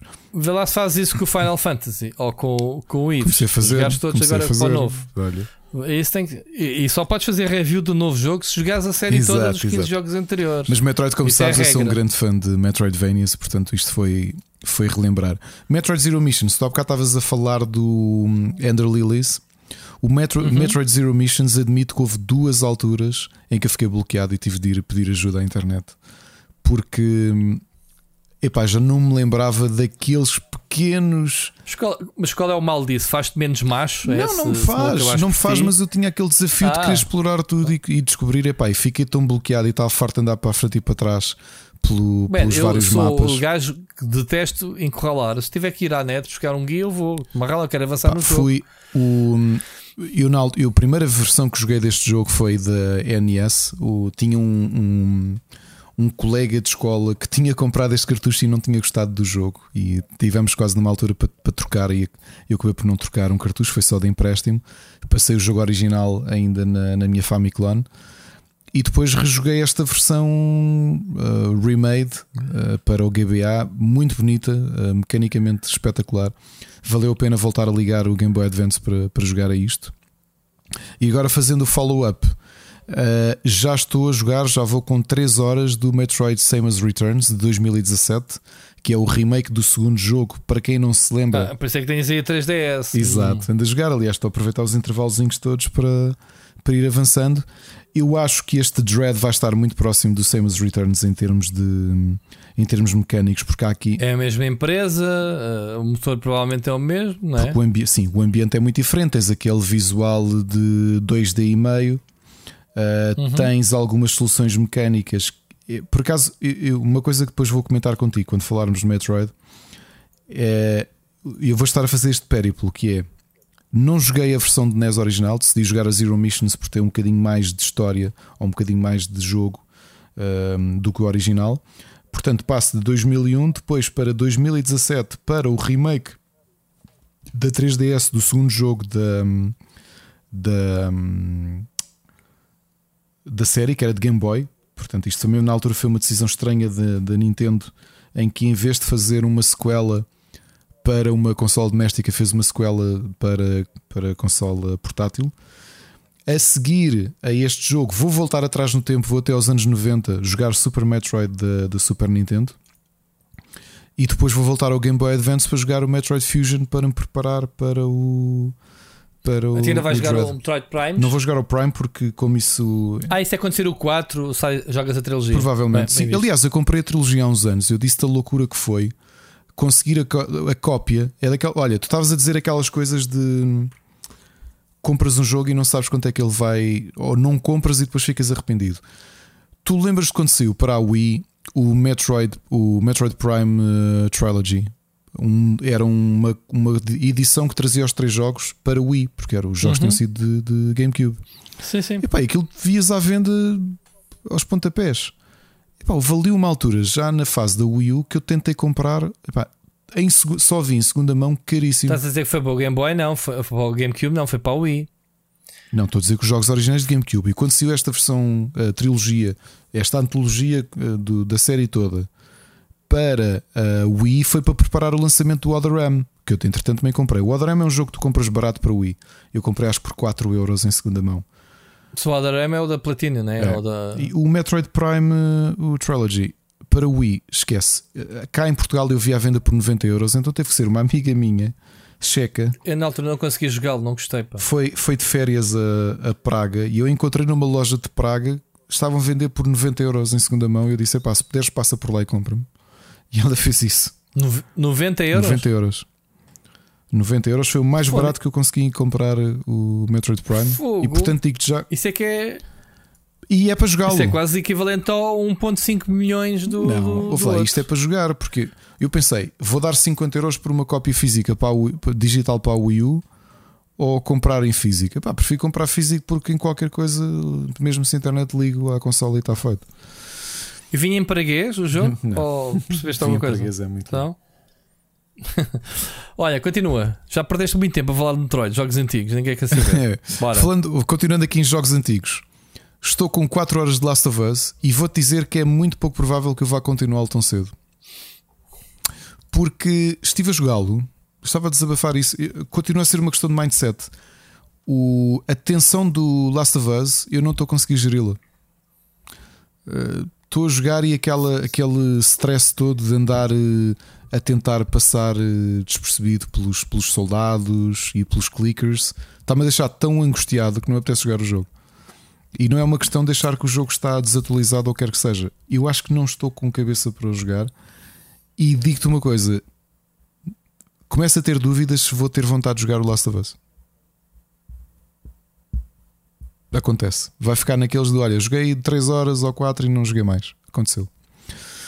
Uh, outros jogos antigos, já- só para deixar. Ó, só- só, Ricardo, é só para dizer que o Rui já se foi embora. Ele, ele disse eh, eh, pedi para para avisá-lo, está bem? Obrigado. Olha, acabei o Syndicate, tinha instalado o hum, uh, Shadow of Mordor, nunca tinha jogado e acabei-o. E acabei-o e digo-te que não o adorei, achei-o extremamente repetitivo. Tem, O primeiro. tem boas ideias, Tens que jogar o segundo. tem boas ideias, mas perdem-se, ou seja, estás essencialmente sempre a fazer o mesmo. Há aqui uma crítica que pode soar estranha, porque obviamente o jogo passa sem Mordor, eu não estou à espera de grandes, eh, grandes cenários verdejantes do Shire ou da beleza arquitetónica, ehm, sei lá, de Rohan ou quer Das, que seja. das Minas Mithril ou essas coisas. De Minas Tirith, nada disso. A questão aqui, essencialmente o cenário são ruínas, pá, eu já estava farto daquilo. O, o sistema de combate, admito que demorei muito a conseguir eh, dar-lhe a volta, ou seja, até eu grindar um bocadinho para ter ali uma outra habilidade que me facilitou muito o combate. Eu morri muito, por exemplo, eu lembro do- do, Mas de uns capitães que encontrei-os em nível 3. Eu, eu cruzei-me tantas vezes com eles que eles já estavam em nível 12, nível 13. Porque estava, ah, morreste nas mãos morri deles. muitas vezes nas mãos é o deles. Nemesis a falar. Epá, esse, esse tem um sistema de combate semelhante ao free flow do Batman. Se não, não tens essa. Se- Não, mas aqui, se não jogares- não, joguei. Joguei agora digo-te a diferença que eu sinto do Shadow of Mordor aqui. Muito mais facilmente ficas overrun no Shadow of Mordor, especialmente no início Sim, que ainda sim, não tens, sim, tem muito inimigo. não tens capacidade para te, para te desenvencilhar. Mas, é, mas isso é até fazeres o break-even. Tens razão. E a outra Mas coisa que eu a experiência melhora depois. melhora e achei que os range de hum, enemies davam demasiado dano e era demasiado no meio do caos era demasiado difícil desviar-se. Há jogos que são muito mais, por exemplo, o Assassin's Creed Syndicate fazia isso melhor. o próprio Batman fazia isso melhor em termos de range attacks. Este achei que geria pior e pá, eu acho que perdi a maior parte das vezes contra range de enemies. Mas agora devia jogar sequela Agora- vai ficar com, com esse limpinho. Uma coisa que eu achei interessante, uh, o sistema Nemesis obviamente está bem pensado, a fase inicial. Depois o jogo tem ali aquela parte estranha que é tu eliminas os quatro primeiros War Chiefs e andei a tentar eliminar os capitães todos deles para tornar depois a luta mais fácil. A segunda parte, quando aprendes a fazer brand, o jogo torna simplesmente estupidamente fácil. Que- O que é que eu fazia? Imagina, comecei com um capitão, fiz-lhe brand, quando ele tinha o duelo com o outro, eu não matava o outro, tornava o branded também. Houve, de repente, aí por mim, só os War Chiefs é que, eram, é que eram inimigos. Quando eu fui lutar com eles, carreguei para cima, toda a gente se virou contra eles e o combate foi tão fácil. O boss final, esquece. Eu mal toquei. Tu lembras que aparecem cinco bosses que são os da da- The Talons of the Black Hand? São os cinco, os cinco, as cinco garras. Eu mal toquei neles. Quando eu dou por mim, tenho os capitães todos que estavam do meu lado, com os olhos azuis. Sim, mas isso não é obrigatório. Isso, uh, porque recrutaste os gajos e pronto. Sim, mas foi uma coisa que eu demorei para aí umas 3 horas a fazer e quando dei por mim, olha, acabei o jogo. Ah, foi isto? Ok. Siga, siga, Ricardo. Next. Tu, tu estás a perder tempo com jogos antigos, meu. Sim, não posso. Falando em jogos antigos, comprei nesta, nesta Steam. Só faltam 85 jogos. Estamos a 3 horas. Aviso-te já. Muitos dos jogos Este que eu vou falar aqui, alguns deles eu comprei-os na Steam Summer Sales e admito que não trouxe aqui todos os jogos que comprei no Steam Summer Sales, porque é verdade, muitos deles eu simplesmente liguei-os, comprei-os, liguei-os. Ninguém quer saber do Cave Story Plus que tu jogaste. Pronto, Esquece. acabei o Cave Story Plus porque ainda não o tinha acabado, era uma vergonha não ter acabado o Metroidvania. Finalmente acabei o Cave Story Plus e voltando aqui um bocadinho atrás, finalmente comprei o Constructor Plus. Que vais-me perguntar, então, mas qual é que é a diferença do Constructor Plus e do Constructor? A primeira é que o Constructor Plus, que é uma espécie de Definitive Edition, estava mais barato no Steam do que a versão base do remake que eu não cheguei a receber. E eu acho que tu na altura recebeste o Ricardo, Constructor o Plus. Constructor, não chegaste a receber o Constructor. Esse é um jogo do tempo do PT Gamers, Não, meu. estou a falar do remake é de tu- 2017. Ah, epá, fogo. Entretanto, estou bloqueado no Siga. Hollow Knight. Estou ali com 8. Eu, aliás, eu fui jogar eh, a Shadow of Mordor porque estava-me a irritar estar bloqueado no Hollow Knight e não sei quando é que vou lá voltar. Indies que comprei, comprei o Gunfire Reborn, que é um roguelike cooperativo que tenho andado a jogar com o Mocas quando não estamos a jogar eh, League of Legends. É um jogo muito, muito engraçado. É um shooter na terceira pessoa, dungeon crawler, eh, muito desafiante. Pá, aquilo está mesmo feito para tu ires grindando e tentares encontrar o melhor loot possível e subires de nível com os recursos que vais, vais conseguindo encontrar durante o combate. Vale muito a pena. Descobri, entretanto, que isto está a ser um sucesso a nível de streamers. Portanto, quem tiver curiosidade, uh, vá até lá. Uh, agora, voltando, indo aqui para cima, muito rapidamente, uh, estive a jogar uma espécie de RPG isométrico em 3D com personagens voxel, que é um muito baseado no- na história. um, sobre a vida, a vida de, de um estudante secundário, chama Seven Years From Now. Uh, e fica por aqui, não, não vou alongar muito mais. Uh, Monobot, joguei, é mais um limbo. Mais um dos milhares de jogos que saem: puzzle platformers 2D, side-scrolling. Uh, uh, Joguei-o por jogar, sinceramente. Já vi jogos desses a ganharem PlayStation Talent. Tu é que sabes. Depois estive a jogar um. um- saiu entretanto uma, uma trilogia ahm, de tre- trilogia de três, porque não dá para ser uma trilogia de quatro. Os Kingman saíram entretanto no, no Steam, ah, jogos de plataformas ah, clássicos. ah, e que, e que estão disponíveis para, para compra, muito engraçado. Portanto, deu para, deu para ah, coçar aquela comichãozinha de plataformas do Game Boy.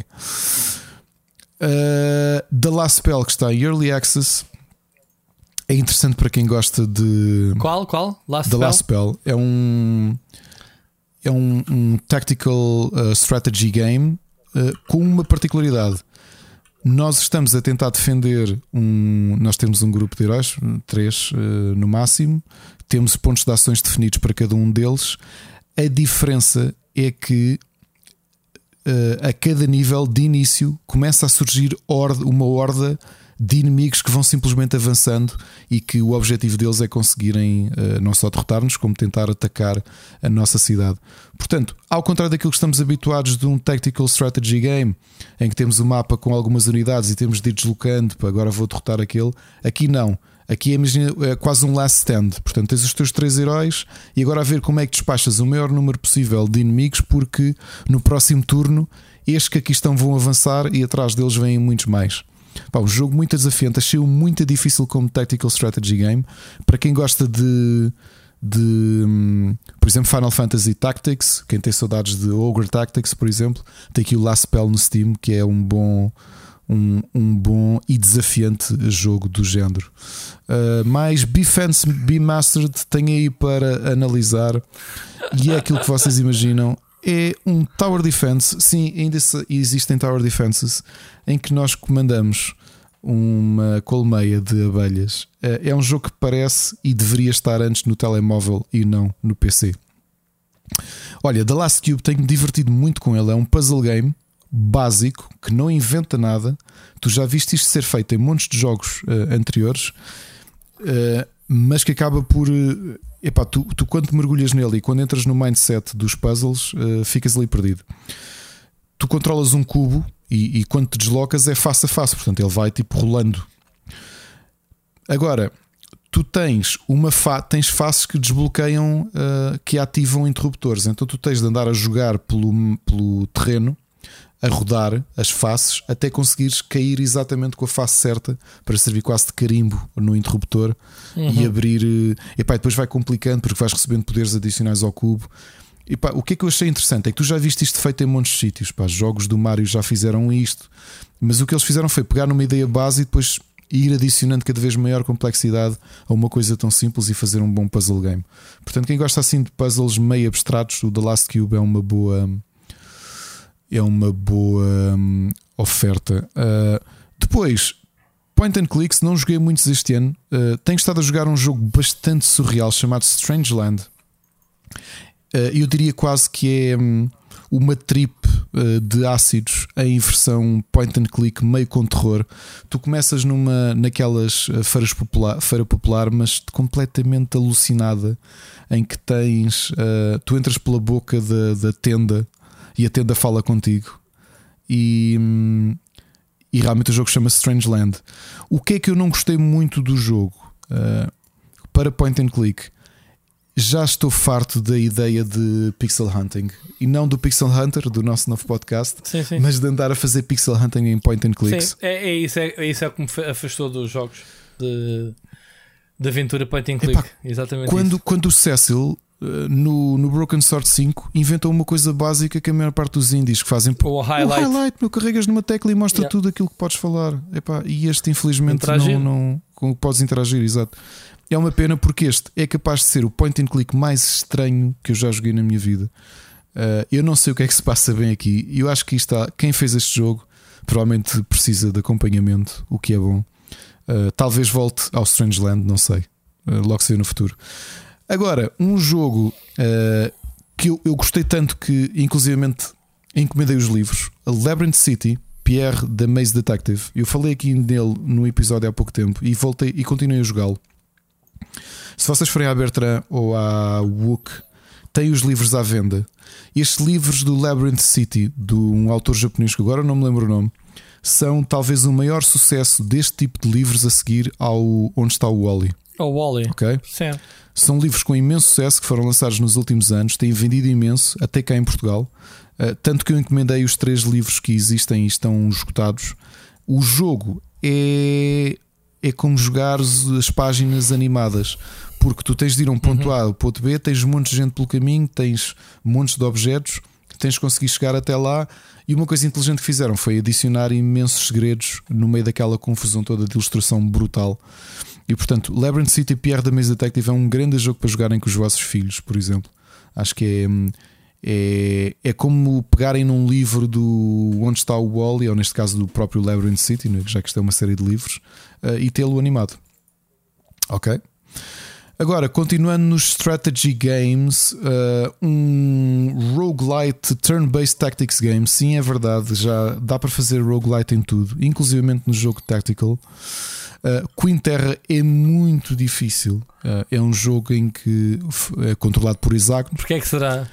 Porquê é que será é, que é difícil? É controlado por hexágonos. Nós temos um número limite de unidades, temos um número de energia por turno para fazer summon unidades e temos de pensar muito, muito bem a que unidades é que fazemos summon, em que hexágono e a probabilidade de morrermos é muito grande, até porque um, isto, é, isto é só parte do combate, porque o resto é também exploração em ilhas voadoras e que eh, se perdermos uh, a moral da nossa, do, nosso, do nosso exército, uh, game over, começa de novo. Uh, portanto, temos aqui duas propostas diferentes de tactical games. Temos o, há bocado o The Last Spell e agora o Queen Terra. Dois jogos em early access que podem ter algum potencial, aliás, estão a ter ótimas antevisões. Fica aqui para os fãs de, de, de Tactical Games que não têm, não têm o que jogar nos últimos tempos. Olha, Sabes que falamos muitas vezes, Rui, de hum, board games que são baseados em videojogos e tenho estado a jogar Tainted Grail Conquest, que é um, que é um jogo baseado que nasce, aliás, é uma sequela. Agora repara, eu acho que é a primeira vez que vi isto, a sequela de um board game. Ok? Uma sequela de um board game, ou seja, é um é um board game que é um deck builder e RPG que teve tanto sucesso que os autores decidiram fazer sequela em videojogo. É muito, muito difícil o jogo, mas mesmo, mesmo, mesmo muito difícil. Portanto, não, não, tu estás a jogar uma história, portanto, tu estás a tentar, eh, sempre que te movimentas, estás a ser corrompido pela aura que está, que está a amaldiçoar a terra onde tu estás. E depois os combates são mesmo muito difíceis, porque, ao contrário daquilo, não é nada casual o jogo. Ao contrário do que estás habituados em muitos deck builders, em que normalmente as cartas são simples, tens a ação que ela faz e ponto final.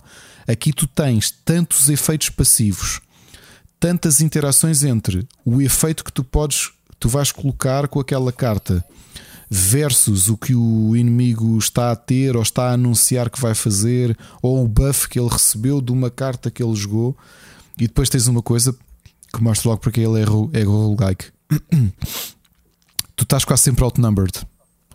E estás outnumbered ao ponto de tu tens de gerir. É muito difícil curar-te e tens de gerir muito bem as tuas, as tuas defesas. E, e, tens muito poucos pontos para gastar cartas por turno. Pá, achei o jogo difícil e agora tem uma coisa: a direção artística do jogo está espetacular. Tem um ar muito sombrio, muito mais sombrio do que qualquer deck builder que eu tenha jogado em. Faz lembrar o Diablo. É, muito mais sombrio do que qualquer deck builder que eu joguei em PC e é muito difícil. Portanto, quem, quem gosta de deck builders, mas acha que a maior parte do que existe é bastante acessível, este é de longe o deck builder mais difícil que eu já joguei, a contar inclusivamente com jogos de tabuleiro físico. ok? E fiquei com tanta curiosidade no jogo que até eh, comecei a olhar para o jogo original, mas não, não estou para meter em mais jogos de tabuleiro entretanto. E vamos, já estamos quase a terminar. Continuando nos deck builders, um jogo que eu tinha, acho que falei nele há um tempo, mas entretanto decidi avançar ainda mais porque é uma ideia muito boa. Fights in Tight Spaces. Imaginem o, o Super Hot, também com um visual muito depurado, ou seja, preto e branco. Estamos numa sala muito pequena, numa quadrícula, e temos cartas para fazer o nosso movimento. Imaginem um filme de ação em que a coreografia é feita com cartas de deck builder. O que é que é genial do jogo? É que as cartas não te dizem só o que tu vais fazer, mas tu tens de gerir exatamente em que quadrado é que tu vais terminar. Porque podes fazer combos muito bons de, imagina, dás um rotativo, vai-te fazer o teu personagem ir para o quadrado da frente, mas vai obrigar o adversário a quem tu deste um rotativo a dar dois casas para trás, a tropeçar no adversário, no inimigo que está atrás dele e os dois colarem-se contra a parede. E portanto, o que é que está muito bem pensado? É que apesar de tu estares num, numa sala completamente branca e, e quando puderem vejam o aspecto do Fights in Tight Spaces. Tem muito bom aspecto. Tem muito bom aspecto, só que é muito inteligente. Que é como tu estás em salas muito, literalmente, é? o nome do jogo diz isso mesmo. Como estás em salas muito apertadas, rodeado de inimigos, é que tipo de gestão é que tu vais fazer do espaço? Ou seja, tu tens ataques, por exemplo, uh, Estás a ver aqueles ataques que tu vês nos filmes de ação que é dar um salto na parede e dar um biqueiro em alguém? Cartas uhum. tu só podes jogar se estiveres contra a parede, cartas só tive, consegues jogar se tiveres um tipo atrás de ti ou ao teu lado, estás a perceber? Está muito bom. Eu acho que é que. Só há bocado disse que o Tented Grail Conquest era o deck builder mais difícil que eu já joguei. O Fights Tight Spaces é o deck builder mais criativo que eu já joguei. Porque epá, é completamente fora, fora de tudo. Epá, é, é jogares um jogo de ação, um filme de ação em que a coreografia é feita com as cartas que tens na mão. É muito bom. Por favor, se gostam de deck builders e se gostam de jogos de ação, vejam isto. Eu não sei se era isto que o que o John Wick Hex queria ser ou não, mas isto como deck builder está mesmo muito bom. Agora, Yono and the Celestial Elephants tinha comprado há um tempo. É um, um, um jogo de aventura em que controlamos um elefante. Tem um ar muito simpático, é uma espécie de Zelda isométrico em que vamos resolvendo puzzles com o nosso elefante que consegue empurrar caixas e usar a tromba para superar uh, caixas e ventoinhas. Uh, e é um jogo relativamente casual, é um bom jogo para se jogar com, com crianças. Um jogo retro muito giro, eh, que também tinha comprado há um tempo e ainda não tinha oportunidade de o jogar, é o Panzer Paladin. É um side-scrolling action game completamente retro, com uma particularidade: é que nós estamos dentro de um mecha medieval e sempre que ele é destruído, o nosso personagemzinho, que é um, um cocó de uns quantos pixels sai de lá de dentro e nós temos de conseguir escapar de tudo o que nos quer matar para voltar a entrar noutro mecha. Muito bonito, um grande jogo de ação uh, old school. Panzer Paladin, acho que está baratíssimo. Eu acho que comprei pai por um euro e tal. E é mesmo a provar que, para além dos jogos que estão incluídos nos serviços que nós temos, epá, há tanto indie bom que se compra o preço da uva mejona. Uh, outro jogo que um, outro jogo que eu, que eu andava de olho há um tempo, uh, mas vou deixar aqui. Estive a jogá-lo, mas não o adorei assim tanto. Mais um Tower Defense. Neste caso é o Zomba Buster Advance, que hum, é um Tower, é um tower Defense que se joga uh, que é em, em corte de perfil. Portanto, nós temos um prédio e temos lanes e temos de ir colocando temos de ir uh, colocando personagens. Isso é o Plants, é o Plants vs Zombies. É o Plants vs Zombies, mas pronto, mas com prédios. Uh, tem uma coisa interessante que eu gostei. Uh, aliás, tem duas mecânicas interessantes. Uma são os elevadores, ou seja, nós podemos ir gerindo as lanes em que estamos, ou neste caso os pisos, movendo Uh, os personagens temos num piso para o outro e depois ficam em cooldown e têm que ficar lá parados durante um tempo.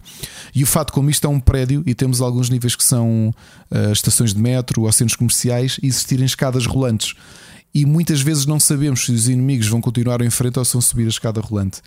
É um Tower Defense que eu comprei por 99 cêntimos. Tem bom aspecto, uhum. retro, é o que é. Okay? Não esperem, não esperem o jogo do ano uh, no meio disto. Um jogo muito estranho, eu não sei bem o que é que isto é. Uh, comprei porque tinha bom aspecto e custava 40 cêntimos. Chama-se Flaky Bakery, um jogo indie. Uh, em que supostamente temos de, somos um padeiro no mundo medieval em que os monstros nos querem comprar pão num jogo em pixel art. E o que é que isto é? Eu depois, quando fui, quando joguei, isto é um conjunto de QTEs. Ou seja, para fazer pão é, são QTEs e depois é quase um rhythm game. Vêm os animais, os monstros, compram pão e depois de nos pagarem o pão temos de os matar para recolher o pão. Porquê? Porque nós só porque então. tu és um padeiro preguiçoso que só consegue fazer 5 pães por dia. Então a melhor maneira, vendes o pão, matas a pessoa que te comprou, voltas a ter o pão para venda. Esse é o conceito do jogo. Ok? É estúpido? Talvez. Custou-me 40 cêntimos ou 50 logo foi. Divertiu-me durante algum tempo. O que é que me falta falar? Ok, este é para análise, está aí prestes a sair, acho que é da Tiny Build, chama-se Just Die Already, é daqueles jogos uh, Ragdoll Physics uh, Simulator. Chama-se Just Die Already. É esse tal jogo em que nós somos uh, velhotes, em, em alguns casos em Killing Spree. Uh, é muito pouco com PVP, inclusivamente. É um jogo sandbox caótico em que é suposto tu. Aliás, Basta saber que é dos criadores do próprio Goat Simulator. E nós somos velhotes e andamos a matar pessoas e a fazer coisas idiotas pela, pela cidade. É isso. Último jogo da noite. Basement é um tycoon. Uh, Imagina o Breaking Bad em versão tycoon de corte de perfil, em que temos de gerir o nosso, a produção de droga e a venda de droga e afins. Tem um problema como Tycoon e um, e um mérito é que eu, quando dei por mim, estava a jogá-lo para aí há duas horas, sem reparar nas horas. Estava tão mergulhado no, no mindset do jogo. Um jogo muito simples, pá, muito baratinho. Também um daqueles que eu comprei em promoção e, e que gostei bastante. E portanto, estas foram as minhas sugestões de jogos durante as férias do Rui. Exato. Jogos que ele jogou duas horas este, hein? não se esqueçam. Bom, Ricardo, recomendações da semana. Uh, vamos ultrapicar aqui coisas que já falámos, obviamente foi só. Recomendações. Sweet Tooth, portanto, acabei de ver, uh, nada de novo, não acrescenta nada, adorei a história. E obviamente tem sido uma das maiores sucessos da Netflix, portanto, a segunda está mais garantida. Uh, durante as férias vi uma série de filmes, vi a Cruella, que tu já, tinha, já aqui tinhas falado, e confirmo contigo que é muito fixe. Se bem que, ao contrário do que tu dizias, tinha ligação direta com os filmes, não tem. Tem a homenagem, não é? Tem, Toronto, como é que não tem? Os, os tipos que andam com ela são os henchmen do filme. Oh, as personagens são as jornal, mesmas, a, jornal, é... a, jornalista é a dona da, da Perdita, por isso é que ela lhe oferece a cadela no final. Sim, mas, uh, mas ok. O advogado é o, é o depois o escritor, o que vai ser o dono do pombo. Mas isso, mas isso foi mais homenagem, uh, porque vai haver uma sequela, né? Como é que eles vão fazer uma sequela agora? Vão fazer remake do 101 Dalmatas ou ainda há mais história para contar dela? Percebes? Yeah. Estranho. Bom, anyway, uh, gostei bastante. Pá, vi um filme da Netflix também chamado Parenthood, que é com também vi. Também vi, no, não vi todo, viste? não vi todo e não adorei. O, o hum, Chris Hart. Chris Hart, exato. Pronto, é a história de dele, de, da mulher dele Ter falecer com, com o miúdo da bebê uhum. e, e, ele teve que criar a, a criança. Epá, via-se bem. Eu vi o filme de férias completamente descontraído e gostei. Eu não vi o filme não é nada, todo. Não é, nada, não... não é nada de especial, mas pronto. Vê-se bem quando a miúda cresce, torna-se muita gira. Um, vi a sequela do Quiet Place, portanto, o Quiet Place 2, que começa com uma com prequela e depois dá continuidade ao primeiro filme. Portanto, vê-se bem. Quem gostou do primeiro vai gostar deste, mas não tem o impacto do primeiro. Não sei se viste, se conheces. Vi o primeiro, é aqueles... nem sabia que havia o segundo. Não, não, saiu agora, uh, recentemente. Portanto, podes, podes vê-lo. Uh, é que os mesmos atores, é mesmo a miúda surda uh, e tudo. Ok? Se, e já se fala numa trilogia, portanto é para acabar em trilogia, em princípio. Portanto, aconselho, vejam, é engraçado. Um, mais, pá, retomei a segunda temporada do Black Summer, é uma série de zombies. Eu, sinceramente, foi daquelas. Eu tenho uma memória curta, mas eu sabia que tinha visto a primeira season disto e não me lembrava de nada, personagens, atores, nada. Mesmo vendo antes de começar esta segunda season, o último episódio da primeira season, eu não, pá, não me lembrava nada. O que é que eu me lembrei que isto era? Pá, isto é uma experiência altamente crua. Uh, Consegue-se ver muitas vezes a perspectiva de câmara a partir dos olhos do zombie atrás das pessoas. São daqueles zombies muito rápidos, meu, estás a ver? Gajos que vêm gritar por cima de ti. Para mim, são os meus que me metem mais medo porque são os mais realísticos com pessoas malucas, não é? Uh, Epá, e basicamente é isto: é, é, é, tu nunca sabes quem é o protagonista, a, a câmara segue, por exemplo, uma personagem durante um quarto de hora e logo assim morre e segue noutra. E, e dá, há, há, muito exercício de câmaras uh, prolongadas, de, daquelas, como é que se chama? Aquelas sequências longas, não é? De, do one take. Uhum. Uh, pronto, funciona muito à, à conta disso. Portanto, a série não é nada de especial, mas pronto, para quem gosta de zombies, é mais um. Uh, vi desenhos animados, o Wish Dragon e o Luca. Ah. que és especialista em desenhos animados. Gostaste dos dois? Acho, gostei dos dois. E não falta-me ver aqui o Last Dragon, não é? Da Disney. Uhum. Como é que chama-se? Também lá está. Esse não tive tempo de ver ainda. Pá, o Luca é muito giro, é o novo da Pixar, não é? O Luca uh, dos, mesmo. Dos, dos putos que são os peixes, né? meio, meio peixe, meio sereios, não é? como é que se diz? Não sei como é que se chama estes gajos que vivem dentro d'água e cada vez que saem fora d'água transformam-se na sua contraparte humana.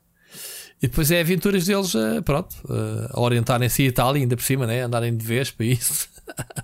uh, muito giro o, o filme. O Wish Dragon um, Epá, é, é, é, muito, é muito fixe mesmo um, um, um, um, um casal de, de, amigos né? que, que se quando são putos e, e depois, uh, quando crescem, ele tenta procurar a rapariga e encontra então o, o dragão dos desejos. E basicamente o dragão quer se despachar, que ele despacha os três desejos para ir lá para o céu ou lá para, para, para, para o sítio para onde ele tem que ir. É, e então o gajo nunca mais pede e, e pronto. É muito giro. Portanto, não, gostaste, Ricardo, também? Gostei desse, deste? mas de, de, todos o Luca foi aquele que me encheu o mesmo as medidas. Pá. Muito bem. Blockbuster de verão, Netflix, Tomorrow War. Netflix ou HBO? Agora não, não. Amazon Prime. E Amazon até uma, Prime. uma particularidade que tu não deves, ter, não deves andar nas ruas. Há mupis por Lisboa a promover este filme. Já vi, já vi, já vi, já vi. Ah, já, já, vi. Em todo lado. Sim, Brutal, sim. pá, fiquei parvo. Gostaste do filme? Uh, ainda não, não vi ainda. Ok, vê, vê é, é, interessante para quem gosta. Pá, isto mistura um bocadinho Starship Troopers com, sei lá, com, com aquele filme do, do Tom Cruise, do, o, o, o Edge, como é que é? O Edge of Tomorrow. Edge of Tomorrow. Pronto, basicamente uh, a sinopse: a Terra vai ser invadida por extraterrestres no futuro, 2000 e não sei quantos, 2070 ou whatever, e então uh, e vai dizimar a Terra toda. Então descobrem tecnologia para regressar ao passado e eles têm que recrutar civis, soldados, whatever, para irem para o futuro, mas só podem recrutar pessoas que já tenham morrido nessa altura, ok? uh, são escolhidas a dedo para não haver aquela. Se aquela, não haver uh, uh, paradoxos. aqueles paradoxos, exatamente. Pronto, e até o filme é, é, é giro, vê-se bem. Portanto, eu acho que já teve tanto sucesso que já está encomendado a sequela. Para o Amazon Prime não é muito difícil, que eles também não têm muitos filmes. Cada vez que está lá um filme é uma festa do caraças. Portanto, é que o Chris, não é o Chris Pine, é o outro, como é que se chama? Do Guardians of the Galaxy, o, o Chris Pratt. Chris Pratt, exato. Para mim, ele é do Parks and Recreation, pá. Eu sou assim old school. Pronto, vê-se muito bem. Olha, acabei hoje de ver o Rua do Medo, que é uma trilogia de jogos de filmes de terror. Que esta é a primeira parte, vão sair os próximos que têm a ver com um ano. Este foi o 1984, o resto há em outros anos. Pá, não gostei nada. É o típico filme tipo o Screamer, há um assassino, neste caso até é mais que um, uh, que andou a matar jovens de férias e pronto. E, e, e depois estás sempre naquela expectativa quem é, quem não é, e metem cenas paranormais e, e detestei quando se percebeu que afinal é tudo paranormal e mete bruxas e o caraças e pronto, não sei se vou ver o resto dos filmes, mas não gostei, portanto, não gostei deste Rua do Medo. Um, fica aqui a minha opinião. Um filme que adorei, Alive, que também está na Netflix. Está na Netflix. É um filme coreano de zombies, lá está, de um jovem uh, que fica eh, preso no apartamento enquanto tudo morre à volta. E basicamente é isso. É a história dele tentar orientar-se. Sabes o que é que isso é? A isso É, não, é? não deve ser baseado diretamente, mas é precisamente um capítulo do hum, World War Z do livro. Há um capítulo que hum. é um hum. rapaz japonês que está okay. naqueles apartamentos uh, que são sardinha em lata, não é? E que passa, olha, fazendo ligação à parte da TVI, que passa o dia no quarto a jogar. Exatamente, e... este gajo é, passa o dia no quarto a jogar e de repente uh, percebe é que os pais deixam de lhe trazer gajo... comida e não sei o que. E ele, pá, o que é que se passa? Exato. E de repente nota que yeah. Ah, é isso? Então isso é, é um o... bocado por aí. Isso é o World War Z. Sim, só porque o filme do World War Z não tem nada a ver com, com o livro. Pronto, mas é. Portanto, ouviram aqui uh... primeiro o Alive que o Rui viu é na realidade uh, the unofficial uh, adaptation é do, do, do, filme, do livro. Vê-se bem, vê-se bem, vê-se bem. Uh, vê-se bem, vê-se mesmo que o puto é viciado em jogos, mesmo, jogar online, não sei o quê. Uh, yeah, é isso, basicamente. Uh, vi um filme muito emotivo vi que, que, que, a minha mulher vi todos os filmes que a minha mulher basicamente tirando dos zombies que é o Skater Girl. Não sei se você já, já se o viste Ricardo. Não me sei sobre o que sobre a... Epá, é um filme como é que é de explicar? Epá, na Índia é, é na Índia o pessoal é bem da pobre né? Aquelas aldeias mostra um bocado a cultura do casamentos de conveniência essas coisas. Então uhum. há uma mulher que vai lá passar uns tempos e depois um amigo que vai ter com ela, americanos, acho eu. Uh, pronto, ao longo da história também vais tentar perceber porque é que ela foi lá passar um tempo. Mas esse amigo dela uh, aparece lá com ela de skate. Aí os putos da aldeia que estavam habituados a, a carrinhos de regulamentos e aquelas coisas todas muito pobres, veem o skate e ficam todos doidos, man. E toda a gente quer andar no skate, depois o gajo começa, deixa-os andar. Pá, os putos todos doidos a fazer fila, incluindo esta rapariguita, pá, que é rapariga típica indiana, né? dos costumes deles, não tem direito a nada. As mulheres. Pá, e a miúda também fica muito doida com o skate e quer aprender. Então o que é que ele se lembra? De comprar skates para os putos todos da aldeia. Pá, e pronto, e depois isso vai obviamente contra uh, as, as, cenas da, da, aldeia, o caos que é instalado, os putos a atropelar as, as, vendas, a partir as merdas todas às pessoas e o caraças. Uh, e o gajo óbvio, leva uma reprimenda lá do, do, do, do, coisa. Então, a essência do filme é ele, ela decide, pá, ele, ela repara no impacto que o skate. O skate é um objeto, podia ser outra coisa qualquer, mas foi um skate. O impacto que teve na mentalidade da rapariga e do, do, pessoal. O pessoal começou a ter melhor aproveitamento na escola, porque dizia, pá, se não estudarem ninguém anda de skate, estás a ver esse tipo de coisas. A cena foi que ele conseguiu reunir fundos e ajudas locais para criar uma pista de skates. Um skate park. Um skate Fixe. park. Uh, na Índia, é pá, e criaram um campeonato e o caralho. E o filme é todo muito agir em relação a isso, porque a treinar e o caralho. Parece que é um filme tipo trashing, é agora vamos todos. Não, mas o filme é, tem uma história, mensagens por trás. Pá, e o que é interessante, depois, pá, não, não quero estar a dizer que é spoiler, mas é uma coisa ficti, uh, factual. A única coisa factual, tu pensas, mas será que isto é baseado numa história verídica? Será que isto aconteceu mesmo? A única coisa verídica no filme, sabes o que é que é? Okay. E, e isto é interessante e se calhar isto vai te entusiasmar para ver o filme é que o skatepark que foi criado para o filme ficou lá e neste momento é o maior uh, skatepark lá da Índia, ao lado é, da zona. Que giro, pô. E que atrai muita gente uh, lá só por causa disto. Foi feito para o filme. E a única coisa verídica foi exatamente o investimento nesse skatepark para fazer o filme. Epá, o filme é, é espetacular. Portanto, vejam a história, tem muito, impacta muito os costumes. Uh, pá, uh, retardados, né?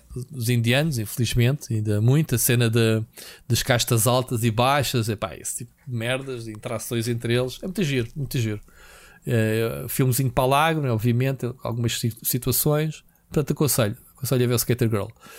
Por fim, blockbuster da semana, Viva Negra, está disponível no Disney Plus. Uhum. Uh, epá, e é provavelmente o meu filme da Marvel, um dos meus favoritos Uh, gostei bastante, muito terra a terra. Acho. Uh, acho que as cenas da ação são bem conseguidas. Uh, a forma como ela foi introdu introduziu o passado dela também está a agir. E a forma como ela, ao fim e ao cabo, vai passar o testemunho, como já se sabia, à próxima Viúva Negra, uh, que tu deves conhecer das cómics, também foi muito fixe. Epá, o David, como é que ele chama-se? David. Como é que se chama do Stranger Things? O, o Hellboy? O David. Krause? Hater, uh, ah, uh, sim, o, eu sei que é. O que faz de Red Guardian. David Arbor. Arbor, isso. Faz de. Faz de. Como é que se chama o super-herói russo? Red Guardian. Red Guardian. Epá, o gajo, o gajo é uma moca do caraças. O gajo é uma grande moca mesmo. Muito fixe mesmo. Pá, e a história é fixe. Mas não tem nada a ver com a banda desenhada. O Red Guardian era um. Era o Capitão América russo. russo. Portanto, assim, uma cena Sim, muito o gajo tem lá umas, umas tiradas do filme que, que diz que, ah, e tal, eu confrontei o Capitão América e nós éramos bem rivais. O gajo é um bocado de basófias. Depois o gajo pergunta-lhe em que ano é que isso foi. O gajo diz, ah, 1984. Assim, pá, 1984 o Capitão América ainda estava congelado, man. Tipo, cenas assim. Até há vídeos de pessoal das teorias a dizer que é, é, é mesmo possível que, que ele tenha lutado com ele. Uh, considerando que o Capitão América no fim do Endgame né, vai, vai, vai viajar no tempo, certo? Uh, portanto, há teorias bem da fixe. Agora, em relação ao filme, eh, epá, ela que coreografias de combate, a miúda nova porta-se muito bem. Eu acho que vai ser uma boa viúva negra. Gostei dela. Uh, pá, tu já viste os filmes do, da Marvel com a Viúva Negra? Sim. Uma das cenas que, que, eles, que ela goza com ela é aquelas poses que ela mete a mão no chão e, Uhum. e já está a ser meme na net e tudo. Ela goza, goza com ela e, e, e é fixe porque, porque eh, tu, como espectador, eu sempre perguntei porque é que ela faz aquilo? Aquela pose tipo Spider-Man. Mas nem o Spider-Man faz isso nos filmes. Tipo, ela faz, sempre que cai, mete um braço no ar e, e faz tipo uma espargata. Uh, pá, esse tipo de pormenorzinhos. O, filme está muito a giro. Portanto, aconselho a ver. Quem gosta da MCU, obviamente, fez-me vontade de retomar a minha, a minha missão de ver todos os filmes. E este já lá está organizadito. É impressionante. Uh, dizem já o organizou lá a linha temporal, a ordem pelo qual tens que ver.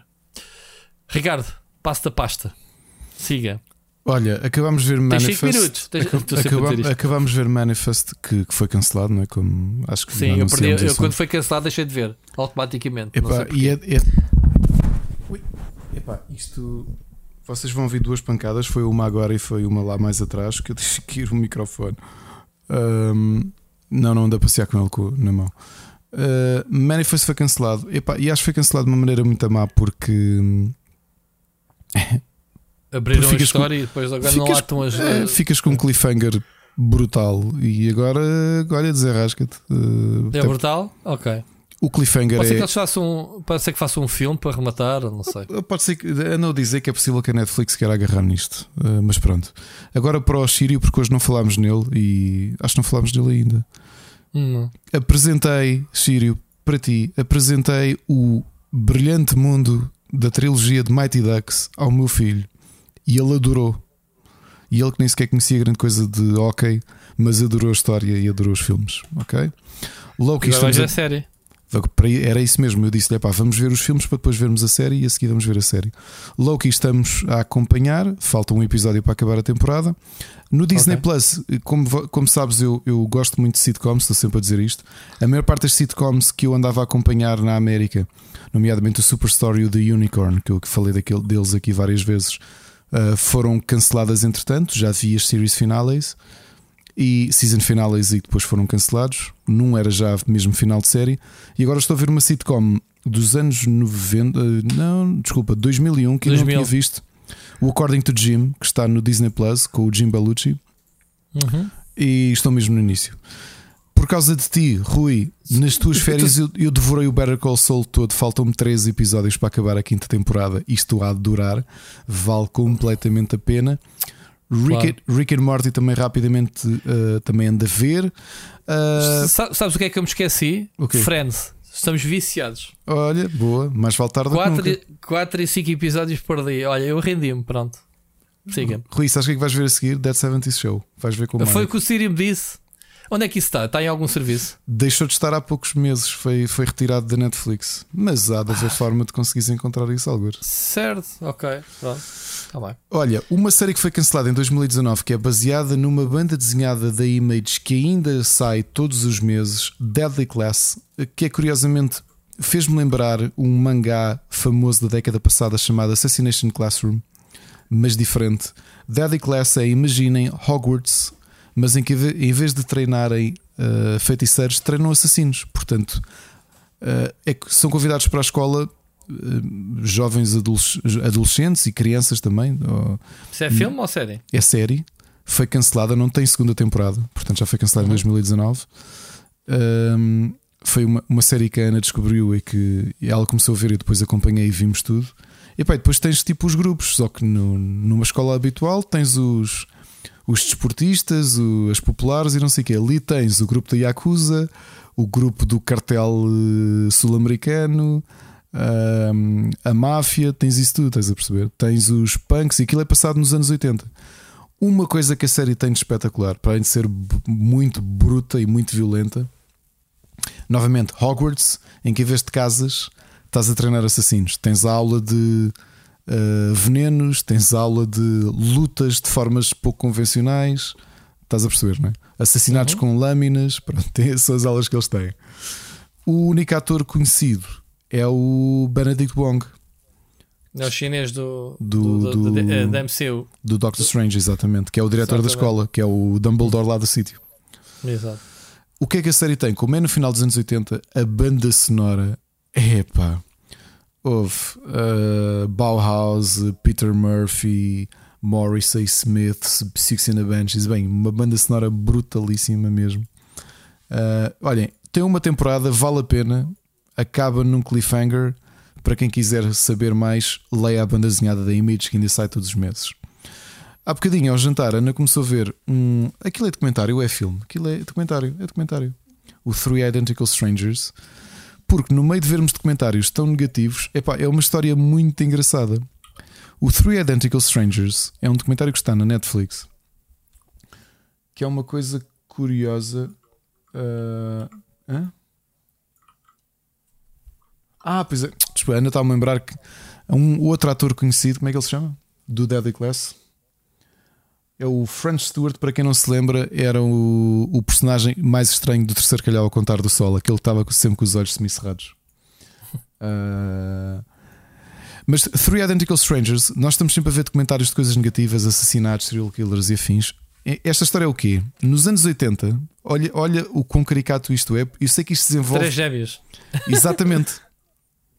Então imagina, é um tipo que vai para a universidade e quando chega, caloiro, quando chega à universidade, vai um ano mais tarde, vai aos 19, e quando chega a malta começa: Ei, meu, estás de volta. E os amigos, grande abraço e não sei o quê. E ele, pá, isto é um bocado estranho porque não acredito que os calores sejam assim tratados. Umas quantas raparigas que passam, uma que lhe dá um linguadão e não sei o quê. Ah, não sabia que voltavas este ano e tá, tá. Pá, e ele achar aquilo muito estranho. Chega ao quarto do dormitório e está a desarrumar as coisas. Passa um tipo, olha para ele chamas Teddy e ele, não, chamo Bobby. Pá, estás a gozar comigo, tipo, para lá com essa de parvoíce e não sei o quê, tipo, estás aí. Um monte de gente a dizer, mano, para de gozar, meu Eddie. E ele, tipo, mas Eddie. E ele era, ele era adotado. Ok, ele tinha ido para um orfanato e tinha sido adotado. Uh... o tipo diz: Espera lá, nasceste dia 12 de julho de 1961 e ele, sim, tu tens irmão gêmeo. O teu irmão gêmeo andou aqui nesta universidade mas teve que deixar. Pá, o gajo telefona, esse tal ex-amigo dele que tinha sido uh, colega do, do, Isto é tudo real, ok? E já vais perceber porque é que isto parece uma coincidência e não é. Vão conhecer pessoalmente, realmente são idênticos. Aquilo que torna-se uma história. Isto foi 81, uma história que começa a ser nos jornais todos, vai aos programas todos de televisão. Há uma família, aquilo é. Não é tudo no mesmo estado. Há uma família que olha para o jornal na capa que vem dois, dois gêmeos reencontram-se na universidade, foram adotados, separados por estados e não sei o quê, e reencontraram-se na faculdade. Há uma que olha e diz: Este gajo tem a cara do meu irmão. E então era um terceiro irmão. Agora, porquê que isto não era coincidência? Eles todos foram adotados pela mesma empresa de adoção. E ainda não vi o resto do desenvolvimento e não sei para onde é que isto vai chegar. Mas isto tem There's More Than Meets the Eye. Isto foi uma experiência que quiseram fazer. A sério? Que foi, puser. Uh, man, isto parece filme e isto é real. Fizeram com que o miúdo fosse adotado por uma família rica, por uma família que era um médico e uma advogada, um de uma família classe média, que era filho de um professor de secundário, e um de, um de filhos de imigrantes e do que tinha uma loja de ferragens ou uma coisa qualquer. Porque sem o percurso deles, ver como é que eles eram depois, não é? Exatamente. O que é que, o que, é que esses cientistas quiseram fazer sem, sem contar a ninguém? Ainda por cima é que a experiência não foi sequer registada, não, ninguém sabia de nada. Que era ver Mas foi se. documentada. Mais ou menos. Ou seja, o problema é que os pais todos perceberam que aquilo era tudo demasiada coincidência. Viram que aquilo oh, era. Nem um... os pais sabiam que adotaram. Nem os... Os... Não, porque bem, foram colocados em, em orfanatos todos diferentes. Ou seja, à nascença separaram-nos por sítios diferentes da América, mas era a mesma empresa que tratava da adoção. Pá, o que é que acontece? Como é que, como é que se separam? Como é que eles vão ter a mesma universidade, dois deles? Porque um deles foi parar a Long Island e outro a Nova York. E então, porque, olha, a coincidência foi irem parar à mesma universidade que nem sequer era, era no, em nenhuma das duas cidades. Foram para uma terceira cidade e cruzaram-se lá. Estás a perceber? O que é que acontece? Os pais todos entram depois em contato, aquilo torna-se uma história nacional, vão aos programas todos de televisão. Uh, os pais juntam-se e percebem: espera lá, se isto foi a empresa que fez, há aqui mais, há aqui gato. Isto tem que haver alguma história por trás. E essa é a parte que ainda não sei, porque depois Pronto, não continuei a ver. Isto é um documentário episódico ou único? Não, é único. É um, um documentário e só. E está tá onde? Netflix. É pá, brutal. Olha, fiquei muito curioso para ver isso. Yeah. Mas é fixe porque eles todos são. Eles dizem que assim que se conhecem, pá, tu notas. Filmaram-nos e tudo a encontrarem-se uns aos outros, eles eram idênticos. Eram mesmo, mesmo gêmeos reais, ok? Gêmeos verdadeiros, aliás. Pronto, estas foram as sugestões de filmes e séries.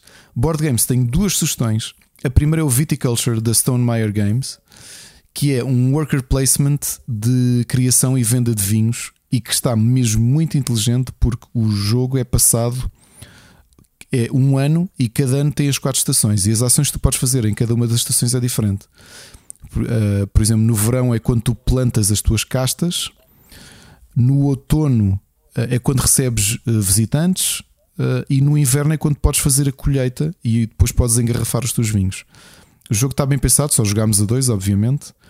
Mas é um worker placement a Stone Meyer, os, os tokens e todos os componentes estão com altíssima qualidade. E é um jogo que parece muito mais difícil de explicar e de compreender do que é na realidade. É até um worker placement bastante acessível. Mesmo o fato de que cada estação tem ações diferentes para fazer, mas é uma coisa que tu rapidamente memorizas. E portanto okay. é daqueles que tu ganhas. Quem chegar a, a 20 pontos de vitória ganha e acabou o ano. Acaba o ano e, e pronto, e vitória. Uh, um, um Kickstarter tinha feito há uns anos e que entretanto chegou. Eu tinha eh, falado aqui que eu tinha recebido, mas não tinha jogado ainda. Chama Sanctuary The Keeper's Era e é um, um card game de batalha. Eh, eu, eu, sei que ele dá mais do que duelo, mas só o joguei em duelo contra o meu filho. E tem ali uma ideia interessante que é: tu não ganhas por destruires os monstros ou por dar dano direto ao adversário, como é o caso do Magic, não é? Cada um dos jogadores tem quatro santuários porque o tabuleiro está dividido em quatro estradas, digamos assim. Na ponta de um tens o edifício do outro, na ponta do outro tens o edifício do adversário. E depois tens uma zona para colocar monstros a atacar e outra para colocar monstros a defender. O teu objetivo é. Se tu conseguires destruir os quatro santuários do adversário, ganhas.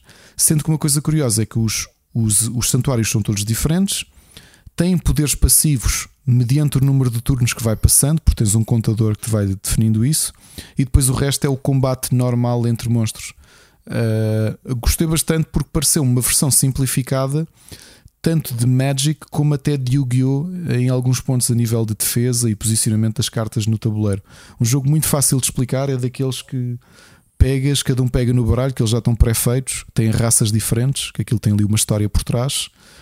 Uh, epá, e em dois minutos estás a jogar o jogo e gostei bastante. Ok? Uh, música. Os Lepers lançaram um novo single chamado Running Low, que mostra aqui uma viragem do som deles para uma coisa mais jazzy, digamos. Eu gostei da música, ela não é muito. Uh, é um bocado atípica para o que eles estão habituados a fazer. O meu filho, por exemplo, não gostou nada da música porque diz que eles estão a ficar demasiado suaves. Tem aqui duas opiniões uh, distintas. E para música um bocadinho mais bruta, os velhinhos clássicos, técnicos e brutos At the Gates lançaram a semana passada um novo álbum chamado The Nightmare of Being. Aqui mais uns avisos uh, para estragar as vossas carteiras. Tomem atenção, porque em breve a Cool Mini or Not, habituadíssima a fazer board games cheios de miniaturas, uh, caríssimos, uh, as versões completas são caríssimas, a beber da, do sucesso eventual que vem aí com a série do, do Kevin Smith do Masters of the Universe, já, já tem teasers para um Kickstarter para breve de um board game gigante cheio de miniaturas dedicado a Masters of the Universe. Em termos de leituras, aproveitei este tempo também para ler um, o arco, um dos arcos de história de 2019, desculpem, 2019 até 2020, chama-se King in Black da Marvel e uh, explora o, a origem do simbionte que o Homem-Aranha teve, que trouxe das Guerras Secretas e que depois passou para o Venom. Uhum. E explora um bocadinho a entidade cósmica que está por trás dos simbiontes, que eles revelam que era um deus que existia no Mas início. Mas o Paddy Brock, queres tu dizer, que transformou em Venom. Exato. E, e, e, os simbiontes são, são partes, são filhos, digamos assim, de um deus que existia quando o universo foi criado, que era o deus do vazio, que é o Null. E ele, entretanto, uh, como havia, depois há um retcon que explica que havia mais simbiontes na Terra uh, durante o Vietnã, o que o Null fez, ele acordou entretanto e decidiu vir à Terra tentar uh, conquistar a Terra. E portanto é daquelas arcos de história que metem os heróis todos contra um vilão super poderoso. E eu gostei bastante. Eu até, adoro isso, tenho que ler isso. Até por estar muito centrado no Venom e eu gostei muito da, do crescimento que deram ao personagem. Já não é já não é só aquela, aquela, aquele vilão mais clássico como existia no, no tempo do Todd McFarlane e mesmo do Mark Bailey. Agora deu um salto, até porque o Venom é tão, tem tanto sucesso, não só que teve o seu filme, que eu ainda não vi, mas também ele próprio tem séries dele semana, eh, mensais o, que vendem bastante. O problema do Venom é o mesmo de sempre, ninguém consegue a origem original dele replicá-la nos filmes, que isso daria pano para mangas, né? replicar as guerras secretas para explicar as origens do Venom.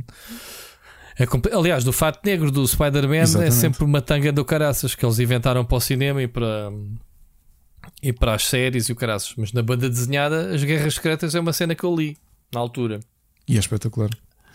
É Olha, é mas aconselho, há muito tempo que não li uma, um arco de história completa da Marvel e gostei bastante deste. Uh, portanto... Foste também às issues que eles têm aqui, aos tie-ins de, li tudo, li, ou só leste? Li tudo por ordem cronológica. Okay, Todos os tie-ins e tudo. Sim. Aliás, olha, uma que eu gostei, não estava a esperar de gostar tanto. Um, ainda não acabou, né? Continua ainda. Sim, foi, foi o tie-in com o Namor, uh, porque conta uma coisa do passado. Na, quando o Namor ainda era príncipe, nem sequer era o rei ainda da Atlântida. Uma coisa que aconteceu nas profundezas do, do oceano um, que está interligado também com os simbiontes. E, e gostei, gostei dos tie-ins, bastante mesmo, gostei bastante. Portanto, se puderem ler, acho que há aqui um bom arco de história uh, recente da Marvel que não precisam de estar atualizados. Reparem que eu não. Eu já não li a Marvel há muito tempo e caí diretamente. Aliás, desculpa, o, o Rui. Este arco de história decorreu entre dezembro de 2020 e abril de 2021, portanto já terminou. É a continuação do arco de história que eu não li, que foi o Absolute Carnage, que foi o Carnage a dar um, dar-lhe um vibe e tornar-se mesmo uma ameaça para a Terra. Uh, mas eu que não tinha lido nada disso, não senti que tenha perdido nada, estava completamente atualizado. Portanto, se quiserem só mergulhar no King in Black, acho que vão gostar. Ok. Ok. E acho Fiz. que é a última sugestão, um episódio quase de 4 horas. Muito bem. Bem, nós chegamos às 4 horas, que era o objetivo, mas mesmo assim é impossível. Por aqui, conversa em dia destas 3 semanas. Ricardo, tinha saudades tuas. Também. Uh, vamos ter aí as tais novidades. Uh, e olha, ouvimos para a semana. Ouvimos para a semana.